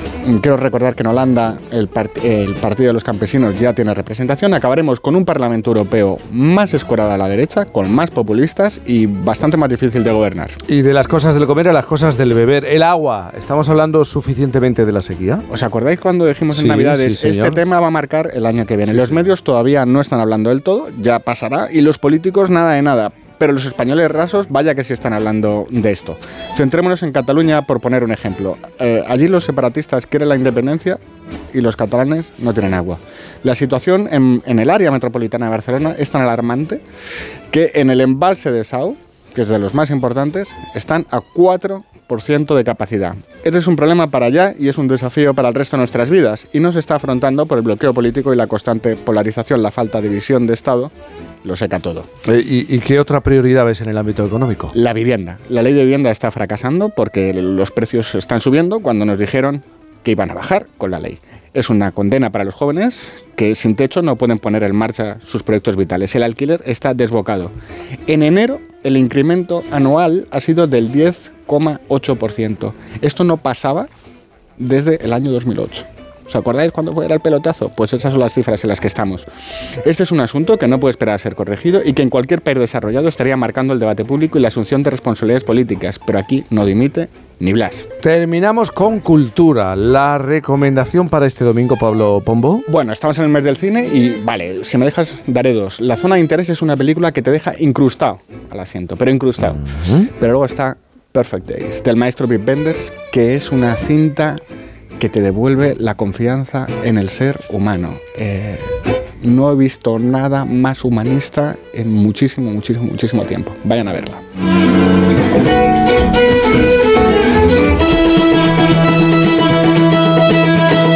Mira, como esta es una es un programa en directo, me está escribiendo, me ha escrito Antonia me dice desde Algeciras, la Bohemia de Algeciras. Verás que llevamos 12 años haciendo zarzuela, compuestas en escena muy originales en primavera. Hacemos La Marquesita en Jerez, de autor jerezano, y recuperada por nosotros.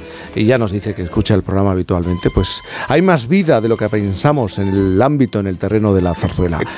Claro, es que una de las ventajas que tiene la zarzuela, por eso el patrimonio Sí. inmaterial, es que tiene una capacidad enorme de fusionar, de combinar, de mezclar cosas. De golpe hay dos personajes que están hablando, empiezan a hablar, ta, ta, ta, ta, ta, Al fondo empieza empiezan a la bailar. música y unos señores se ponen a bailar, las letras van por otro sitio, tal. Eso es lo que tiene, que es muy, muy, muy español. Si algo define al arte y a la cultura española es la capacidad de mezclar cosas que parecen distintas. Como aquí, ¿eh? aquí mezclamos, mezclamos el Hora Brava. Versos arrepentidos bajo el balcón del amor perdido. Me tengo que poner el sombrero para recitar estos versos. Vamos a ello. Tú tenías mucha razón. Le hago caso al corazón y me muero por volver. Tú tenías mucha razón, le hago caso al corazón y me muero por volver. Y volver, volver, volver a tus brazos otra vez. Llegaré hasta donde estés, yo sé perder, yo sé perder, quiero volver, volver, recordar que con patatas y jolusa comer bien es fácil, por eso nos ofrecen las variedades mejor seleccionadas para disfrutar de este fin de semana compartiendo buenos momentos con nuestros amigos y familia en torno a una mecha. Y es que nosotros amamos las patatas y jolusa. A ver esa foto, decid patata. ¡Hijolusa! En el supermercado, dale la vuelta al envase y encuentra nuestra marca para garantizarte una gran calidad en tu mesa. Patatas Hijolusa. Amamos las patatas. Empresa colaboradora del Plan 2030 de apoyo al deporte de base. Onda Cero. ¿Un cóctel o un refresco? ¿Desayuno con zumo o café? Con la promo todo incluido de Costa no tienes que elegir. Las bebidas son gratis. Reserva tu crucero hasta el 12 de marzo y disfruta del paquete de bebidas gratis. Infórmate en tu agencia de viajes o en costacruceros.es. Costa. ¿Cansado? Revital. Tomando Revital por las mañanas recuperas tu energía, porque Revital contiene ginseng para cargarte las pilas y vitamina C para reducir el cansancio. Revital, de Pharma OTC.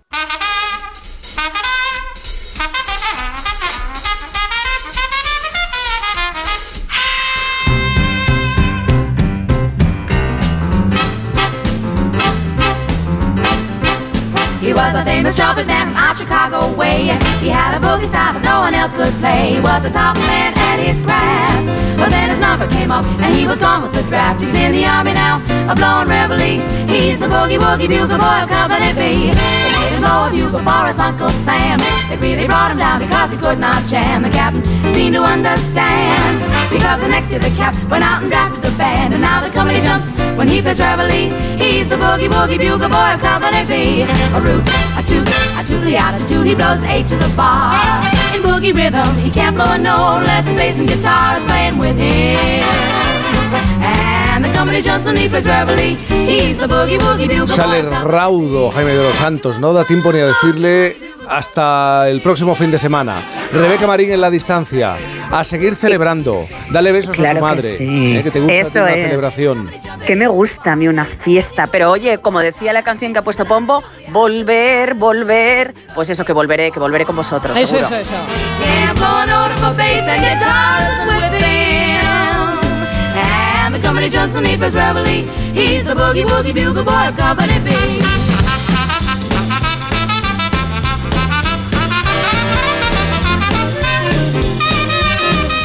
Pablo Pombo, muy de zarzuela no vienes hoy. Hoy vienes rockero. Algo, alguna maldad. ¿Alguna maldad Pablisuco. vas a hacer hoy? No, es el cumpleaños de mi hermano. Ah, es el cumpleaños. Bueno, en los cumpleaños se hacen muchas. un artistazo. Sí, un artistazo, pero la de cosas que pueden ocurrir en un cumpleaños. Bueno, ¿cómo pueden acabar algunos cumpleaños?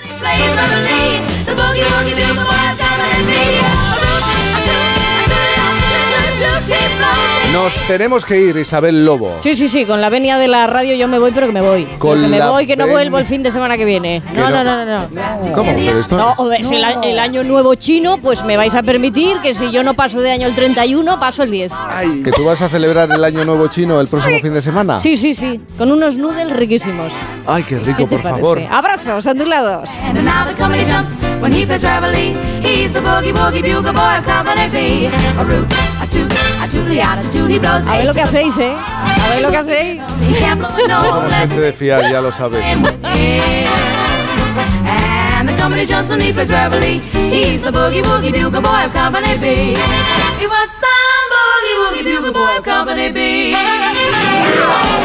La radio que te hace bailar, la radio que te acompaña, que es muy importante, la radio de entretenimiento y también la radio espectáculo.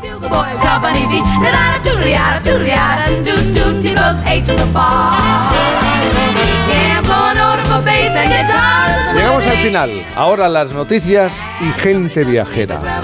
Hay que aprovechar el buen tiempo. Por favor. Y el domingo.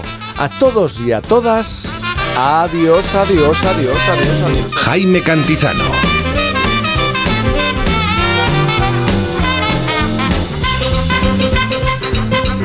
The boys every night And wakes them up the same way in the early bright They clap their and that Cause they know how it goes, it takes it out when The the down and I